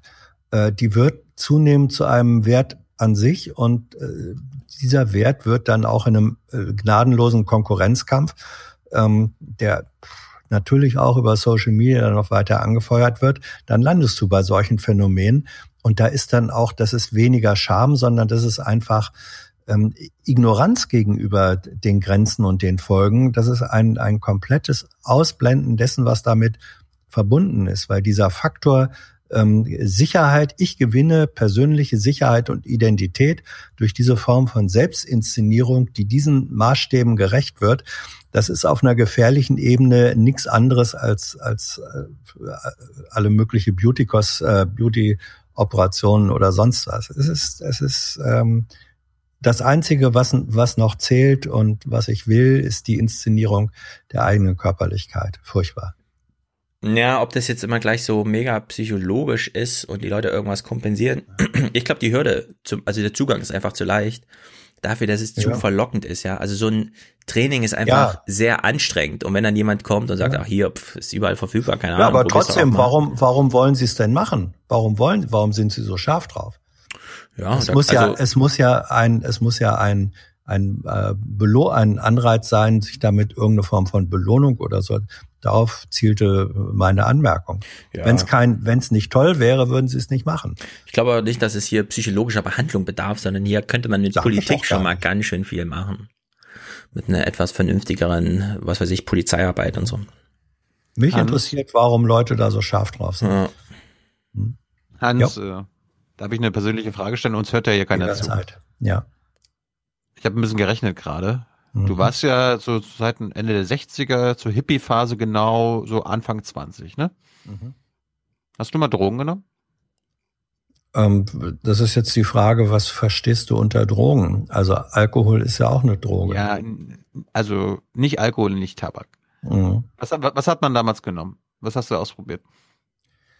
Also ich habe ja damals nicht auf Lunge geraucht, deswegen war mir, ich war immer, äh, also erstens, ähm, es ging über äh, Hanfprodukte niemals hinaus, weil ich, nein, ich, ich hatte einfach in meinem Umfeld relativ viele Leute, die haben äh, geguckt. Ähm, ich war befreundet mit Leuten, die waren heroinabhängig.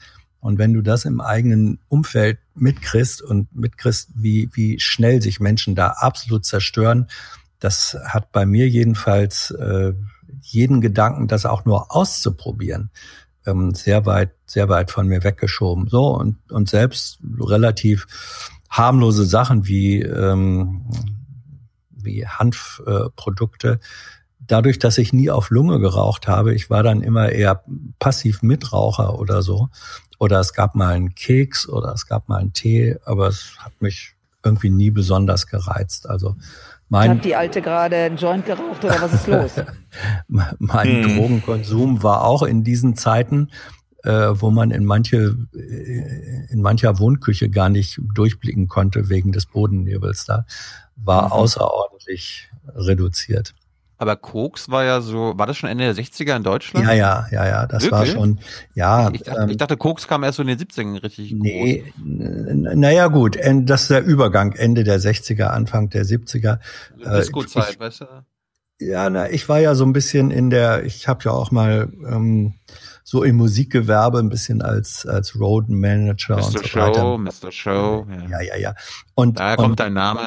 Ja, und da war Cooks schon ähm, war schon angesagt. Es gab da so manche Tontechniker, sage ich mal, die der Meinung waren, dass sie den genialen Sound selbst für Vorstadtbands nur dann hinkriegten, wenn sie irgendwie eine Nase gezogen haben. Mhm. Na gut. Wollen wir zu Söder? Nein, Söder ich versuche das noch ein bisschen hinauszuzögern. Also, Max Schrems macht den, noch eine Menge darum. Ja, ja, ja, ja, macht den zweiten großen Anlauf gegen Facebook. Und das finde ich gut. Europarecht erlaubt den Transfer von persönlichen Daten innerhalb der EU und außerhalb der EU in diejenigen Staaten, in denen ein mit Europa vergleichbares Datenschutzniveau besteht. Dazu gehören etwa die Schweiz, Argentinien, neuerdings Japan. In andere Länder, hier rot markiert, ist der Transfer im Grundsatz verboten. Es sei denn, dass ausländische Unternehmen garantiert vertraglich sich an europäischen Datenschutz zu halten.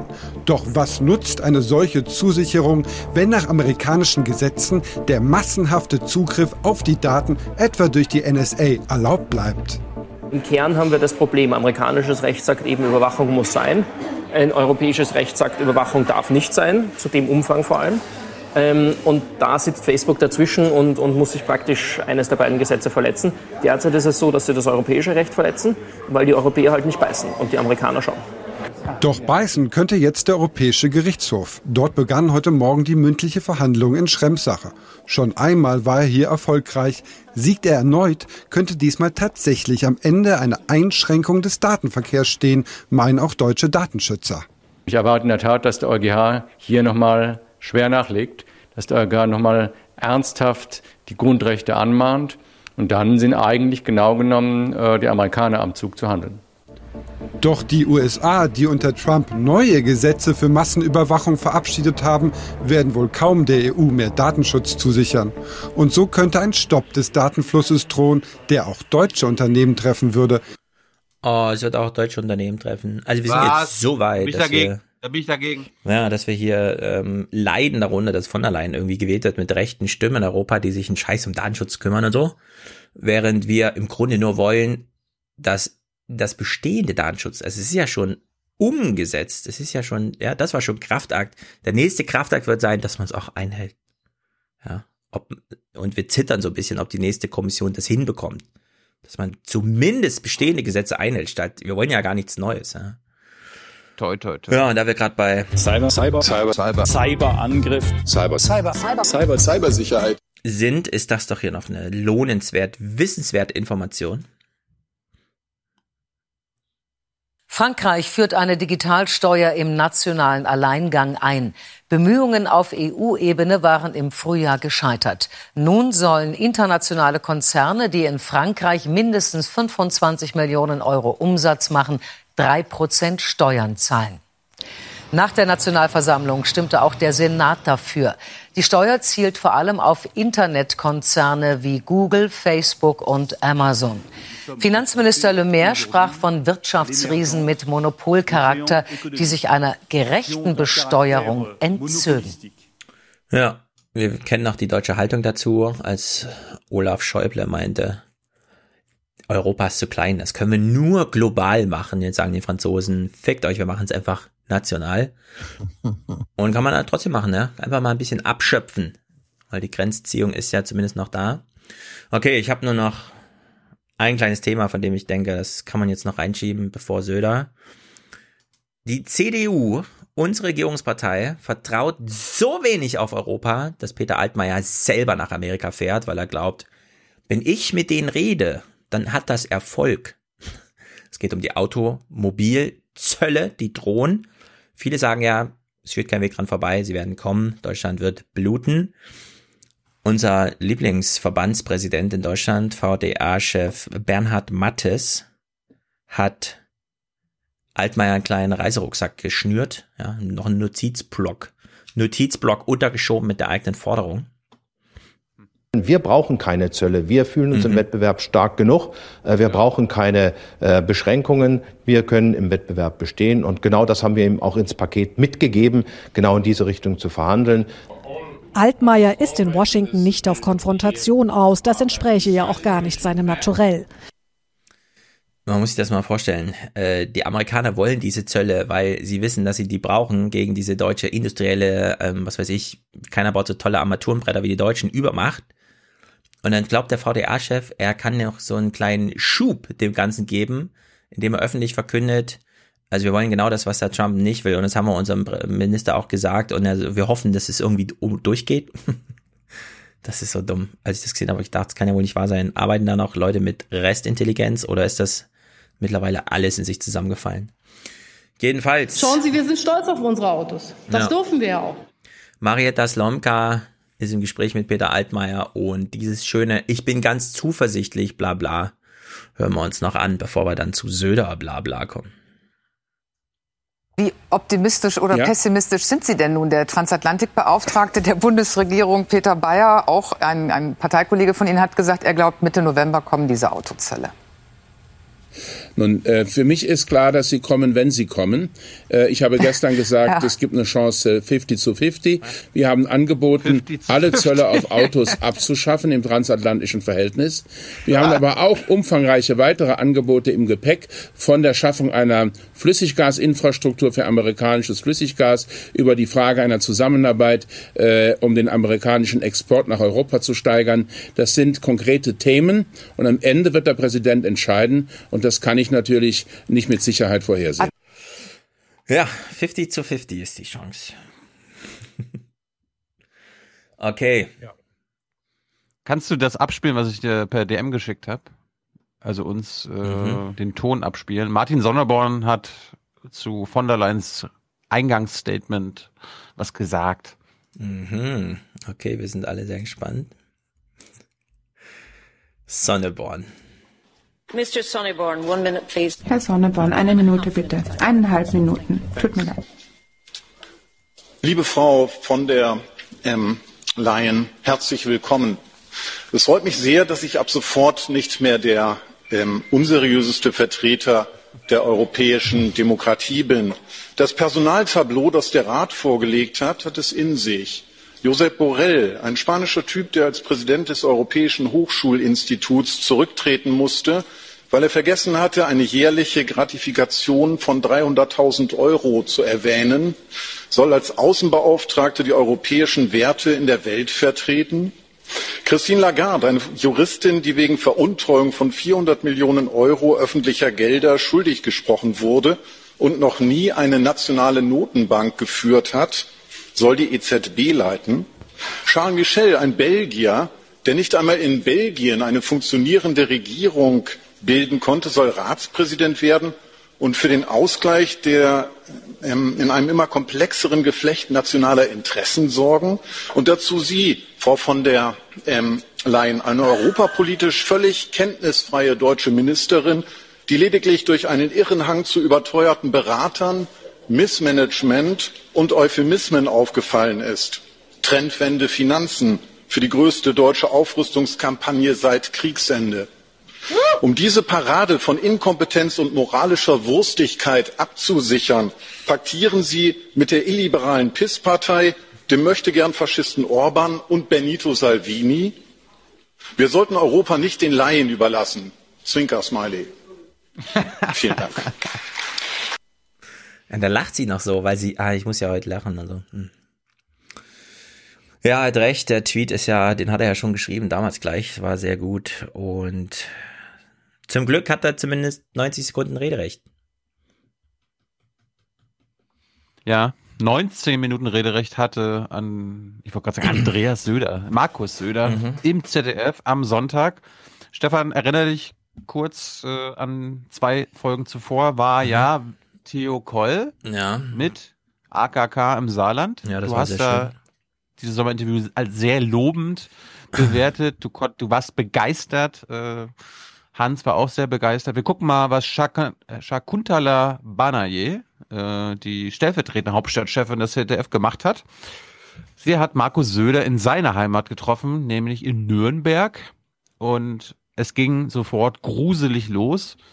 Ich weiß nicht, ich meine, Hans, wenn man sowas produziert, man könnte ja, wenn man so ein Intro produziert, auch im Nachhinein sagen, ey, das war scheiße, wir lassen das aber weg und starten sofort mit dem Interview.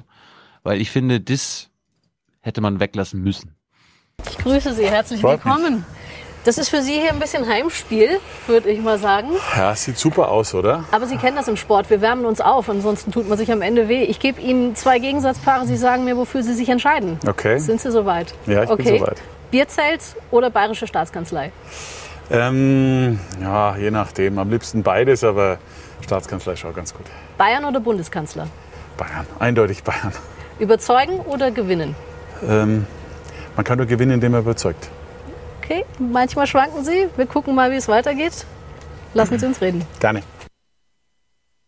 Hans, das ist das Kinderfernsehen. Was, was, was soll Oma Erna, was soll mir als jungen Zuschauer damit signalisiert werden, was das für Mhm. eine, was das für ein Niveau ist? Naja, das ist ein gescheiterter Versuch. Ja, aber warum, ja gut, gut, sind wir uns einig. Warum lässt man das nicht weg? Weil äh, dazu gehören würde, dass man sagt, eine Struktur, die wir uns als Struktur mal überlegt haben, es gibt sozusagen das Intro, wir gehen locker rein, das hat man als Struktur äh, beschlossen. Und jetzt zu sagen, ach, das haut hier aber nicht hin.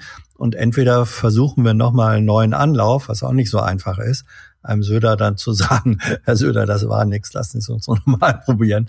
Was ist denn, wenn das auch wieder nicht hinhaut? Ich glaub, also das haben- ist nicht so ganz einfach und nein, Sie, man, Sie man, haben, könnte ja, man könnte ja in der Struktur planen, dass man Ja. im Sitzen dann trotzdem noch mal so tut, als ob man anfängt, Ja. für den Fall der Fälle, dass der äh, das Intro schiefgegangen ist. Ja, da, aber solche, solche Überlegungen kommen meistens bestenfalls. Ich meine, ich kann nur hoffen, dass die sich das hinterher in der Sendungskritik angeguckt haben und dass dann auch eine Mehrheit festgestellt hat, Leute, das hat nicht hingehauen. Wie, wie verhindert, wie kriegen wir das beim nächsten Mal besser hin? In der Situation selber ist das schwer zu machen, wirklich. Ich meine, das ist was anderes, wenn du, wenn du als äh, Thilo Jung mit Tyler da stehst und ihr guckt euch an und sagt, das war doch scheiße. Und hier steht so ein ganzer Haufen von, von Dutzend Leuten rum Ja. und so weiter. Äh, Ja, aber Hans, bei Jung Naiv, da habe ich eine Chance. Ich Ja, mach, ja. ich mach, ich fange einmal an und zieh's Ja. durch. Ja. Die machen viele Schnitte, die können nochmal anfangen und Ja. Ja, also du ich meine, bei Jung Naiv gehst du ja auf Nummer sicher und stellst immer die gleiche erste Frage. Ich glaube hier, die haben tatsächlich vorher Mhm. andere Sendungen geguckt und dann den, zum Beispiel den Aufwacher-Podcast, wo ja die Kritik an Theo Koll war. Da wollte sich jemand selbst produzieren, der hat zu lange Fragen gestellt, das war viel zu sinnlos, sieben Minuten von 18 Minuten Fragen, das ist bescheuert.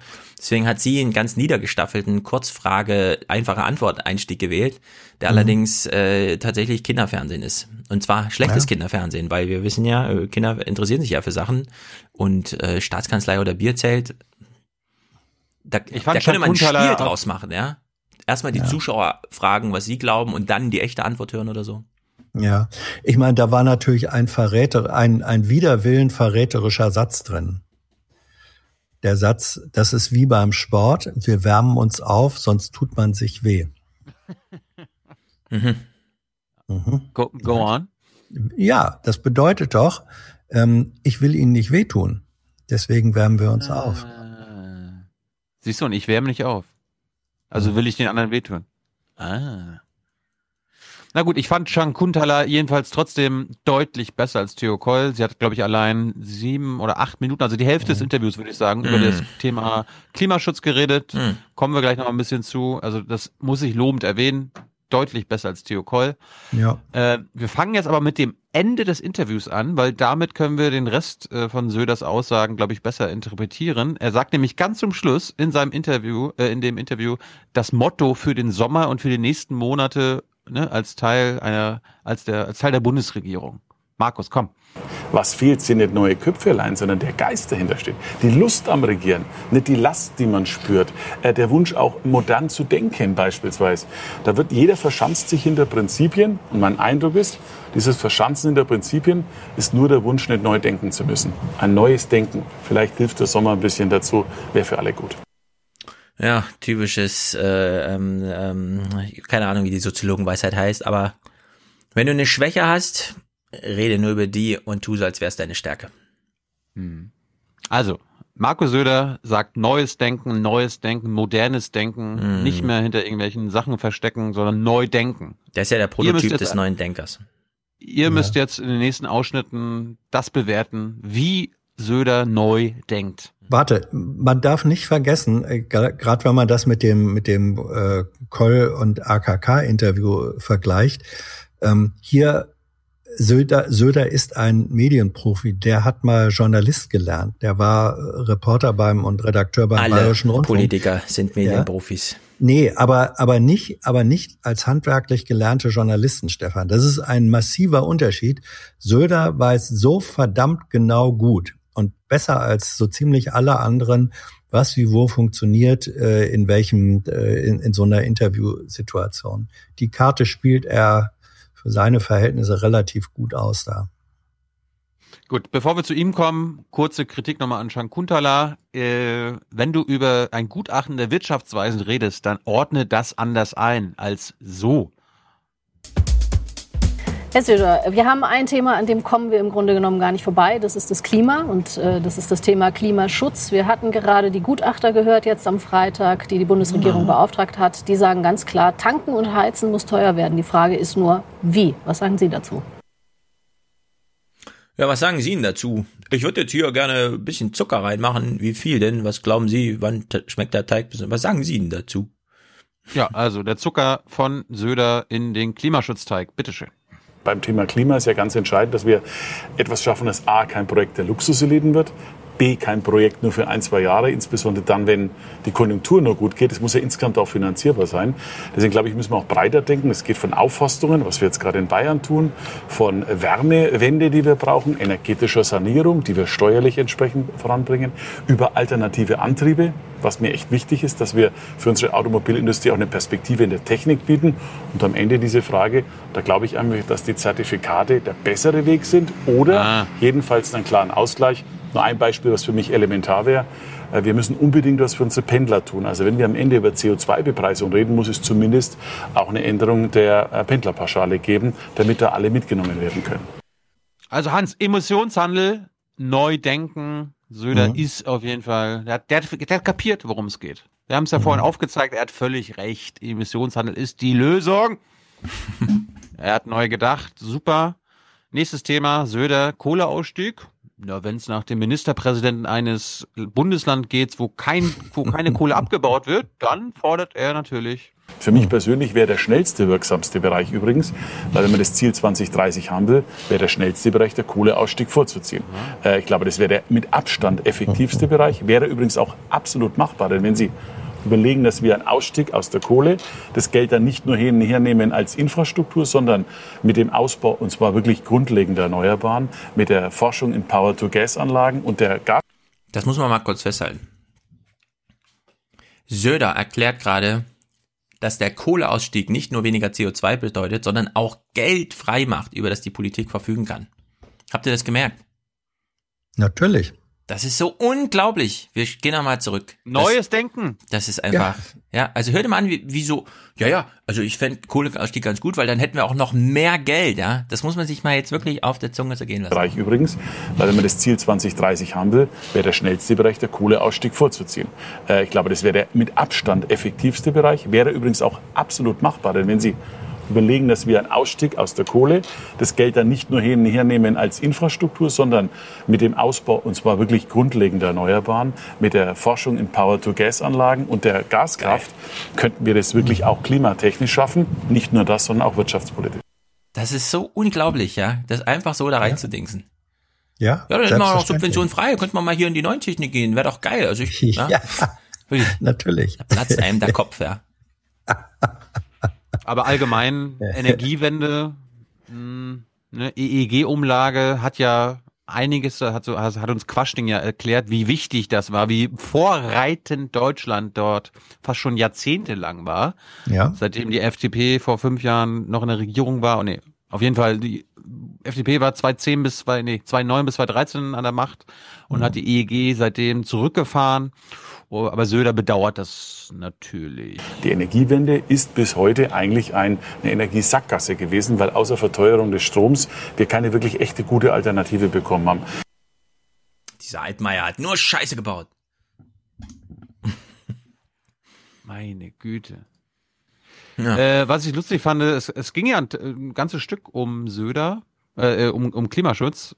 Er hat am Ende, nachdem er drei Nachfragen bekommen hat, irgendwann so ein, so ein Bullshit-Bingo gespielt in Sachen Klimaschutz und äh, Buzzwords. Wir müssen die richtige Mischung finden zwischen ähm, vielleicht auch Klimahysterie, aber auf der anderen Seite auch Klimastrategie. Und ich denke Klimainnovation, eine Klimasteuerreform. Wenn das zusammenkommt, dann können wir eine Menge erreichen. Ich persönlich tue für mein Bundesland das, was ich kann und werde es auch in der CSU tun. Aber es muss halt funktionieren, es muss auch finanzierbar sein und es muss auch diejenigen mitnehmen, die sich nicht so leicht tun, äh, Klima zu finanzieren. Also auch die sozial Schwächeren müssen eine Chance haben, an dem Projekt beteiligt zu werden. Das ist so perfide. Die CO2-Steuer, wie ist sie aufgebaut? Ist ein Umlagesystem. Private Haushalte bezahlen je nach Verbrauch. Das heißt, die einen bezahlen sehr viel mehr, weil sie mehr ne, machen, das CO2 herstellt. Und dann kriegen aber alle den gleichen Betrag. Das heißt, das ist für die, die ja hier meint, die sozial Schwachen, eigentlich ein für sie zugutekommendes Umlagesystem.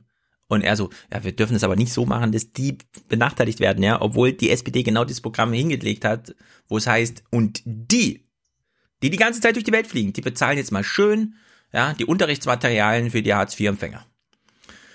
Ja, übrigens hat er ein hübsches sprachliches Eigen, er hat ein Hört schönes die Journalistin zu? Ich weiß ja, dass Thilo mit ihr sehr sanft und geht, weil eine Frau vor der Kamera und so weiter und so fort. Aber hört sie zu, was Söder da sagt? Er hat ein schönes sprachliches Eigentor geschossen, ohne das zu merken.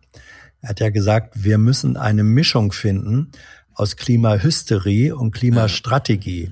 Ja. Mischung, be Mischung bedeutet ja immer, dass diese äh, Sachen als Anteil mit drin sind. Also für ihn gehört Klimahysterie äh, ist ein integraler Bestandteil der zukünftigen Klimapolitik. Ja. Ich Wir finde also trotzdem, sagen, nach dreimal Söder Klima, ist Schluss in so einer Ja, Antwort. ja. Da muss die Journalistin mal dazwischen gehen. Eine Klima- Klimasteuerreform als fünftes hat er dann eingebracht, ja. Klimainnovation, Klimahysterie. Klima-Dingsdabum. Wir, wir überprüfen jetzt, ob Stefan Schulz zuhört. Weil Söder zählt jetzt mal konkrete Maßnahmen auf, was er, wie er in Bayern die Klimawende machen will. Okay. Und eine, eine entscheidende Sache fehlt. Mhm. Wenn du Quaschning kennst, weißt du ganz genau, worum es geht. Windräder. Aber, ah. Zack. Ja, gut, also liebe, liebe Hörende, hört mal zu. Söder zählt alles auf, was man hören will, außer Windräder. Nächste Woche ist Klimakabinett. Was wird die CSU konkret als erste Maßnahme vorschlagen? Das weiß ich nicht. Sie haben mich vorhin gefragt, ob Bayern oder Berlin. Habe ich gesagt Bayern. Aber gut. haben ja schon vorgeschlagen, die erneuerbaren Energien auszubauen, also Wälder ausbauen, Photovoltaik auszubauen. Äh, äh, Hat er gerade gesagt, Wälder ausbauen? Während uns hier der Bernd Dingsterbums Sanftleben die ganze Zeit erklärt, Leute, geht mal raus aus dem Wald, ma, macht mal nicht hier Nadelbaumscheiße, macht mal ordentlich einen Mischwald. Nee, muss alles industriell ausgebaut werden. Oh, hier fliegt ein Zeppelin. Okay, ich wollte nicht weiter stören, aber hier fliegt, ich habe noch nie einen Zeppelin in Frankfurt gesehen. Ich glaube auch nicht, dass das ein Zeppelin ist. Es ist ein Zeppelin. Bist du sicher, dass Ans- es kein Blimp, dass es kein Blimp ist? Was ist denn ein Blimp? Ich weiß, was ein Ja. Zeppelin ist. Was ein Blimp ist, weiß ich nicht. Ja. Ich mache ein Foto. Okay, weiter im Text, ich mache ein Foto. Zepp Flächen, äh, Zeppeline, zu sparen, Zeppeline haben eine. zu erhöhen. Hey. Unser Ziel wird auch sein, auszusteigen aus der Hülle. Jetzt Ist egal. Springen wir nochmal zurück. Nochmal, nochmal. Ja, ja, ja. Ja, die Leute sollten ja hören, was er da. So, passt auf, jetzt haben wir eine Pause, jetzt zeige ich euch das Zeppelin. Mhm. Ja, das ist kein Zeppelin. Oh, na klar ist das ein Zeppelin, man. Nee, das ist eine Art aufgeblasener Luftballon. Zeppeline sind, äh, haben eine innere tragende Struktur aus Metall oder sonst was, über die eine Hülle gespannt wird. Und diese Dinger, äh, deswegen sage ich ja, das hier sind Starluftschiffe, Da sogenannte unten Blimps. ist so eine Kammer dran, wo die Leute drin sitzen. Ja, natürlich. Das haben diese, das hat jeder Fesselballon auch. Ähm, Das äh, sagt überhaupt nichts über das, über das. Also Zeppeline sind äh, wie Menschen, die ein Skelett innen drin haben. Hans, ich habe dieses Sims Foto mit zehnfacher Skelett. digitaler Vergrößerung aufgenommen Ja. in eine Kamera, die nicht auf Autofokus gestellt ist, sondern auf extern, also extrem äh, Dings, das ist oh, voll unscharf. Es Mhm. ist, ihr wisst alle, wie ein Zeppelin aussieht, so ein Ding fliegt hier gerade rum.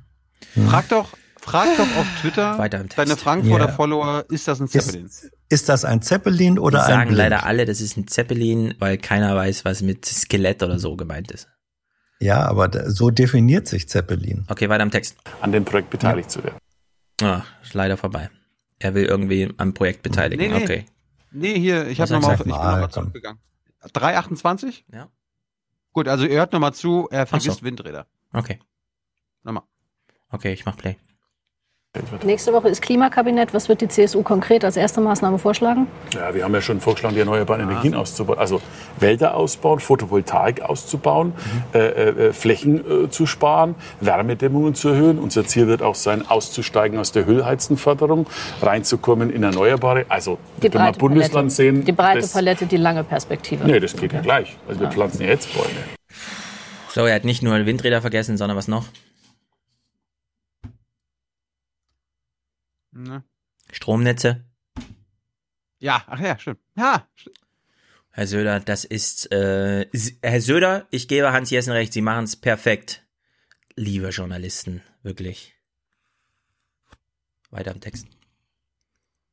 Guter Übergang natürlich thematisch für eine Moderation. Man geht vom Klimaschutz zum gesellschaftlichen Klima. Hm. Ja. Hm, AfD-Parolen, Hass in der Gesellschaft und so weiter und so fort.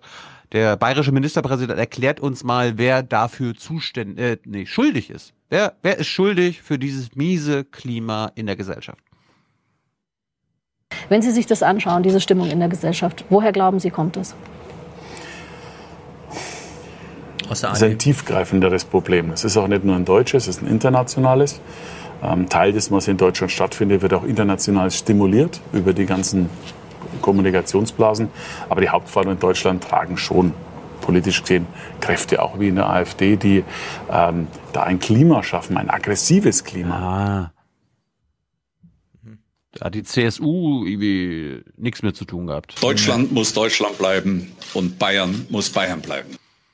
Aber Schan Kuntala hat da doch äh, ein bisschen nachgehakt und hat sich auch an Söders Sprachgebrauch, äh, ja, hat ihn kritisch gesehen. Und das, lieber Hans, er ist ja Mhm. Journalist. Der Ah, ja, Journalist, Mann. erk- der, der Ex-Journalist erklärt der Journalistin mal, dass sowas hier, solche Fragen in einem Interview, also da hätte er das hier auch gesagt, ne? Finde ich nicht gut. Das wäre mir unpassend. Ich Wenn spreche das aber auch nicht über Ihren politischen Gegner, sondern über Ihren eigenen Sprachgebrauch, eben, wenn wir eben. über Gesellschaft ohne, ohne reden. Meine, ohne auch meine ganz persönliche Arbeit, wenn Sie das anschauen, wir haben ja, ich bin übrigens der einzige Politiker in ganz Deutschland, der mal ein Wort äh, verändert hat, der gesagt hat, wenn es jemand verletzen sollte, dann nehme ich das zurück. Das war ein Wort. Ja.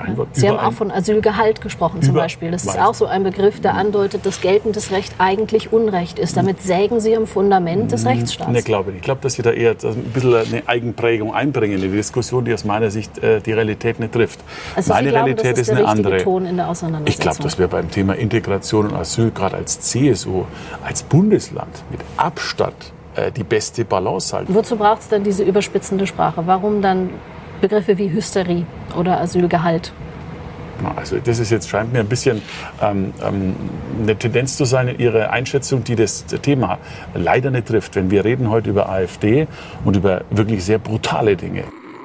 Ja, er Hans, ist so bitte? einfach zu knacken. Ja, ja, ja. Da war sie relativ gut. Das Und wird da ein kommt Fest. er Jung sofort- und naiv mit Söder wird Ja, ein. Fest. Da kommt er sofort ins Schleudern. Ja. Hast du ihn mal interviewt? Ja. War er auch so drauf bei dir? Ja. Okay. Na gut, wir hören mal weiter. Ein paar, zwei Clips habe ich noch. Einmal zu Regeln im Internet. Herr Söder, bitte. Entscheidend ist, glaube ich, dass wir uns ähm, von dieser Welt trennen. Da gibt es eine analoge und da gibt es eine digitale. Es würde schon mehr helfen, wenn alle diejenigen, die gerne über die digitale Welt philosophieren und dort Regeln einfordern, auch selbst aktiv sind. Weil mein Eindruck und mein, meine Erfahrung ist, dass in dem Moment, wo sich Demokraten im Netz engagieren, und zwar mehr engagieren, sie auch die Extremisten zurückdrängen. Und zwar schneller und leichter, als man denkt. Ja. Sie. Zum, zum Schluss noch mal ein paar äh, Nachrichten an die SPD. Otto Schily hat heute, glaube ich, in der Welt am Sonntag das Notwendige dazu gesagt. Die SPD kommt mir manchmal vor wie eine Partei, die jede Ausfahrt verpasst und immer weiter auf eine Wand zu fährt. Und es geht ja da nicht um eine Parteifrage, es geht um Europa. Sonst ist Europa ja lächerlich. Wir haben dann drei, vier Monate ohne jede Lösung. Ich glaube nicht, dass es den amerikanischen, den russischen und den chinesischen Präsidenten sehr beeindruckt, wenn die deutsche SPD eine Einigung in Europa verhindert. Genau. Mhm. Okay.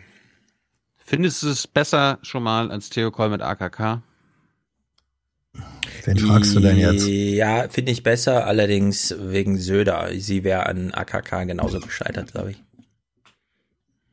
Na, ich finde, sie ist ähm, aber auch. War besser, deutlich besser. Sie, sie war in der journalistischen Rolle äh, weniger selbstbezogen als Theo Koll das war. Das stimmt. Gut, letzten Worte von Markus Söder. Bitte verabschiede uns. Bayern funktioniert ganz gut. Da kann man sich mal ein Beispiel dran nehmen. Das war das Sommerinterview mit Ihnen. Vielen Dank, Herr Söder. Ah. Hm. Was soll man sagen? Scheiße gelaufen. Mhm. Wenn er sich so. Ja, was soll ich dir jetzt dazu sagen? Scheiße gelaufen. Ich hätte das äh, jetzt anders machen sollen, ja. Ja. Er hat eben immer wieder von Anfang bis Ende diese Metabotschaft gesendet. Ich habe alles im Griff. Ich bin hier der tollste Landesvater, den man sich nur vorstellen kann. Und eigentlich könnte ich, ja, eigentlich könnte ich auch noch viel mehr. Ähm, die Landeskinder können froh sein, wenn ich mich äh, ganz ihnen widme, widme und so weiter. Also, aber vor allem diese Botschaft, Leute, ja, die Welt ist schwierig, viele Probleme, aber ich hab's im Griff, ich hab's im Griff, ich hab's im Griff. Und diese Botschaft Mhm. hat er relativ erfolgreich von Anfang bis Ende äh, durchgezogen. Du musst Ganz- mir helfen, wenn ich ihn, Mhm. also vor, bei der Interviewvorbereitung musst du mir helfen, Hans. Müssen wir uns eine Strategie ausdenken. Damit er damit nicht erfolgreich ist. Naja, Äh, Also ich würde sagen, es sollte das Normale für jeden politisch mitdenkenden Bürger dieses Landes sein, Markus Söder einfach mal zu stellen. Das kann ja wohl nicht wahr sein, dass man den, beim Thema Klima Gut, und so dann ordentlich nachhakt. Das ist doch wirklich, das ist doch, sollte doch das Mindeste sein. Naja. Ja, wie gesagt, sie hat das, es, es gab äh, in, in diesen vorletzten Passagen, die wir von ihr gesehen haben, äh, hat sie das eigentlich ganz gut gemacht, finde Ja, ich. zu Und seiner wenn man- Sprache. Ja, ja, ja, ja, ja. Aber da ist eben ein Ansatz drin. Ja, also zu sagen, ich lasse mich jetzt nicht äh, einwickeln durch durch diese Metabotschaft, sondern gehe da und zwar auch im Detail, was man ähm, an, an Detailgenauigkeit in Bezug auf Sprache fragen kann, kann man auch an Detailgenauigkeit in Bezug auf politische Inhalte und Strategie fragen. Hm. Gut, meine, meine Fragestrategie an euch. Habt ihr nur Lust, was über den Wolf zu sehen? Ansonsten wäre ich auch durch. Äh, äh, entscheide du. Ja, dann ja. Weil das ist, ich fand, die ZDF-Reportage war so reich an O-Tönen für den Mhm. Aufwachen-Podcast, dass das nochmal schön unseres Jahr mit dem Wolf oder über den Wolf zusammenfasst. Die Doku lief am Sonntag. Ich wurde auch auf, äh, oder wir wurden auf Twitter darauf hingewiesen, dass dort wieder die Nützlichkeit des Wolfes für den Wald in Abrede gestellt wurde. Das werden wir gleich mal äh, Hm. widerlegen. Ich habe mir aber einen Kniff überlegt, weil ich die Doku dann strukturell wieder sehr problematisch fand, weil natürlich wieder die armen Bauern und die Scha äh, Schäfer, die nicht schlafen können und die Wutbürger und die AfDler immer zuerst zu Wort kamen und danach, so am Ende, gab es dann so mal gute Perspektiven, ja, und ach, da ist es doch gar nicht mehr so schlimm. Da, wo der Wolf ist seit 20 Jahren in Deutschland, hat sich alles beruhigt. Äh, ich ich mache das jetzt mal andersrum. Ich stelle die Doku, oder Ausschnitte davon jetzt mal auf den Kopf und wir fangen mal mit dem Positiven an, weil ich finde, dann kann man noch besser darüber lachen, was in Westdeutschland in den Niedersachsen in Hansheimer so passiert. Oder das ist dann noch ein bisschen amüsanter. Wir fangen mal an mit einem äh, mit Besuchern. Wo, wo können Erwachsene noch mal Kinder sein? Im Zoo, beziehungsweise in einem Wolfsgehege. Und äh, die wurden mal gefragt, ob sie Respekt vor dem Wolf haben. Auf jeden Fall hätte ich Respekt, weil es erstmal was Unbekanntes ist. Das, wir haben zwar die Silhouette von, von einem Hund vielleicht, aber selbst da hätte ich Respekt, wenn er mir in freier Wildbahn begegnen würde. Ich finde es spannend, das sind interessante Tiere. Man hat halt auch Respekt. Äh, Ich bin froh, dass der Zaun jetzt dazwischen ist. Aber- ich finde, das sind tolle Tiere. Und ich kann das auch nicht verstehen, dass man jetzt so die Wölfe Also irgendwie verdammen will. Wenn der Zaun nicht dazwischen wäre, wäre der Wolf gar nicht da. Ja. Das stimmt auch. Der hat Besseres zu tun, als sich Menschen anzugucken. Diese, diese Wölfe in diesem Gehege werden von einem Betreuer äh, gefüttert, gemanagt seit Jahren. Der erzählt mal so aus seiner Sicht, wie das Verhältnis von Mensch und Wolf sein könnte, woran wir uns orientieren sollten. Die, die Eckhard Fuhr gesehen haben bei Jung Naiv, werden es schon kennen. Wir Menschen sind doch eigentlich für den Wolf leichte Beute. Ja, wir von unserer Wehrhaftigkeit her betrachtet. Und äh, vor dem Hintergrund stellt sich doch die Frage, warum greifen uns die Wölfe hier in Deutschland eigentlich nicht der Reihe nach an? Ist doch hochinteressant. Und ich weiß die Frage nicht eindeutig zu beantworten. Wenn wir uns aber Länder anschauen, in denen Wölfe nie wirklich ausgerottet waren. Da brauchen wir gar nicht so weit von hier wegfahren. Da kann man beispielsweise in Richtung Slowakei schauen. Und die Menge der Konflikte dort ist wirklich überschaubar gering. Ja, und das macht es doch so interessant. Ja, das sind so Äh, die. Habe ich jetzt nicht so ganz verstanden, weil er wundert sich darüber, dass der Wolf nicht die ganze Zeit uns frisst, obwohl wir so, ich meine, so ein Mensch, Menschen werden auch immer schwerer, ja. Also so ein durchschnittlicher Mann im Wald wiegt 110 Kilo oder so. So ein Wolf vielleicht 25, 30, keine Ahnung, 40.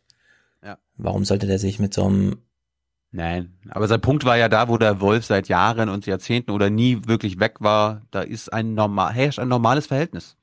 Ja? Ja. Da sind die Wölfe jetzt auch nicht zum Abschuss freigegeben. Da hat man sich angepasst, man hat sich Ja. dran gewöhnt. Aber so, die haben ja- Doku war ja, Ja. Ja. Wir haben ja sowohl die bei, Doku hat so ein bisschen, also wir haben ja sowohl bei Lynn als auch bei Eckhard Fuhr, ergreife ich mal das Wort, weil du immer wieder Pausen machst, dann haben wir ja gelernt, der Wolf schnappt sich vor allem die schwächeren Tiere und räumt die aus dem Wald raus. Und wenn jetzt so ein lebensfroher Mensch ein Kilometer an dem Stadtrand in den Wald geht, ja, ist doch nicht verwunderlich, dass der Wolf da nicht denkt, mit dem spiele ich jetzt mal, sondern halt sagt, ich ziehe mich mal zurück, der sieht mir irgendwie sehr vital aus, dieser Mensch. Also die Doku war natürlich wieder phasenweise erst die Bauern, die keinen Bock auf Herdenschutz haben, dann die Schäfer, die so ein bisschen Herdenschutz machen und dann gibt es in Deutschland schon äh, Schäfer und Bauern, die schon seit zehn Jahren Herdenschutz machen, weil sie seit über zehn Jahren den Wolf in ihrem Gebiet haben, zum Beispiel in Südbrandenburg, in der Nähe der Lausitz. Und da kommt jetzt mein absoluter Lieblingsschäfer, den ich, also so, auf so einen habe ich jetzt seit einem Jahr Aufwachen-Podcast drauf gewartet. Stefan, ich hoffe, du wirst ihn auch in dein Herz schließen. Äh, ich habe gerade nicht seinen Vornamen parat, aber wir hören ihn gleich ausgiebig. Ist ein geiler Typ und wie der sich so von der Kamera verhält. Ich glaube, da ist selbst Hans Jessen als alter Reporter neidisch, dass er den nicht mal vor der Kamera hatte. Ist das Ende der Weidetierhaltung nicht längst schon eingeläutet, wie manche Bauern befürchten? 1000 Schafe und 300 Ziegen lässt eine Schäferfamilie an den Deichen mitten im Wolfsgebiet grasen. Für Sicherheit sorgen ein Elektrozaun und mehrere große weiße Hunde. Ist gut, gut, gut. Der Schäfer muss sich Respekt verschaffen. Komm. Vor jetzt! Aus, jetzt komm her! Knuddel, das kommt! Knuddel! Aus jetzt! Schorsch ist Das Bodo? Herdenschutzhunde brauchen genauso wie jeder andere Hund eine gewisse Ausbildung. Sie bringen aber diesem Hund nicht Platz, Sitz oder sowas bei. Die müssen eine gewisse Aggressivität zur Abwehr haben. Aber sie, äh, sie dürfen nicht aggressiv gegenüber Menschen sein. Kelly, komm! Kelly! Wir hatten jetzt im April einen Bericht eines Jägers, wie drei Wölfe sich den Schafen genähert haben, bis an den Zaun. Die haben oben auf der Deichkrone gestanden und haben äh, den Angriff aber gelassen. Die Herdenschutzhunde haben die immer begleitet, haben die, verbellen die in einem aggressiven Ton. Bellen die denn? Jeder Hund hat Unterarten im Bellen. Und könnt ihr jetzt mal, George? Wir haben seit wir die Hunde haben, seitdem wir die Herdenschutzhunde haben, haben wir keinen Wolfsübergriff gehabt. Mhm. Da, wo Herdenschutzhunde sind, greifen Wölfe nicht an. Ja, noch nicht. Ach so. so, Hans, pass auf. Du bist jetzt Teil eines Quiz. Jetzt beginnt wieder die Aufwachen-Quiz-Show. Heute mit Teilnehmer Stefan Schulz. Und natürlich die Hans-Jessen-Show. Hans, was bekommen Herdenschutzhunde ausschließlich zu fressen? Pansen. Was ist das? Muster. Pansen? Magen. Fleisch. Saumagen, so wie Helmut Kohl. Ja. Ja, nee, äh, nicht, nicht Saumagen, aber ja. Hm. Pansen. Stefan, was bekommen Herdenschutzhunde ausschließlich zu fressen? Äh, sind keine Vegetarier. Sie bekommen aber irgend so eine Mischung aus irgendwas, keine Ahnung. Trockenfutter, Sehr gut. Krümel. Trockenfutter, Krümel kriegen sie.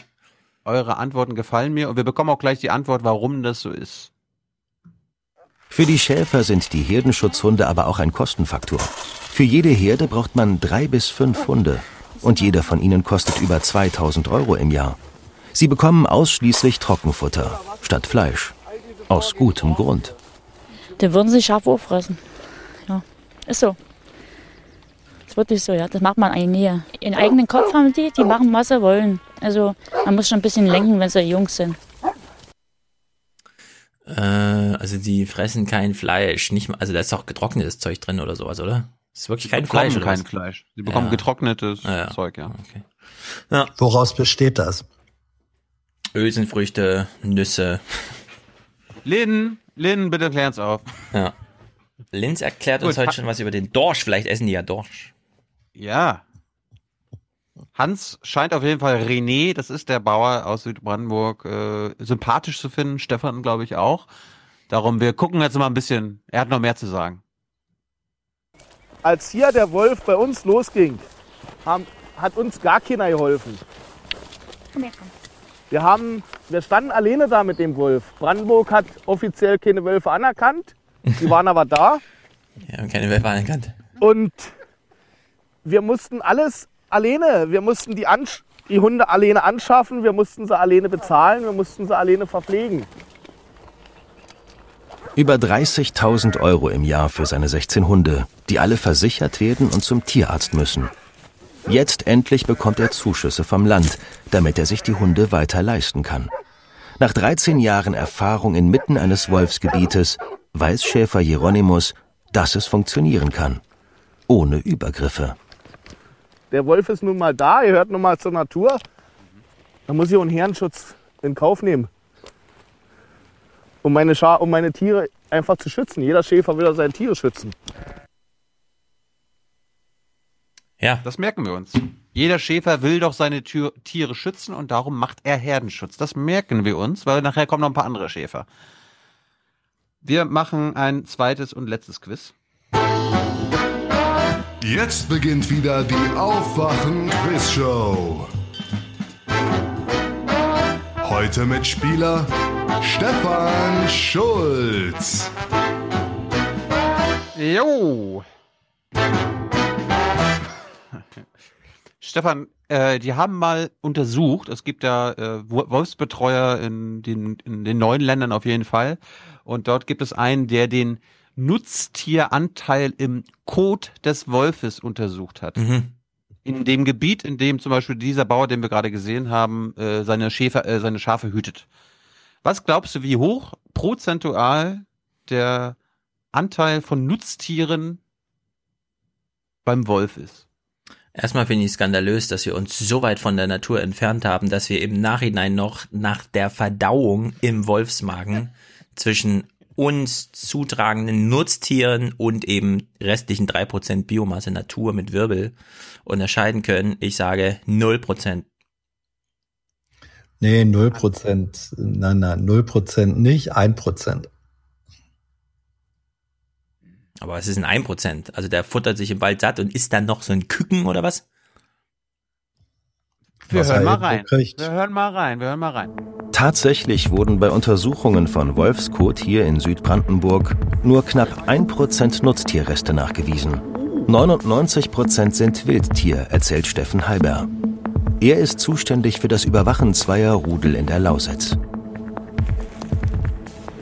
Wir haben hier eine wirklich wahre, schöne Wolfslosung. Wie man sieht, Haare drinne. Schön. Wildschwein. Hier haben wir kleine Hufteile. Wahrscheinlich von einem Frischling. Das ist Haute Couture, oder wie es bildet, heißt. was bildet sich dieser Wolf ein, ein Prozent seiner Beute von uns zu nehmen? Ja, wirklich. Das ist unser Fleisch. Das ist unser Fleisch. Es gibt, es gibt wirklich schöne Berufsbilder. Gut, wir bleiben weiter bei diesen positiven Sachen. Uns wird nochmal erklärt, gibt es bald zu viele Wölfe in Deutschland? Die vermehren sich ja wie die Kanickel.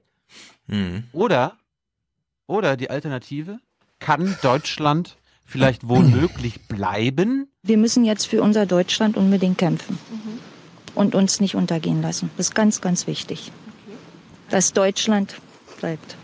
Jetzt ist die Frage, müssen wir kämpfen? Müssen wir gegen diese Wölfe kämpfen? Heiber kennt seine Wölfe. Er hat keine Angst, dass es einmal zu viele von ihnen geben wird. Ein Rudel umfasst etwa 5 bis 15 Tiere. Nach außen hin wird dieses Revier halt verteidigt ohne Ende. Ja. Hier hat kein anderer Wolf was drin zu suchen. Hier gibt es nur die Wölfe, die zu diesem Teichlandrudel gehören. Kein anderer wird hier geduldet. Deshalb können die Wölfe hier in dieser Fläche, in diesem Gebiet von ca. 150 bis 200 Quadratkilometern nicht mehr werden. Also für alle AufwachenhörerInnen, die nicht alle Wolfsfolgen gehört haben, es gibt eine natürliche Obergrenze für Wölfe in einem Land.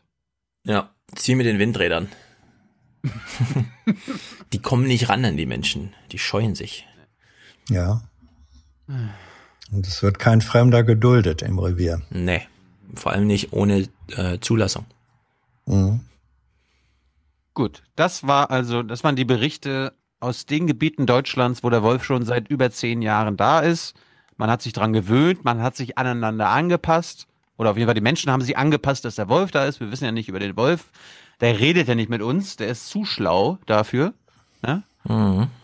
Der sagt sich, ich rede doch nicht mit jedem Reporter. Vielleicht mit Theo Koll, ja, aber nicht mit Hans Jessen oder so. Mhm. Wir gehen jetzt mal aber in Hans Jessens Heimat. Ja, da sind ja die rationalen Menschen unterwegs. Dort hat man noch, da hat man keine Angst vor dem Wolf. Ich kann mich nicht mehr bewegen, so wie ich das gewohnt bin. Ich kann keine Blaubeeren mehr pflücken, wenn die Zeit dazu da ist. Ich fahre auch nicht mehr mit dem Fahrrad durch die Heide, weil mir das einfach zu gefährlich ist. Ich kann nicht einschätzen, was dieses Tier macht.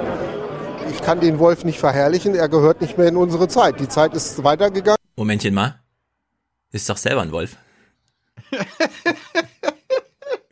Für alle, die es gucken, er sieht genau aus, wie ein Wolf aussieht. Früher mag das so gewesen sein. Ich sehe beim Wolf kein. Der hätte den Quiz machen müssen. Ist der pro oder gegen Wolf? Hätte niemand gesagt, dass der gegen Wolf aus, aus, sich ausspricht. Keine, keinen positiven Aspekt, warum wir den schützen sollen. Hm. Kein Er kennt positiven keinen- Aspekt. Bei ihm würde ich Hm. sagen, sie sind Tiere, die sehr gut aussehen. Nun sollte man allerdings nicht verschweigen, dass es, ich glaube, im Zusammenhang dieser Bürgerbekundung da auch eine interessante Handy-Videoaufnahme gab, ne? Nämlich, welche, was, wo? Thilo? Habe ich nicht gesehen. Ein, los? ein, Ja, es, es gibt es gibt aus jedem Ort ein wie Handyvideo, wo man wo man ein streunender Wolf vorbeigelaufen ist, klar. ja, der streunende Wolf, der da am helllichten Tag ähm, munter über die Dorfstraße spaziert und so. Ja und? Ja, in manchen Dörfern ist so wenig Ja. los. Dann Ja, sehen nicht mal die. Wölfe, dass es noch ein lebendiges Dorf ist. Ja, dass dann der Wolf in Zeitmaß, äh, dass dann äh, Mütter sagen, also dann habe ich ein komisches Gefühl. Hm, kommen wir gleich zu Hans. Ja, Kommen wir gleich zu. ich sag's ja. Habe ich mitgebracht natürlich. schön. Jetzt äh, Stefan für unsere Hörenden bitte bewerten. Ist das Pegida hm. oder eine Wolfsdemo? Und das ist sowas von krank. Das kann nicht angehen, dass für eine Art, die hier 1000 Kilometer durch die Gegend läuft und sich lustig vermehrt, alles andere über Kopf geschmissen wird. Ja. Dann haben sie einen lustigen. Der Wolf schnackselt halt gern, weißt du? Ja, auch in der, in der Stadt. Hans hat ja gesagt, die, die waren ja, die, die gehen ja sogar in unsere Dörfer, die streuen da einfach rum. Ja. Und ein Gastwirt erklärt uns jetzt mal, was passiert ist, als er einen Wolf auf der Straße gesehen hat. Da begegnete auch er einem Wolf. Und da kam er von da, wo die Kirche ist. Da kam er schon. Rumgelaufen, genau da auf dem Baum. Ich wohne ja gleich hier. Ich habe natürlich äh, meine Schlüsselanhänger sofort die Tür äh, aufgemacht. Er hat mich angeguckt und dann ist er weiter Richtung äh, Südwinzen gegangen. Aber ich bin ja schnell reingegangen in der Wohnung und dann habe ich die Tür zugemacht. Und natürlich kriegt man Angst. Ne? Man ist ja kein Tier, man ist ein Mensch. Ne? Jeder kriegt Angst vor seinem Tier. Ja, so eine Story kann er von mir aus dem Spiegel verkaufen. Ich glaube ihm kein Wort. Dann hat er mich angeguckt. Dann bin ich aber schnell rein. Ich finde gut, dass er nochmal betont, dass Menschen ja keine Tiere sind. Hm. Hat er gesagt, habe ich, Ich glaube ich glaube ihm die Story. Hier sind deine Neuigkeiten. Alexa, stopp. Danke. Dass er Angst gehabt hat, na klar, aber vielleicht muss man da keine Angst haben. Kann ja Wir sein, dass mal- der Wolf auch Angst hatte. Nein, nein, der, der ist blutrünstig. Der, der hat, der hat's auf seine Kinder abgesehen. Genau. Also auf die Gastwirtskinder. Der wollte ihn den kleinen Zeh abbeißen um die 1% und so. Wir gehen jetzt mal noch weiter in den Norden zu einer Schäferin in Schleswig-Holstein. Schleswig-Holstein, da hatten wir ja den Draußenminister, der hat dafür gesorgt, dass die Schäfer in Schleswig-Holstein nicht irrational sind. Dort fängt unser Gebiet an. Er streckt sich hier über 12 Kilometer bis zum Sandstrand von St. Peter-Ording. Alles, Äh, was das Licht das berührt. ist ein Teilgebiet. Wir haben noch mehr, aber das ist so die Hauptfläche. Und wie bitteschön sollen wir mit unserer Familie mit drei Personen da überall gleichzeitig präsent sein? Es gibt in der Rentierzucht oben im Norden wolfsfreie Gebiete und hier muss es, wenn es hier Schafe und Weidetiere geben soll, auch ein Wolf. Es ist kein Problem, wenn jetzt einer hier durchwandert, aber der muss dann verschwinden. Äh, was ist genau ihr Problem? Sie hat da Schafe oder was? Ja. Mhm. Sie ist eine Schäferin.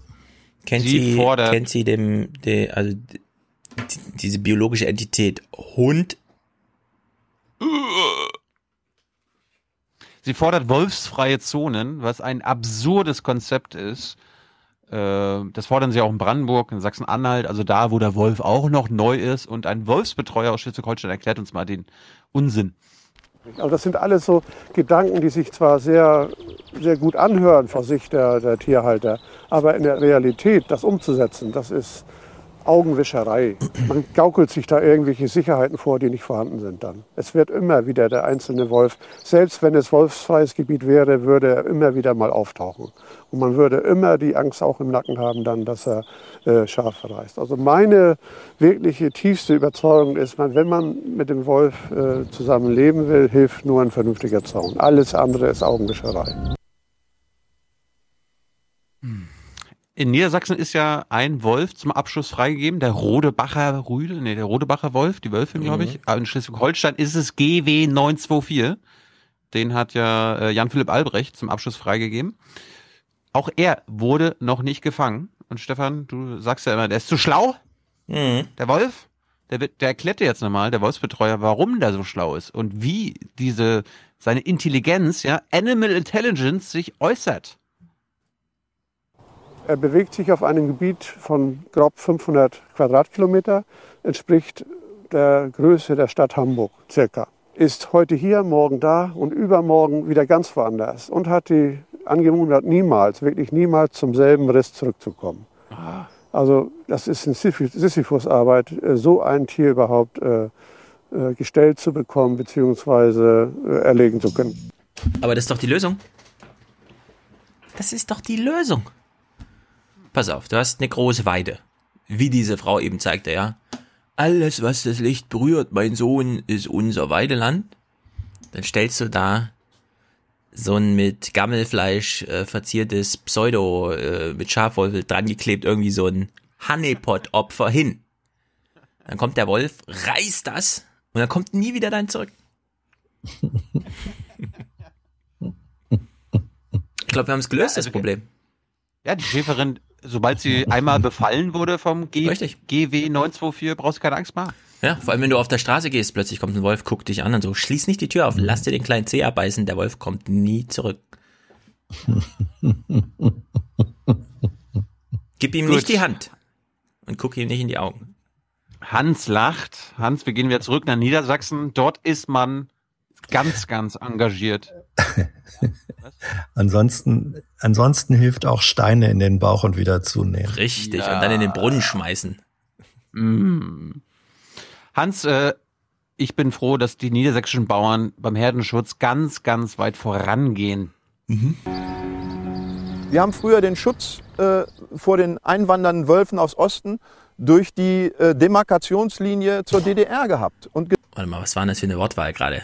Einwandernde aus dem Osten Demarkationslinie.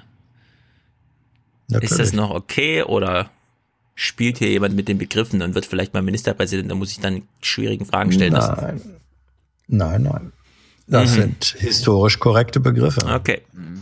genau das bauen wir uns jetzt hier alle 100 Meter in die Wibuschwiesen. Das ist völlig krank. Krank! Krank.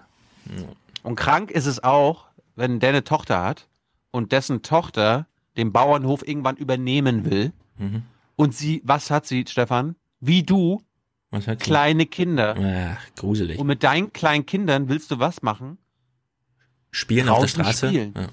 Ja, das ist nicht mehr so wie bei dir in Thüringen damals noch möglich. Tochter Feline wird den Hof übernehmen. Ah, süßes Ihre. Kinder sollten hier eigentlich sorglos aufwachsen. Doch seitdem Wölfe nur 200 Meter entfernt ein Kalb gerissen haben, ist die Stimmung im Keller. Als ich selber Kind war, da haben wir hier sowieso auf dem Hof überall und in den Wäldern und im Moor überall komplett alleine gespielt und hatten, also ich hatte in meiner Kindheit eigentlich quasi nie Angst und konnte mich komplett frei entfalten und hier überall alleine ähm, spielen. Wir waren, ähm, oder wir sind vier Geschwister und da hat es natürlich riesen Spaß gemacht, im Wald Buden zu bauen und ähm, ja, wenn ich äh, da an meine eigenen Kinder denke, dann wird das, denke ich, also denke ich, kann ich es heutzutage nicht mehr verantworten. Also ich habe richtig Angst davor, morgens aus dem Fenster zu gucken zu den Ponys und ähm, da sozusagen des Tieres oder das Kind, äh, das Tier meiner Kinder dort vorzufinden. Ja, äh, ich meine, es gibt Gefahren auf dieser Welt. In der Großstadt zum Beispiel, ja. Wie viele tote Fahrradfahrer auf, äh, also vor allem Kinder auf Fahrrädern haben wir irgendwie, weil sie dann doch mal gerade ausfahren wollten, als der LKW-Fahrer dachte, ah, keine Jede Ahnung, ich muss jetzt hier rechts abbiegen und so weiter. Ja, äh, dieser, na gut, sie kann das halt äh, hochdramatisieren, wie sie will. Die statistische Wahrscheinlichkeit ist davon unberührt. Und wenn der Wolf schon mal da war, wird er ja nicht wiederkommen, wie wir gehört haben. Ich finde es auf jeden Fall pervers. Wir gehen jetzt wieder zurück in den Osten. Wie dort mit den Kindern umgegangen wird. Da gibt es eine Kindertagesstätte in der Lausitz, mitten im Wolfsgebiet, die die Kinder, Stefan, nicht Die einsperrt. Kita Bienchen in Gosda liegt mittendrin. Jeden Dienstag machen die Kinder ihren Wald- und Wiesenausflug. Kein Kind wird an die Leine gelegt. Die Westen müssen reichen. Diese Kita praktiziert einen gelassenen Umgang mit dem Wolf. Die Erfahrung scheint ihnen recht zu geben. Das habe ich noch nicht gehört, dass die, dass die Leute Angst haben um ihre Kinder. Und das können wir auch nicht bestätigen. Wir gehen jede Woche regelmäßig in den Wald mit den Kindern. Da hat auch noch nie jemand von den Eltern gesagt, dass sie das nicht möchten. Oder die sind froh darüber, dass wir das machen. Es hat fast schon jeder hier bei uns in der Gegend einen Wolf gesehen. Ich selber auch schon. Der stand mal in der Nacht auf der Autobahn an der Seite. Also Katrin, wo hast du eigentlich den Wolf gefunden auf der Autobahn? Na, der stand einfach an der Straße Und ha- und hat mich angeschaut. Ja. Es war ein Anhalterwolf. Richtig. Das ist doch, das ist doch keine Erziehung. Die Nee, Kinder also müssen ich- Angst, ich- die, kind, die Kinder müssen Angst haben. Vor allem finde ich das unverantwortlich, Kinder in dem Alter schon zu Gelbwestenträgern zu machen. Ja, Richtig. ja. Ja. Das ist doch politische Indoktrination. Ja, da würde ich auch gerne mal wissen, wie das so ist, so ein Wolf bei, nach allem, was man über den Wolf weiß, ein paar gi- gibt's ja eingesperrt, die man so ein bisschen untersucht. 20 Kinder, die wild durch den Wald schreien und rennen, ja? Ist das jetzt Beuteschema oder glaubt der Wolf dann eher, ach du große Scheiße. Jetzt gehe ich aber erstmal 100 Kilometer weit weg. ich finde es sehr gut, dass die in den Wald gehen. Meine gehen auch viel zu wenig in den Wald mit dem Kindergarten. Die größere Gefahr für Kinder im Wald ist die Zecke, nicht der Wolf. Das stimmt. Wir gehen jetzt nach Sachsen-Anhalt, da gibt es wenigstens rationale Bauern, die nicht immer nur ans Abknallen denken. In Sachen Abschuss hat Knef eine ganz klare Haltung. Dann muss Welche denn liegend mit einem Auge offen? Oder wie ist deine Haltung? auch mal knallen dürfen. Ich denke schon, dass man ihn wieder ins Jagdrecht aufnehmen müsste, dass man aber klare Grenzen macht. Im Truppenübungsplatz tut er keinem was. Da kann er gerne bleiben. Das sind ja intelligente Tiere. Im Truppenübungsplatz, äh, da reißt er keine Nutztiere. So, aber sobald er die Nase Ja. aus dem Truppenübungsplatz raussteckt, dann muss es auch mal knallen. Wenn er die Nase aus dem Tropenübungsplatz raussteckt, dann muss es auch mal knallen. Von der Bundeswehr.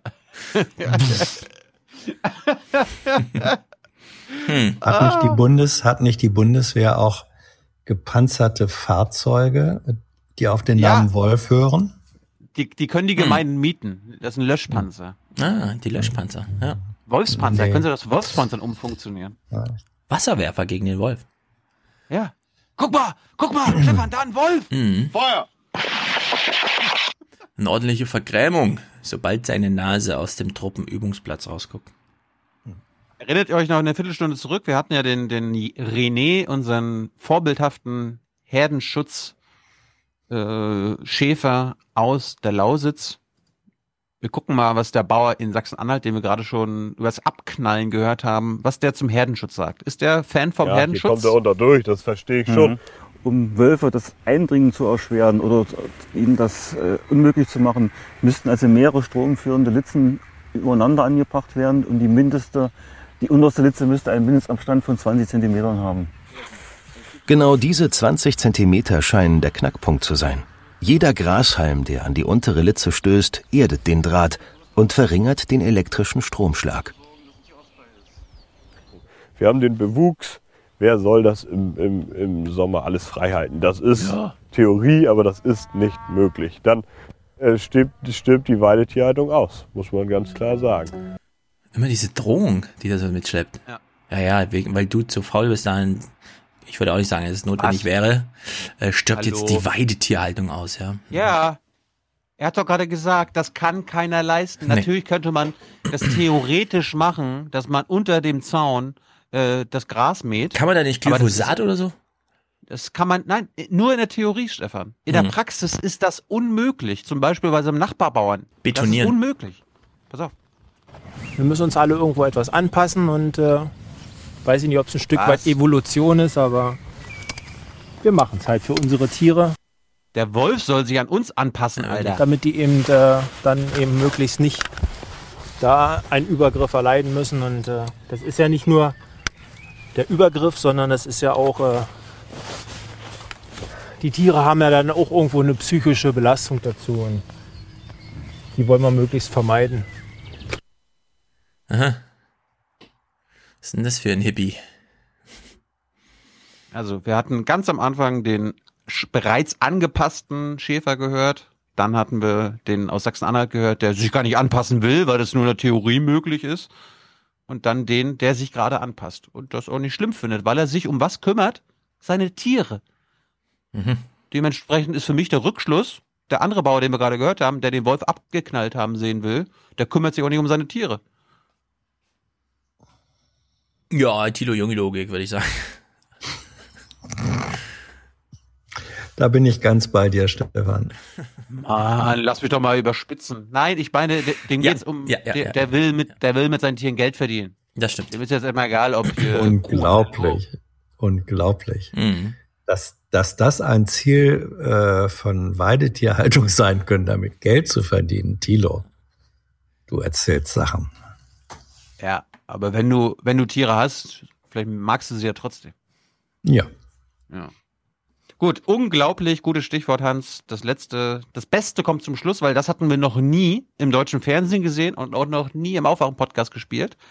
Wir sehen jetzt, Stefan, das darfst Mhm. du unseren Hörern dann im Nachhinein vielleicht nochmal erklären, obwohl ich es ganz gut, er- also quasi verbal dann gut artikuliert finde. Wir sehen Wölfe bei der Jagd. Mhm. Eine Seltenheit, ein Lottogewinn. Es ist kurz nach 4 Uhr in der Früh. Eine Rotte Wildschweine taucht auf. Sechs, sieben Stück. Ein paar Überläufer dabei. Äh, oh, da, da ist auch ein Wolf dabei. Der ist gerade aus dem Kragen gekommen. Jetzt holt er sich einen Frischling.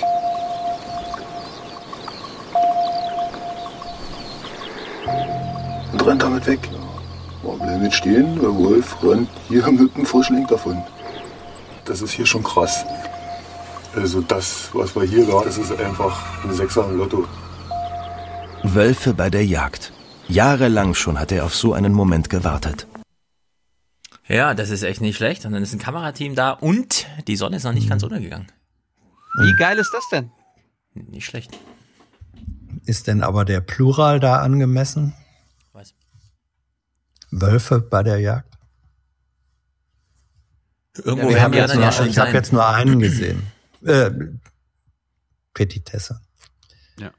Genau, ich glaube, er hat ja, er, er, er meinte, er, er hat ja gerade erzählt, wir haben zwar im Bild nur einen gesehen, wer ein äh, Junges sich genommen hat, aber er hatte gesagt, die Wölfe nehmen sich die Jungen.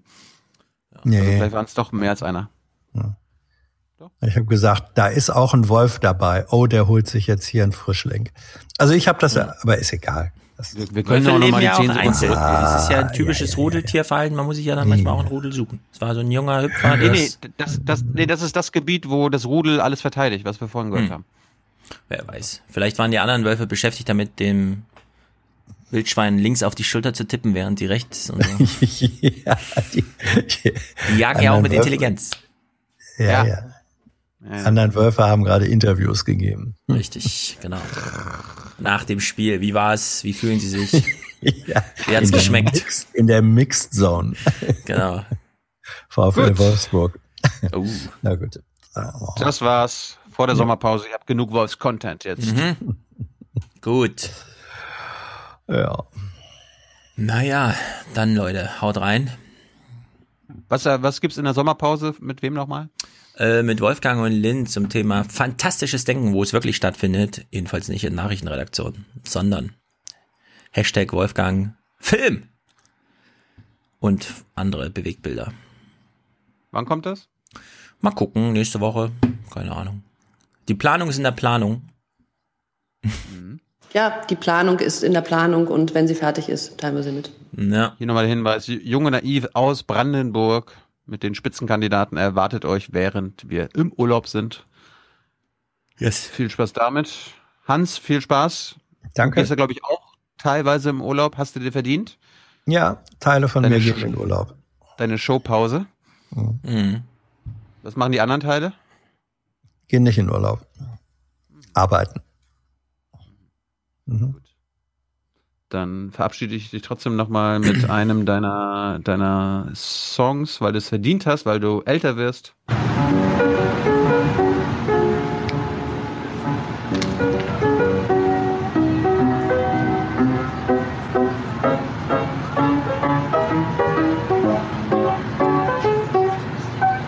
Der Verlierer ist die SPD. Ja, man hört ein bisschen, das ist auf Französisch gespielt im Ja, ja, französischen war ja Teil auch- von Kanada. Wollte ich gerade sagen. Das war doch auch die Canadian Version, ne? Mhm, Gut, wir brauchen trotzdem für Folge 393 Anfang August, wir wissen noch nicht ganz genau wann, äh, aber ein Dienstag wird es wahrscheinlich sein, vielleicht auch ein Freitag, auf jeden Fall sehr bald dann wieder. Äh, brauchen wir Unterstützung, wir brauchen Produzenten und Produzentinnen, das werdet ab 42 Ja. Euro. 6. und vielleicht August. gibt's sogar, na, das wird nicht, da hat meine Mutter Geburtstag, da muss ich, da muss ich zu Hause sein. Familie oder was? Ja. Ja, Familienpodcast, hallo. Na dann. Wir, vielleicht, können ja, vielleicht können wir ja vorproduzieren oder halt danach. Ja. Gut, äh, wir brauchen, wie gesagt, Präsentatoren, das werdet ihr ab 250 Euro. Und wenn ihr Premium-Präsentator der Rückkehrfolge werden wolltet, äh, werden wollt, 393 Euro. Und Intro-Intros bitte immer her damit. Die letzten Intro-Intros waren sensationell. Mhm. Danke nochmal an Maximilian aus Montreal von, für heute. Letztes Mal Koba alias Jakob. Geile Sache. Mädels, vielleicht gibt's da irgendwie ein paar, paar Frauenbands, die uns auch mal was machen könnten. Her damit. Ja. Weibliche Rapper. Das will ich mal haben. Mhm. Vielleicht zupft uns? Oliver so ein klein, so ein ganz kleines wiedererkennbares Snippet. Ja, das wäre schön. Das wäre schön für Deutschland. Gut, Hans, danke für deine Zeit. Danke für die Einladung. Und Rinjehauen, Matthias macht jetzt gleich Musik. Salvini tanzt oder ähnlich. Wir sind gespannt. Audiokommentare, Audiokommentar. sehr gut. Lin steigt wieder ein heute hier ins große Audiokommentargeschäft. Und Fortsetzung von Jakob hieß er, glaube ich. Zweiter Teil, China lesen. China lesend entdecken. Gut. Rinjahauen. Schöne, schöne Ferien. Herzlichen Dank und Ihnen und Ihren Zuschauerinnen und Zuschauern einen schönen Abend. Herzlichen Dank und äh, Deutschland alles Gute. Und ich sage jetzt an dieser Stelle Tschüss. Tschüss. So viel heute von uns. Ihnen noch einen schönen Abend bei uns im Ersten. Selbstverständlich werden Sie die Tagesschau und die Tagesthemen auf dem Laufenden halten. Machen Sie es gut. möchte vielleicht in diesem Zusammenhang mal daran erinnern an Artikel 1 des Grundgesetzes. Da heißt, die Würde des Menschen ist unantastbar. Ich überlasse natürlich jedem Einzelnen, das anders zu sehen, weil ich ein großer Demokrat bin. Es ist schön, dass der Wolf zurück ist. Das ist mit Sicherheit schön, hier wieder so ein Wildtier zu haben. Wenn der Wolf auch wüsste, ähm, dass er wild ist, er sollte, wenn er im Wald bleibt, ist gar kein Problem. Für mich muss der Wolf hier nicht existieren. Der soll dahin gehen, wo er hergekommen ist, von früher her. Die Merkel, die hat das Deutsche, Ra- Deutschland und Europa zunichte gerammelt, hat die das mit ihrer Politik. Wir müssen jetzt für unser Deutschland unbedingt kämpfen und uns nicht untergehen lassen. Das ist ganz, ganz wichtig. Dass Deutschland bleibt. We have come here to let you know that change is coming, whether you like it or not. The real power belongs to the people. They may have the money and the power. We have the people. Connecting the dots to Penner. We connect the dots, Penner. We connect the dots. So viel erstmal von mir, weil ich bin ja noch fix und fertig und es ist auch lang genug. Ja? Ihr Lieben, das war's von mir. Herzlichen Gruß und einen dicken Knutscher. Tschüss zusammen. Wiedersehen. Ciao, vielen Dank.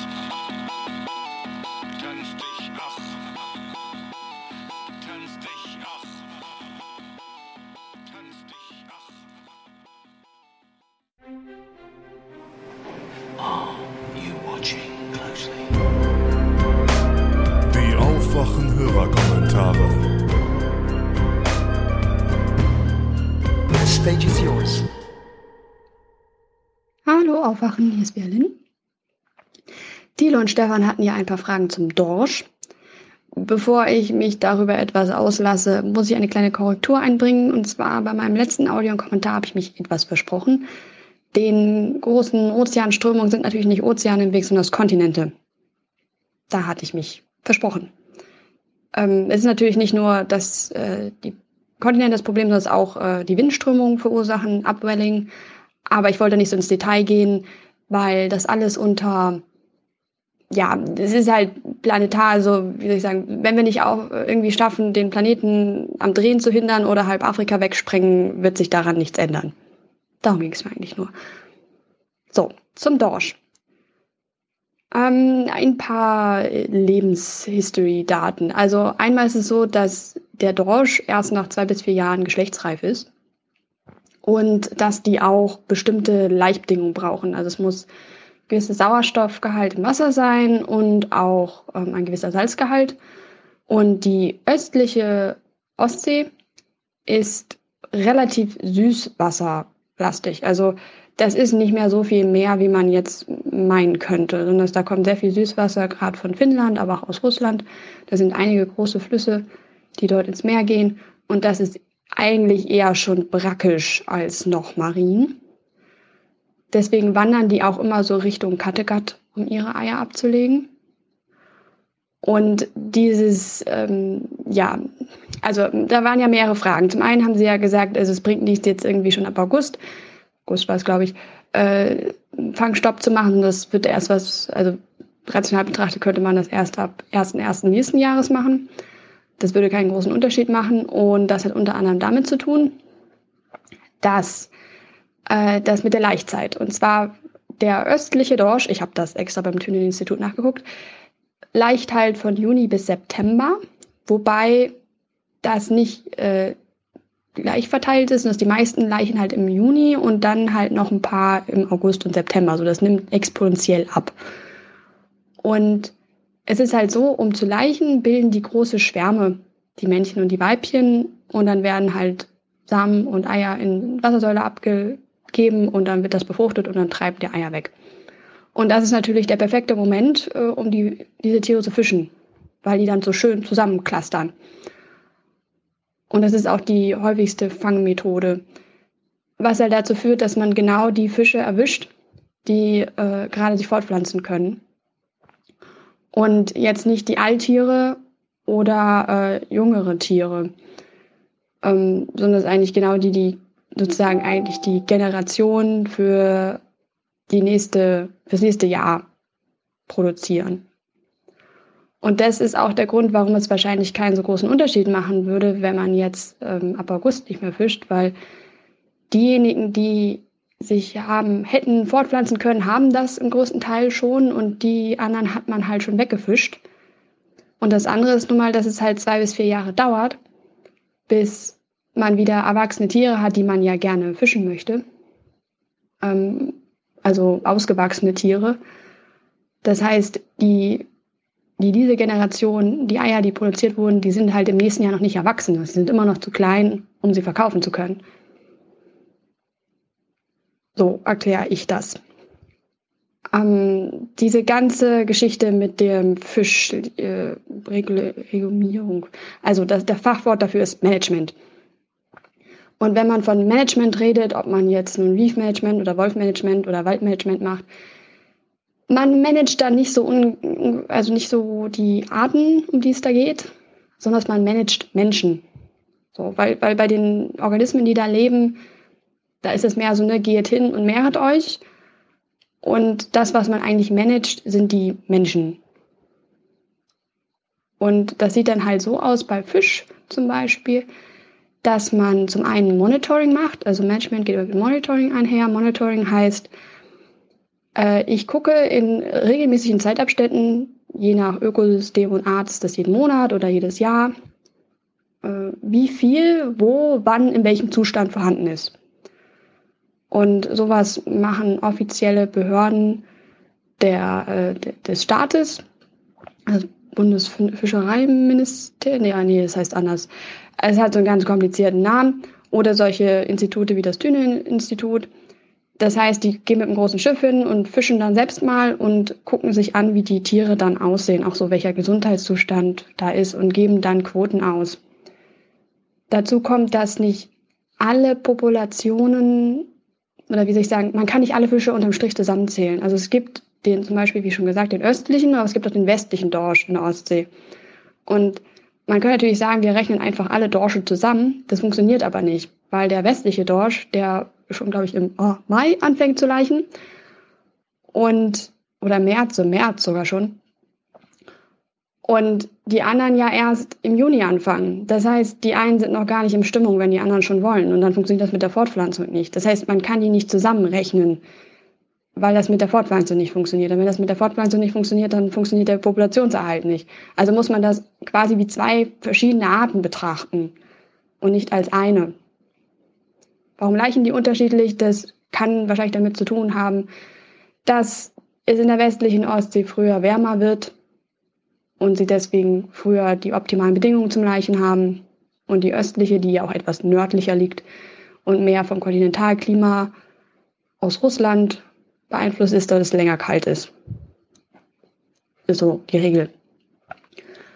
Und das Problem ist, wenn man managt, muss man die Menschen immer mitnehmen. Also hinzugehen, zu sagen, wir verbieten euch das jetzt hier einfach alles, das funktioniert in der Regel nicht. Aus zwei Gründen. Erstens ist es ja auch immer so ein Kulturding. Also diese Fischerei wird jetzt wahrscheinlich schon seit vielen Generationen angewandt und ist auch ein, nicht nur ein Teil der Industrie, sondern ist auch ein Teil der Identifikation der Menschen dort. Sie sind Fischer. Und die Fischerei hat es immer gegeben und ist auch unter anderem vielleicht ein Touristenmagnet oder so. Und das jetzt komplett zu verbieten, würde halt ganz vielen Familien bedeuten, dass sie ihre Existenz verlieren. Und aber auch die Menschen, die halt nicht mal davon wirtschaftlich abhängen, würden das sehen und das Gefühl kriegen, dass ihre Ortschaft, ihre Gegend vor die Hunde geht. Und dann ist es so, dass wenn man das verbietet, dass das häufig nicht funktioniert. Also da gibt es schon durchaus Erfahrungswerte, dass die dann halt illegal fischen. Was halt dazu führt, dass man noch weniger Kontrolle darüber hat, weil man nicht mehr mehr Daten hat, wie viel gefischt wird, sondern es nur noch Dunkelziffern. Was es halt noch komplizierter macht. Kompromiss ist da, die Menschen dazu zu bringen, ein Eigeninteresse daran zu haben, dass diese Fischart erhalten bleibt. Oder das Ökosystem, je nachdem, wovon man redet. Und wenn man Lizenzen zum Beispiel ausgibt oder nur eine bestimmte Zeit im Jahr erlaubt, dass dort gefangen wird, dann haben diejenigen, die halt noch die Möglichkeit haben zu fischen, das, auch das Interesse daran, ihre Lizenzen zu erhalten. Und Leute, die sich nicht an die Regeln halten, die werden dann auch eher mal, darauf hingewiesen bzw. angezeigt. Also es gibt eine sehr viel mehr bessere Kontrolle und die Menschen vor Ort haben auch das Interesse daran, dass die Regeln durchgesetzt werden. Andere Managementmethoden sind, dass man bestimmte Gebiete sperrt und sagt, da darf nicht gefischt werden. Oder äh, wo Fische ab einer gewissen Größe gefangen werden dürfen. Alles, alles darunter muss wieder reingeschmissen werden. Oder Weibchen mit Eiern müssen wieder reingeschmissen werden. Das ist zum Beispiel bei Hummern so. so wenn man, die muss man immer umdrehen und wenn die Weibchen Eier unterm Bauch haben, dann muss man die wieder reinwerfen. Das Hauptproblem dabei ist, dass alle Speisefischbestände rund um Europa und auch in den meisten anderen Meeren sind überfischt und zum Teil extrem. Und die haben ja nicht nur das Problem der Überfischung, sondern auch Krankheiten, die jetzt, weil die Gewässer wärmer werden, sich dort ausbreiten, äh, den Bestand dezimieren. Andere Arten wandern von Norden, nee, wandern nach Norden, kommen von Süden, wandern nach Norden, weil es ihnen in ihren Gebieten zu warm wird, also zusätzliche Konkurrenz. Äh, zudem auch Futterangebot ändert sich und dann gibt es Umweltverschmutzung, Schiffsverkehr, die üblichen Vertreter.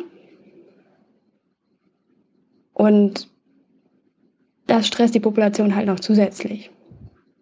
Und zum Beispiel hat das Thünen-Institut auch festgestellt, dass die Fische immer kleiner werden und immer früher geschlechtsreif werden, beziehungsweise halt nicht so groß werden, dafür aber schon früher Eier legen können. Das ist quasi auch ein Selektionsergebnis. Weil wenn sie nicht mehr so alt werden können, um zu Leichen, äh, verbreiten sich halt diejenigen, die jünger sind und schon Leichen können, mehr in der Population. Mal ein anderes Beispiel für Management. Und zwar gibt es ein erfolgreiches Beispiel beim äh, Great Barrier Reef. Es sind etwa 40.000 Menschen sind wirtschaftlich direkt oder indirekt von diesem Riff abhängig. Und neben einem großen Tourismusmagnet ist es auch eine sehr, ein, also eine Gegend mit hoher Fischpopulation, wo man gerne fischen möchte. Und dort hat man verschiedene Zonen eingerichtet. Sogenannte No-Go-Areas, wo halt wirklich niemand rein darf, außer den Wissenschaftlern, die Monitoring machen. Aber da darf wirklich niemand rein. Dann gibt es Gegenden, wo man sagt, okay, hier ist so moderater Tourismus erlaubt, irgendwie so die Schnorchler dürfen rein, aber irgendwie jetzt die Kitesurfer nicht. Dann gibt es Gegenden, wo man sagt, okay, hier darf auch Schiffsverkehr stattfinden, aber keine Fischerei oder nur lizenzierte Fischerei. Und dann gibt es Gegenden, wo man sagt, okay, hier ist alles erlaubt.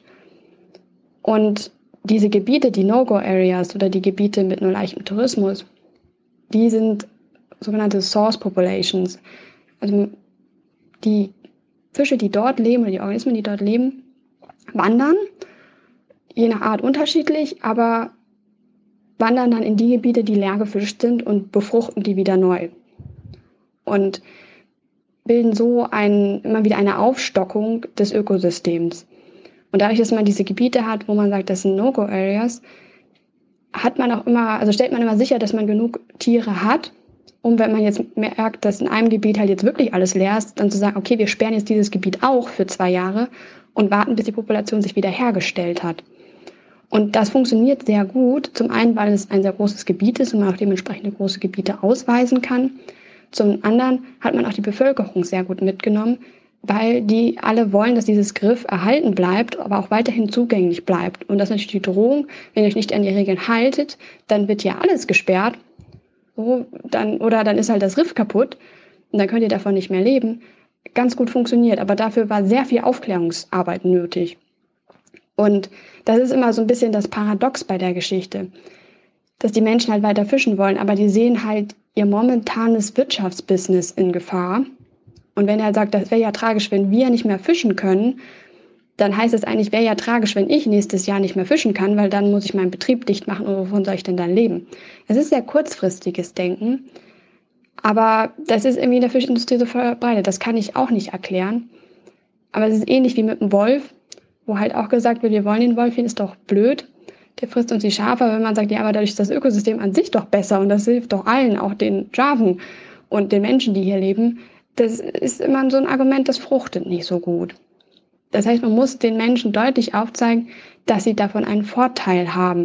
Und wenn man ihnen zum Beispiel zeigt, dass die Rate, mit der sie fischen können, in den nächsten Jahren dann immer wieder weiter erhöht werden kann, wenn sie sich jetzt an die Regeln halten, das hilft, mehr Verständnis zu bekommen. Aber natürlich gibt's, gibt es dann einen gewissen Anteil von Menschen, die ihren Beruf aufgeben müssen.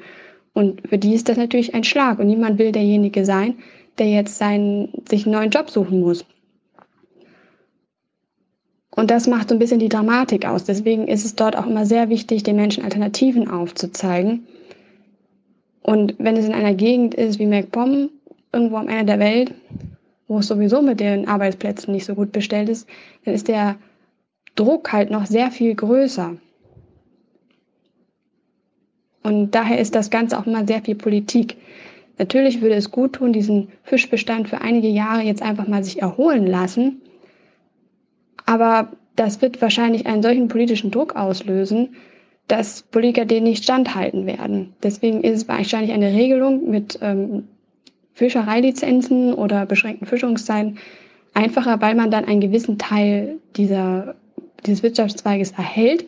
Und auch wenn dann wieder mehr gefischt werden darf, also mehr Lizenzen ausgegeben werden dürfen, dass dann auch wieder mehr Leute diesen Fischereibetrieb aufnehmen können. Also man würde dieses, dieses Kulturelement Fischen nicht komplett vernichten, was dann auch für die, für die Gegend wahrscheinlich einen positiven Effekt hätte.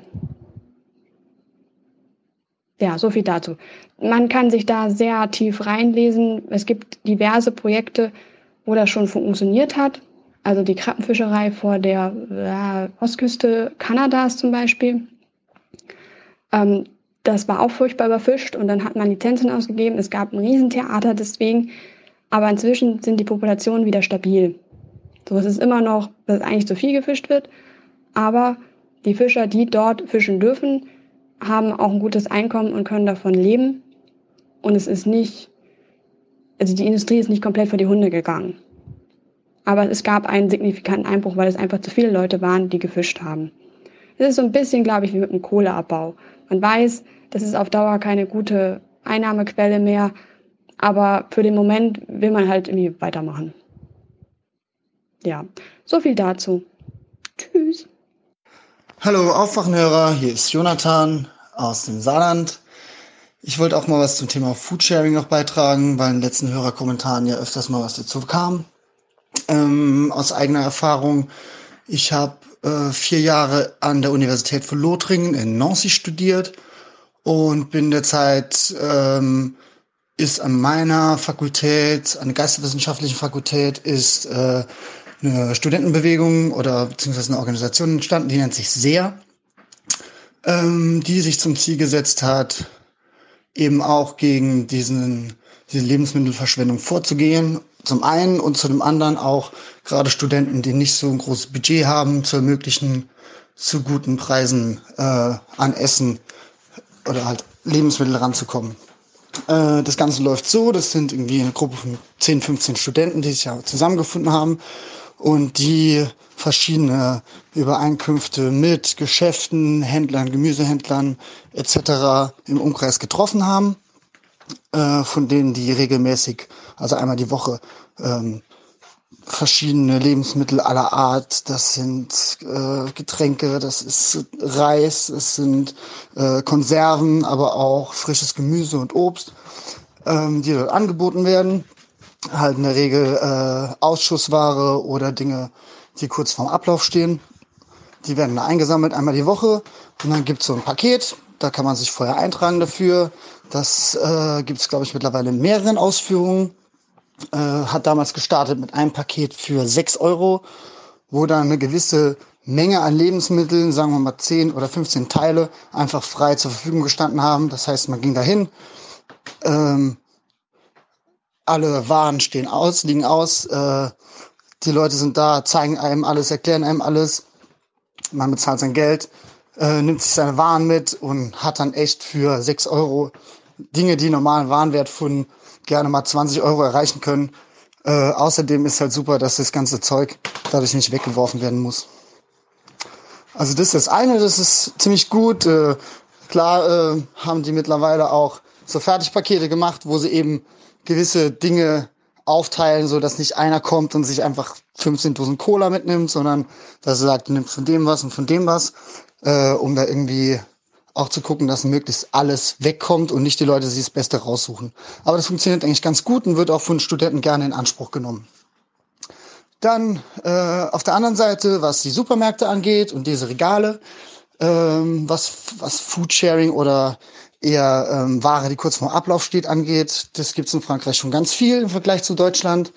Dort gibt's in fast jedem Supermarkt äh, Kühlregale, wo Ware steht, die am selben Tag oder am darauffolgenden Tag abläuft. Sie ist dann in der Regel auch 30 bis 50 Prozent reduziert. Äh, Milchprodukte werden, glaube ich, schon eine Woche vor Ablauf dort reingestellt, weil sie dann eh nicht mehr verkauft werden sollten oder ungern verkauft werden oder ungern gekauft werden, viel eher von Kunden ähm, weil sie halt nicht wissen, dass so ein Joghurt auch Wochen nach Ablaufdatum noch äh, wunderbar sein kann. Ja, die Regale werden auch eigentlich immer gut genutzt, äh, gerade auch in der Studentenzeit, aber auch äh, natürlich ärmere Menschen oder auch Leute, die einfach bewusster einkaufen. Also ähm, wenn man halt auch gerade nicht weiß, hey, was koche ich jetzt, dann guckst du dann das Regal und findest irgendwas Nettes, was du halt ähm, mit gutem Gewissen kaufen kannst, weil du weißt, ansonsten landet es in der Tonne. Und äh, ich wünsche mir das eigentlich, dass sich das in Deutschland auch weiterentwickelt. Also es gibt ja ja auch schon mittlerweile, dass Geschäfte, gerade Discounter, ähm, am Tag des Ablaufdatums morgen Etikettchen noch kleben oder so, aber die liegen eben nicht gesondert aus, sondern liegen bei normalen Waren im Regal. Und äh, mir ist auch schon passiert, dass ich, äh, ich habe mal so ein Stück Putenfleisch gesehen, ja, ist ein bisschen länger her. Das war dann auch schon abgelaufen am Vortag und lag noch im Regal. Dann habe ich gesagt, ja, wie ist das? Kann ich das vergünstigt kaufen oder mitnehmen? Nee, das ist dann, muss dann in die Tonne, ja, da kann man auch nichts machen. Und äh, also ich glaube, da muss in Deutschland noch ein bisschen Umdenken ähm, passieren, weil die Supermärkte eben auch nicht verstehen oder noch nicht äh, diese Relevanz sehen, dass man eben mit diesen äh, Produkten, die kurz vor Ablauf stehen, durchaus noch ein bisschen Gewinn erwirtschaften kann, anstatt die Dinger komplett wegzuwerfen. Vor allem was Gutes für ähm, Leute mit begrenzten Zahlungsmitteln und auch für die Umwelt tut. Ja, das war's auch schon. Äh, ich freue mich immer wieder auf die neuen Folgen. Ich bin ganz begeistert. Jedes Mal, wenn ich euch hören darf, äh, jetzt auch schon seit drei Jahren, glaube ich, äh, treuer Unterstützer und Zuhörer. Schönen Gruß an meinen Bruder Paul und an die ganze Auffangcrew. Ciao. Hallo Stefan, hallo Tino, hallo liebe anderen Hörer. Ähm, ich habe einen kurzen Kommentar zu Malls in China. Ähm, einmal fand ich den Audiokommentar von letzter Woche auch sehr gut. Ähm, also von vorletzter Woche dann. Ähm, und da geht es ein bisschen darum, was für eine Stellung Malls einnehmen. Ich habe letztes Jahr ähm, mal ein paar Monate in China verbracht ähm, und da auch unter Chinesen gewohnt, sozusagen, auch mit Chinesen zusammen.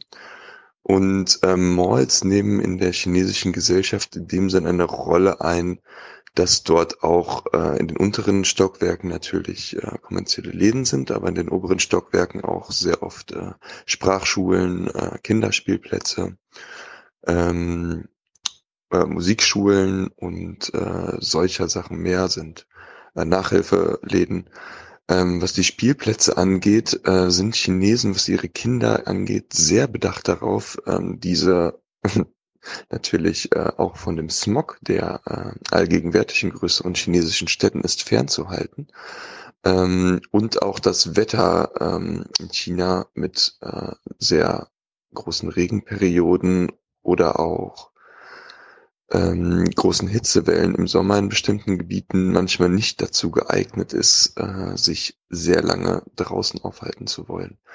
Ähm, deshalb sind, äh, wie auch in dem Kommentar erwähnt, ähm, Plätze, die äh, äh, beziehungsweise nun nicht gerade das Zuhause sind, aber dann halt auch nicht draußen sind, ähm, eine Art Ersatz zu Hause. Und diese Rolle füllen äh, die Malls äh, auch sehr aus. Ähm, ich war vorher auch ein eigentlich ziemlich großer Kritiker oder äh, äh, von Malls und diesen Konzepte von solchen Konsumtempeln in allgemein. Aber wenn man erstmal ein paar Wochen in China verbracht hat und es dort nachts nicht unter 30 Grad wird und tagsüber manchmal auch 40 Grad bei sehr hoher Luftfeuchtigkeit, freut man sich dann doch über jeden Weg, den man dann durch eine Mall nehmen kann, manchmal auch einfach nur als Abkürzung, ähm, um diesen Temperaturen dann doch zu entgehen. Ähm, ja, ich hoffe, das äh, hat ein bisschen zur nicht Klärung, aber ähm, zum Wissensstand beigetragen und äh, macht weiter so. Vielen Dank. Tschö. Hallo Aufwachen-Podcast, Lukas hier. Ähm, da ich das letzte Mal so gelobt wurde von meinen beiden äh, Helden des Aufwachen-Podcasts, äh, dachte ich mir, ich muss natürlich äh, auch den zweiten Teil der China-Reihe ähm, noch bringen. Der wird allerdings nicht so lang werden, ähm, genau, und wir springen gleich rein. Ich hatte letztes Mal damit abgeschlossen, dass äh, es in China eben den Trend gibt, dass ähm, der Restaurantbesuch immer mehr zu so einem Experience-Ding wird, also dass es darüber hinausgeht, nur Essen zu bekommen. Und dass viele Leute, erstaunlich viele, also ein Drittel in so einer Studie eben angegeben hat, dass sie sich eigentlich lieber äh, außerhalb ihres Zuhauses aufhalten, und sich dort mehr zu Hause fühlen als in ihren eigenen vier Wänden. Und weiter geht es jetzt mit dem Trend, ähm, der sich darauf bezieht, dass es immer mehr Automation, also äh, Maschinen und ähm, wie hier steht, Humanless Retail Experience gibt.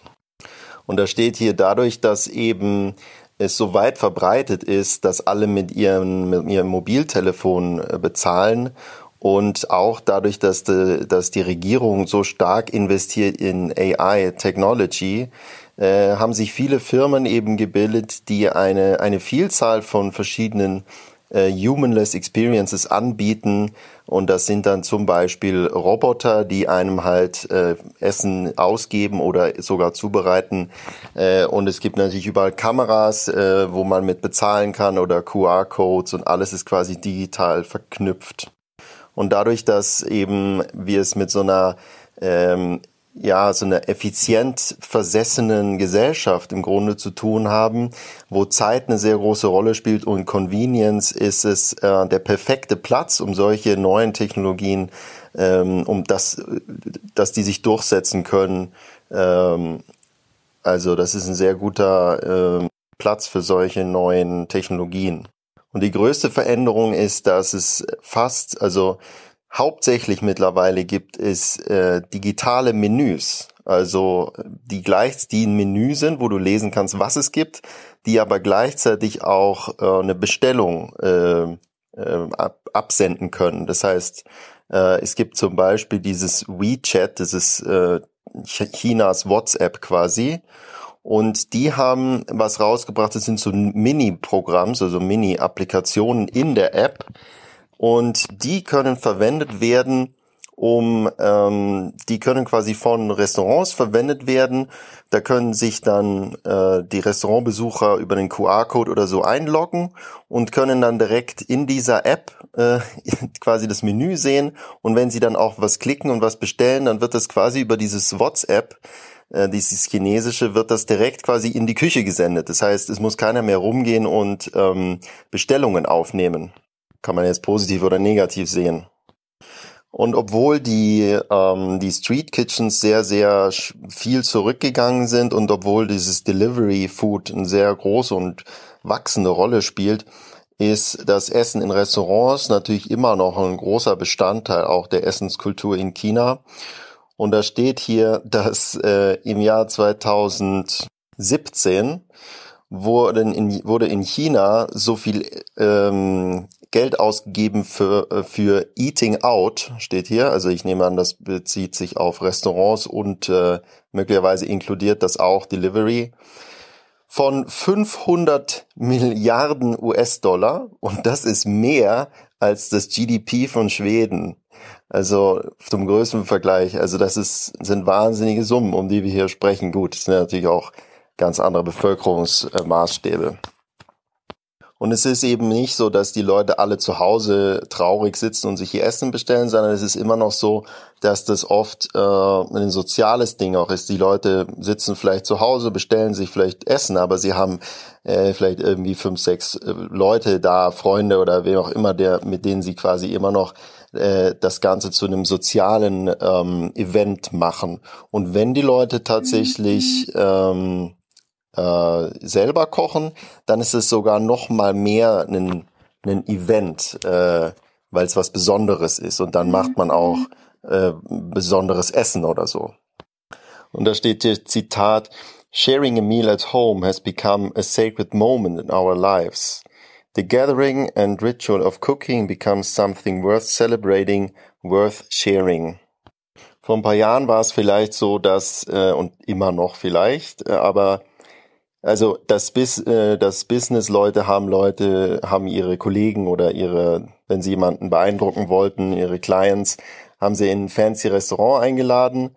Und heute wird es immer mehr, ähm, sagen wir mal, ähm, en vogue, dass die zu Hause eingeladen werden. Jetzt haben die Leute aber ein Problem, nämlich dass der Trend, dass sie immer weniger zu Hause kochen, äh, führt auch dazu, dass die meist, dass viele Leute gar kein Geld mehr äh, für ähm, quasi Küchenausrüstung ausgeben und auch keine große Küchenausrüstung haben. Und da gibt's natürlich in China auch dafür eine Lösung via App. Ähm, es gibt zum Beispiel How, How Chushi, heißt diese App. Ich habe es jetzt mal versucht, äh, chinesisch auszusprechen. Und diese App erlaubt es dir mit einem Klick einen äh, Chef, also einen Koch, ähm, aus der local aus der local area äh, zu bestellen und der kommt dann zu dir Und äh, je nach Absprache bringt der da alles mit. Der bringt seine Küchengeräte mit, der bringt äh, das Essen oder die Zutaten mit. Und der kocht dann da für dich und deine Gäste. Und das für einen relativ kleinen Preis. Äh, also für zum Beispiel ungefähr 17 Dollar für einen Drei-Personen-Dinner. Und bezahlt wird das natürlich direkt über das Handy. In diesen Apps äh, steht auch, wird auch immer wichtiger der Einfluss von Influencern. Äh, das ist hier der nächste Trend. Also, dass die Influencer ähm, einen viel größeren Einfluss haben auf welche Gerichte, welche Apps, welche, äh, welche Deliveries äh, die Leute bestellen und bevorzugen. Also was bei uns die Michelin-Sterne sind, äh, oder Michelin-Sterne, das sind dort eben irgendwelche Influencer, äh, irgendwelche ähm, berühmten Influencer. Und das führt dazu, dass immer mehr Leute gar nicht mehr in großartig auf das Menü schauen, was es überhaupt gibt, sondern die schauen, gehen direkt in ihre App, geben das Restaurant ein und schauen dann, welche Gerichte die beste Bewertung bekommen haben. Der nächste Trend, der war für mich nochmal so ein kleines Highlight, nämlich Livestreaming bridges the rural and the urban. Und da steht hier, Livestreaming kann eben ein exzellentes äh, Beispiel sein, wie Technologie eine bestimmte Art zu leben ähm, erhalten kann. Und es ist nicht nur so, dass das Livestreaming äh, erlaubt eben Farmern auf, in der Countryside äh, direkt mit ihren Kunden äh, in Kontakt zu treten, sondern ähm, es ist auch eine, es ist ein Terror von Transparenz, der dort entsteht und ein Vertrauen in die, ähm, in die Food Chain. Und jetzt war gerade im Süden Deutschlands mal wieder so ein Skandal, wenn ich das kurz einschieben darf, wo es darum geht, dass äh, so eine Molkerei hat ihre Kühe äh, verrecken lassen und misshandelt. Äh, wenn das live gestreamt würde, wäre eigentlich keine schlechte Idee, weil dann wird das äh, nicht passieren. Und da ist wieder interessant, ne? Alibaba und JD, die haben beide auch Livestreaming-Facilities äh, ähm, auf ihren E-Commerce-Plattforms gela gelauncht, wo eben solche Farmer ähm, direkt ihre Produkte bewerben können und da auch zeigen können, wie sie die ernten und äh, da teilweise Leute stundenlang so einem Farmer zuschauen, wie er da irgendwie was macht mit der GoPro auf dem Kopf. Äh, also faszinierend. Und du kannst wohl auch direkt mit denen chatten, du kannst die bitten, ja, mach doch mal eine Tour durch deine Chicken Farm, äh, lass mich mal da ein bisschen was sehen und ähm, können dann auch, werden dann mit Likes und so werden sie dann belohnt und natürlich vielleicht auch mit Bestellungen. Und es bilden sich jetzt auch immer mehr äh, so, das professionalisiert sich auch mit diesen Livestreams. Also ziemlich interessant, wie ähm, Digitalisierung äh, auch dem ländlichen Raum äh, helfen kann in einer sehr weirden Symbiose eigentlich. So, ich hatte am Anfang ähm, erzählt, dass die Chinesen jetzt so viel Fleisch essen und das ist auch so. Man muss aber sagen, dass die Chinesen nicht nur Fleisch essen äh, viel, sondern auch wahnsinnig viel Gemüse essen. Äh, zwischen, neu, also zwischen 1961 und 2013 ist das jährliche, die jährliche Konsum, Consumption von äh, Vegetables hat sich vervierfacht von 80 Kilogramm pro, pro Kopf auf 350. Und zum Vergleich, das ist dreimal so viel, wie äh, der durchschnittliche Amerikaner an Grünzeug isst. Und dieses, äh, dieses ganze Essen muss natürlich auch irgendwo herkommen. Deswegen setzt jetzt China auch mehr auf Urban Farming äh, und so innerstädtische Gewächshäuser quasi, weil heute ist es immer noch so, und das hat mich auch überwundert, äh, über, überrascht und gewundert, dass 90 Prozent äh, der ähm, dieser der aller Farms, die es in äh, China gibt, sind kleiner als 2,5 Acres. Also das sind nicht nur Riesenkonzerne. Und diese Tatsache, dass das alles so kleine Farmen sind oder sehr viele, äh, macht den Chinesen ein bisschen Schwierigkeiten, das Ganze ähm, hochzufahren, also technologisch abzuscalen, weil das natürlich individuell für jeden Farmer äh, eine große Investition darstellt. Und Teil der Lösung sollen jetzt eben so Plant Factories sein. 2017 äh, gibt es jetzt, seit 2017 gibt es in China 80 Stück, also in Städten. Funktionieren eben über so ein Kreislaufsystem, wo alles quasi recycelt wird. Äh, die, äh, die Nährstoffe und alles. Quasi wie in einem Raumschiff. Und 2016 zum Beispiel wurde die weltgrößte Plant Factory ähm, in China gebaut und die produziert so viel wie 300 Farms. Ich weiß jetzt nicht, wie viel eine Farm ist, aber ich nehme man an, man spricht da von diesen kleinen Farms. Jetzt steht hier am Schluss noch Final Thoughts ähm, und da wird das Ganze ein bisschen in äh, Kontrast gesetzt, nämlich dass das natürlich auch äh, Downsides hat, nämlich ähm, dass das jetzt nicht das wahnsinnig ähm, nachhaltig ist, das ganze, der ganze Transport, die ganze Infrastruktur, der mit diesen Deliveries zusammenhängt und auch der Stress und die Arbeitsbedingungen in diesen, äh, in dieser Industrie werden kritisiert. Dazu kommt die, äh, der, die Menge an eigentlich sinnloser Verpackung und, und Müll, der da produziert wird, das ist natürlich auch ein Problem. Und ein bisschen auch der Verlust ähm, von dem Wert, der Wertschätzung von, von Essen und Kochen, weil man halt doch, wenn man nie selber kocht, äh, da den, den Kontakt ein bisschen verliert. Und zum Schluss steht noch, also um den, den Human Factor auch äh, zu bewahren äh, in der Food Culture, äh, ist es vielleicht angebracht, auch ähm, besonders Technologien zu fördern, die nicht einfach nur Menschen ersetzen, sondern die Menschen ähm, augmenten, also quasi äh, verbessern oder ähm, ergänzen. So, das war's jetzt von mir zu China. Ich fand das mega interessant, wie ich schon gesagt habe. Und ähm, ich glaube, wir können von China auch viel erwarten, äh, was in der Zukunft, was die Zukunft anbelangt. Und ich glaube, dass in einigen Jahren wird man wirklich sehen, dass die äh, den Rest oder große Teile die alte Welt äh, weit hinter sich lassen, was Modernität anbelangt. Obwohl man Modernität, Mo Modernität in dem Sinne jetzt auch ähm, natürlich nicht als nur positiv darstellen muss. Das hat natürlich immer Nachteile auch und generell, ja, aber ähm, die haben einen viel, viel geringeren Widerstand in der Bevölkerung ähm, gegen neue Technologien und viel wenig, also die nehmen das einfach an und machen das halt, neue Sachen, neue Technologien, wo wir uns halt schwer tun, das äh, anzunehmen oder zu übernehmen oder zu auszuprobieren und zu testen, äh, weil wir halt andere Erfahrungen gemacht haben. Zum Schluss noch ein ganz kleiner Tipp für Leute, die Audiokommentare machen, nämlich ähm, was ich jetzt selber auch zum jetzt seit kurzem erst mache, ist, äh, wenn man einen Audiokommentar spricht, dann äh, bei der Aufnahme die Pause-Taste äh, verwenden, wie jetzt zum Beispiel. Habt ihr nicht gehört, ne?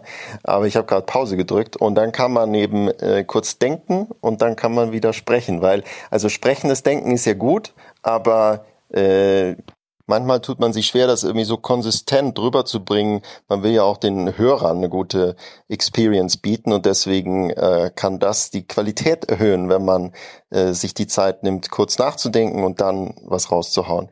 Gut, danke fürs Zuhören und einen wunderschönen Tag wünsche ich euch. Der deutsche Fußball ist ein sehr sorgfältig aufgebauter Porzellanladen, in den zwei Elefantinnen reingerannt sind und alles kurz und klein schlagen.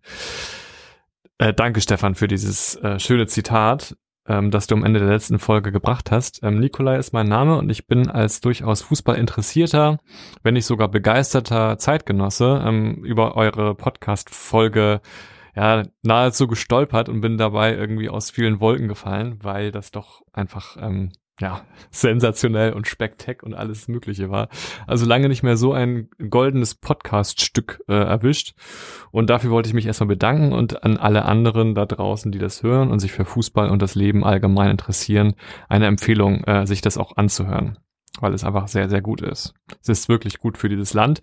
Und es ist ähm, das regt sehr stark zum Nachdenken an. Und da möchte ich einfach kurz meine, meine persönlichen Gedanken dazu äußern. Ich bin seit ja, mittlerweile 20 Jahren ungefähr großer Fan von einem Fußballverein, dem FC St. Pauli und bin es nach wie vor. Interessiere mich auch sonst für Fußball ziemlich viel, höre auch Max Jakob Ost gerne mit seinem Rasenfunk und ja, würde mich als überdurchschnittlichen, überdurchschnittlich interessiert für den Fußball bezeichnen. Und ich tat mich ein bisschen schwer, als äh, Stefan gesagt hat, das hat jetzt hier die Macht, äh, also in dem Podcast, äh, Podcatcher-Folge, dass es die Macht habe, den Fußball nachhaltig irgendwie zu zerstören. Moritz spricht von der äh, Dekonstruktion dieses perversen Betriebs. Ähm, das, der erste Gedanke war, ja, es gibt so viele Sachen, die beim Fußball wirklich pervers sind und die die Leute und mich eingeschlossen trotzdem nicht davon abhalten, weiter Fußball zu schauen. Und bei der nächsten WM in Katar werde ich auch wieder einschalten wenn gleich mit einem deutlich verringerten Interesse als, sagen wir mal, vor zehn Jahren. Ähm, das hat jetzt schon Russland nachgelassen, es wird wahrscheinlich weiter nachlassen und da ist halt ja eine, eine Entlarvung, wie wir sie hier äh, gesehen haben, mit, mit diesen beiden Spielerfrauen in dem Podcast, ein, ein weiteres, ich würde sagen, Mosaikstein, wodurch generell man sagen kann, da kommt was in Bewegung. Äh, in der Hinsicht, dass das Fußball weniger relevant werden muss, weil das einfach ja, ein perverser Betrieb ist, den man ja dadurch unterstützt, dass man ihn, ihn schaut und die Abos bezahlt und ins Stadion geht und so weiter und so fort. Und wo man es dann ganz explizit merkt, ist es ein, ein guter Freund von mir, der dem habe ich dann auch gleich gesagt, hier musst du unbedingt reinhören, reinziehen. Der ist äh, VfB Stuttgart Fan und jetzt hat er aber also zumindest nach diesem Podcast gesagt, dass er nicht mehr Fan vom VfB Stuttgart äh, äh sein wird, was ich schon mal eine coole und krasse Aussage finde. Ähm, und da muss man mal gucken, wo das dann insgesamt hinführt. Ich will jetzt nicht über die, die Schönseiten des Fußballs reden. Da, da, da kann man bestimmt auch eine eigene Folge machen. Vielleicht wäre es auch mal wieder interessant, Max Jakob Ost zu dem Thema zu hören, weil ich bei ihm halt auch merke, dass er da auch eine persönliche Distanz seinem Verein gegenüber dem FC Bayern äh, eine, das nur am Rande. Mm, und dann wollte ich noch eine einen Gedanken sozusagen einbringen, der mir kam, ob man das vielleicht übertragen kann, also diesen Mechanismus von Informationen werden verarbeitet. Ne? In dem Fall Spielerfrauen labern halt, also entlarven, wie ihre Welt aussieht. Es kommt bei mir als normalen Fan an. Ich denke, okay, diese Welt, diese Fußballwelt, das ist halt, ist ja völlig entkoppelt äh, von meiner Welt, von meiner Realität und von allem, wofür ich eigentlich stehe und die Leute, die um mich herum sind. Und die Frage ist, kann man diesen, diesen Mechanismus von Information verarbeiten, von äh, Schlüsse ziehen und dann auch in Aktion umwandeln, kann man das auch auf andere Bereiche übertragen. Zum Beispiel, kam mir das Beispiel, ähm, Autofahren. Ja, wir haben ja, also ich persönlich muss sagen, ich bin ein, ja, ist mir eigentlich relativ egal, wie ich von A nach B komme. Hauptsache äh, günstig, schnell und bequem. Ob das jetzt mit dem Auto, mit der Bahn oder, oder was auch immer ist, ist zweitrangig. Ähm, bin also sehr stark für all diese Konzepte, dass man weniger Auto fährt, dass die Städte autofreier werden und so weiter und so fort. Es gibt aber eben viele Menschen in unserem Land, die offensichtlich äh, an ihrem Auto hängen und die irgendwie Freude, denen es Freude bereitet, schnell zu fahren, die es generell Freude bereitet, Auto zu fahren. Und die Frage ist, ob man es auch schaffen kann, da weiter mit Informationen die Leute zum Verändern erstmal der Gedanken zu bringen und dann zum äh, Verändern der Aktion. Und da gibt es bestimmt noch mehrere weiter andere Bereiche, die ihr alle so schön in eurem Podcast besprecht. Aber das war nur, nur mal so eine Überlegung, ob das ähm, vielleicht so eine Art na, Blaupause sein kann, dass man sagt, von, von, ja, dass man, dass man sein eigenes Verhalten ändert, weil es einfach so offensichtlich und frappierend ist, äh, wie jetzt gezeigt in diesem Podcast. Das ist eigentlich die Gründe, weniger oder kein Fußballfan mehr zu sein, tatsächlich zunehmen. Haut rein und bis bald. Ciao, ciao. Hallo, liebes Aufwachenrudel, hier ist der Jonas aus München und äh, ich habe ein Anliegen bezüglich der Parlamentswahl in Griechenland, die am Sonntag stattgefunden hat, äh, beziehungsweise eben auch der Berichterstattung gerade in der Tagesschau. Und äh, ich beziehe mich jetzt konkret auf die Sendung der Tagesschau vom Montag, also vom 8.7., vom 8.7. und auf einen YouTube-Clip, wo es eben ausschließlich um eben die Wahl in Griechenland geht, auch vom 8.7. Und äh, da wäre eben meine Bitte, bestenfalls an euch, Thilo und Stefan, äh, in der Sendung, also im Podcast, äh, euch vielleicht das mal anzuschauen und äh, auch zu kommentieren.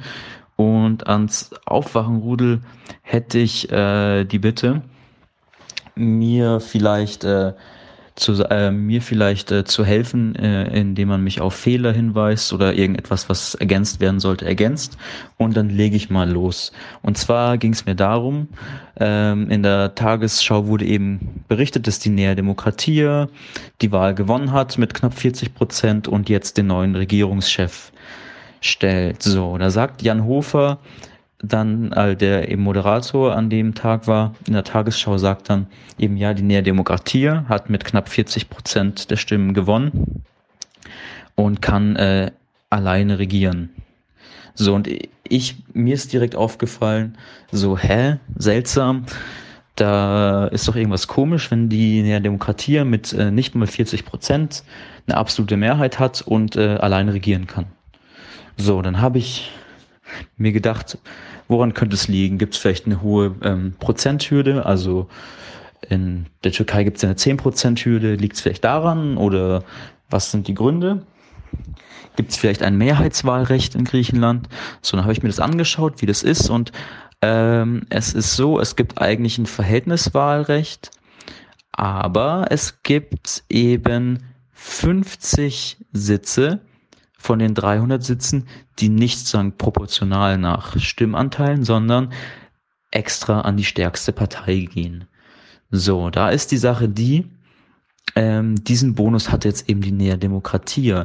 Denn wenn man sich das Wahlergebnis genauer anschaut, es haben insgesamt sechs Parteien es in das griechische Parlament geschafft und ähm, ich habe in der früheren Version die alle nochmal einzeln vorgestellt. Das werde ich jetzt nicht machen, das nimmt sehr viel Zeit in Anspruch. Also, um es möglichst kurz zu fassen, es gibt zwei Parteien aus dem Rechts- bzw. Mitte-Rechtslager. Das sind eben die Nea Demokratia und äh, die Partei EL. Und äh, im linken Lager haben es vier Parteien ins Parlament geschafft. Das ist Syriza, die bisherige Regierungspartei, eine sozialdemokratische Partei, ähm, die kommunistische Partei und die ähm, griechische Version oder griechische Ableger von DM25 von Yanis Varoufakis. Und ähm, wenn man sich dann anschaut, auf wie viel Prozent, sagen die Parteienlager, also die, die Parteien aus den verschiedenen politischen Lagern äh, kommen an Stimmenteilen, dann sieht man, das rechte Lager kommt auf knapp 44 Prozent, das linke Lager kommt aber tatsächlich auf etwa 48 Prozent äh, der Stimmen. So, das heißt, wenn man ein reines Verhältniswahlrecht äh, gehabt hätte, wäre es so, dass es im griechischen Parlament eine linke Mehrheit gäbe und somit die Nea Demokratie keine absolute Mehrheit und wahrscheinlich vielleicht sogar, wahrscheinlich vielleicht, das ist dann schwer zu sagen, überhaupt keine Mehrheit für äh, ihren Spitzenkandidaten bekommen hätte.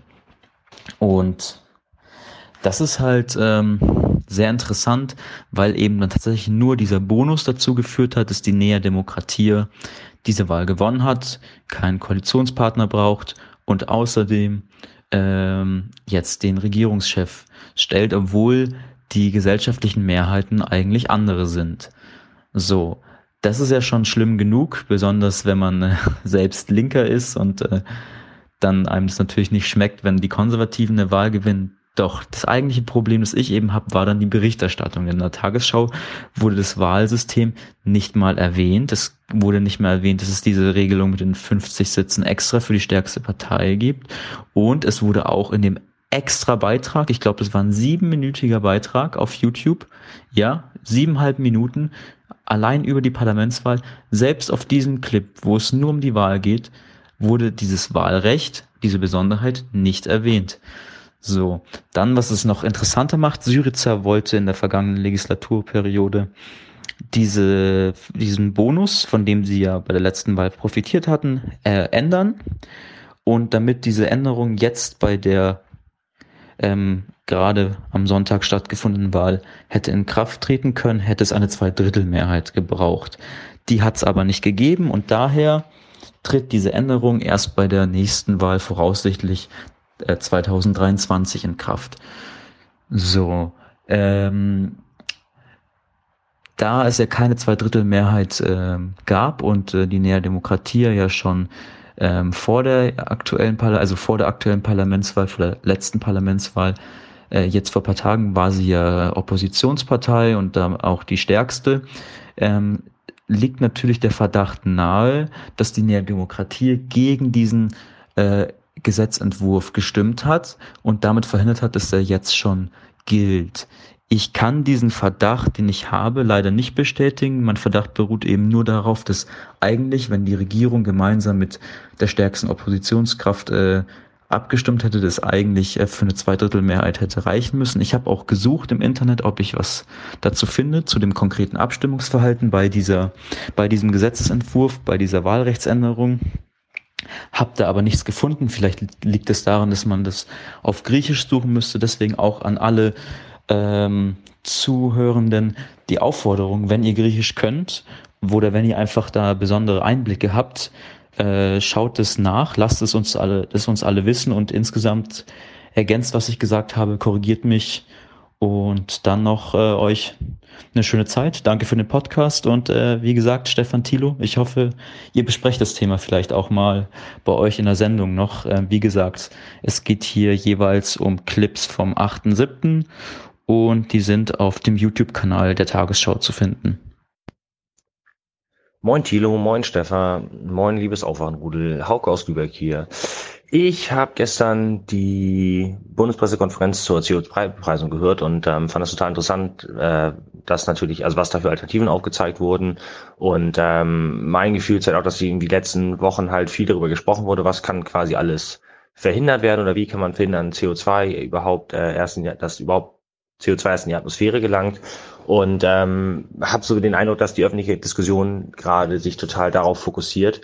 Ähm, und meine Frage wäre halt, oder ich das vielleicht einfach nur zu, zu falsch sehe, was die äh, erneuerbaren Energien überhaupt angehen. Also was da quasi dass die Ausbauziele, Neuinstallation, all solche Sachen ähm, irgendwie so ein bisschen von der Diskussionsbühne verschwunden sind und sich jetzt so sehr darauf geguckt wird, okay, wie wird das CO2, also wie finden wir mehr CO2 auszustoßen, was äh, ich total gut finde. Und nur da die Frage, ob irgendwie auch das Gefühl habe, dass da einfach jetzt inzwischen nur darüber gesprochen wird, anstatt zu gucken, okay, in Deutschland läuft halt, was erneuerbare Energien angeht, auch vieles gerade nicht richtig. Vor allen Dingen, wenn man jetzt die, ja, sich diese Talking Point anhört zum Thema, okay, wo soll die Technologie eigentlich für erneuerbare Energien herkommen, wenn man jetzt da die, ich meine, die hat ja auch viel die Debatte über die demokratischen äh, Präsidentschaftskandidaten diskutiert, wo da halt auch einfach dieser Kampf angeführt wird, ja, alles, was erneuerbare Energien betrifft, soll aus Amerika kommen und Amerika soll die Technologiehoheit bekommen oder werden.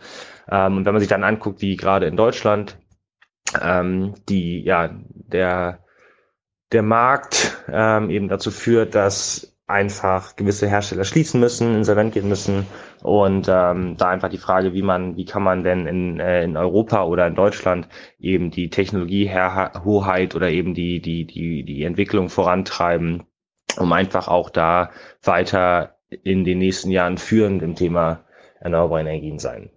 Vielen Dank für euren Podcast, immer sehr schön und äh, macht weiter so. Hallo Thilo, hallo Stefan. Äh, hier ist der OSB.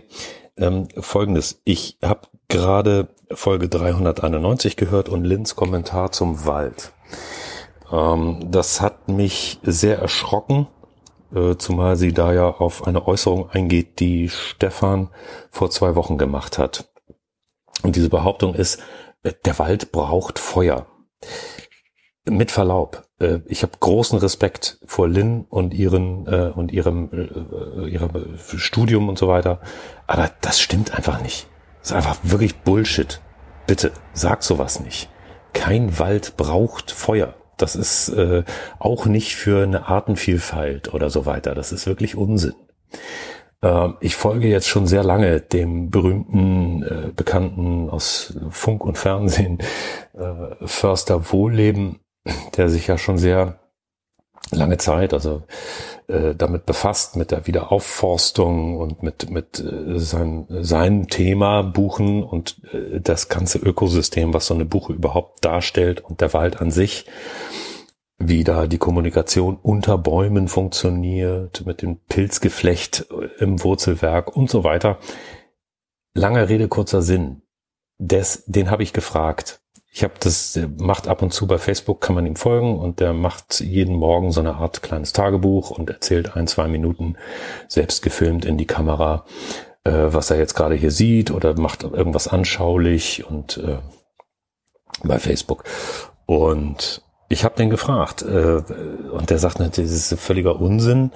Ähm, weil das an sich, das ist ja schon eine paar, also da, da gehen wir in die Zeit der Saurier zurück, ja. Also ich meine ins äh, irgendwann weit vom Holozän, als es möglicherweise tatsächlich mal wichtig war für den Wald, dass ab und zu mal was brennt und dass da sich äh, sowas bildet wie Wiese, das ist ja noch relativ jung, Gras, dass da neue Arten und so weiter. Aber das ist, sind Maßstäbe, das ist wie beim Klimawandel. Wir reden hier von Maßstäben in Millionen Bereich, Millionen Jahre.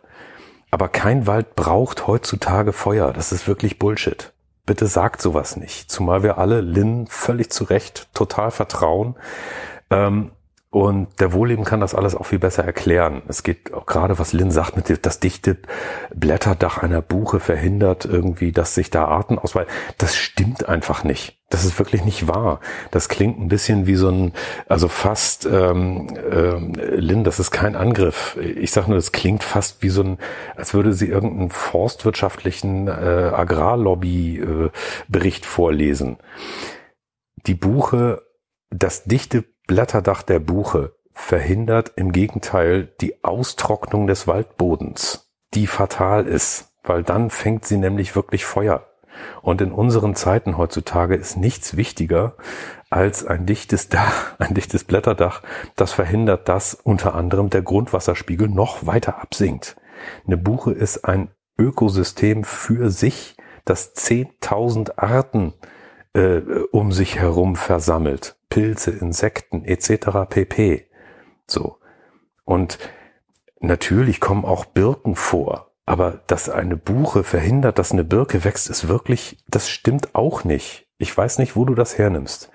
Ähm, ich würde euch bitten oder vorschlagen, der Wohlleben kann Sachen super erklären. Der beschäftigt sich seit Jahrzehnten mit nichts anderem.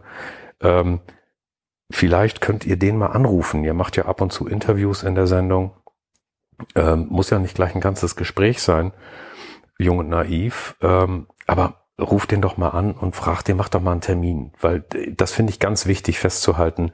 Wald braucht nicht Feuer. Das ist wirklich Unsinn. Bitte sowas nicht sagen. Wir brauchen Laubbäume, keine Nadelbäume. Nadelbäume brennen wie Zunder, wie man sieht. Arktis äh, etc. hier in Brandenburg.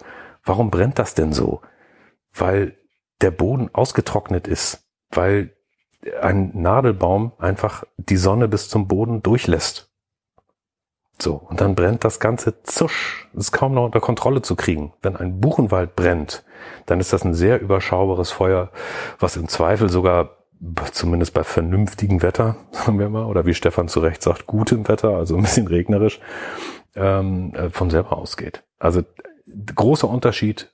Bitte nicht wieder sagen, ruft doch mal den Wohlleben an, versucht mit dem mal was zu, ein Gespräch zu kriegen, ein kurzes oder so. Wäre super. Macht er bestimmt. Vielen Dank.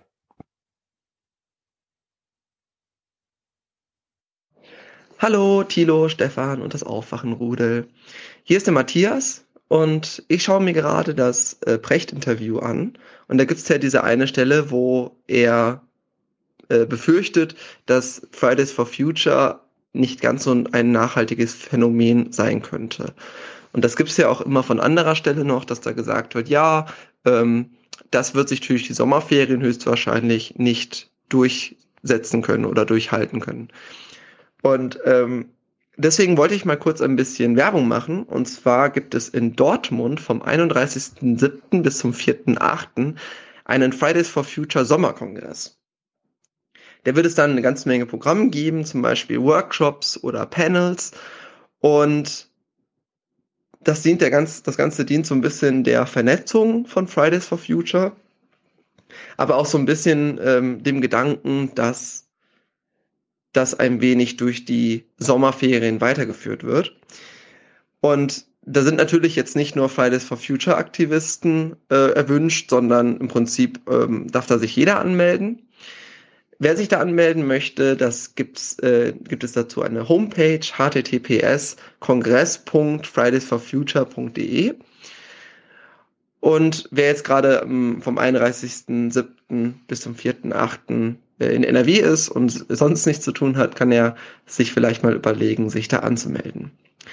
Ja, das war's eigentlich schon. Äh, vielen Dank für den Podcast, tolle Arbeit und bis zum nächsten Mal.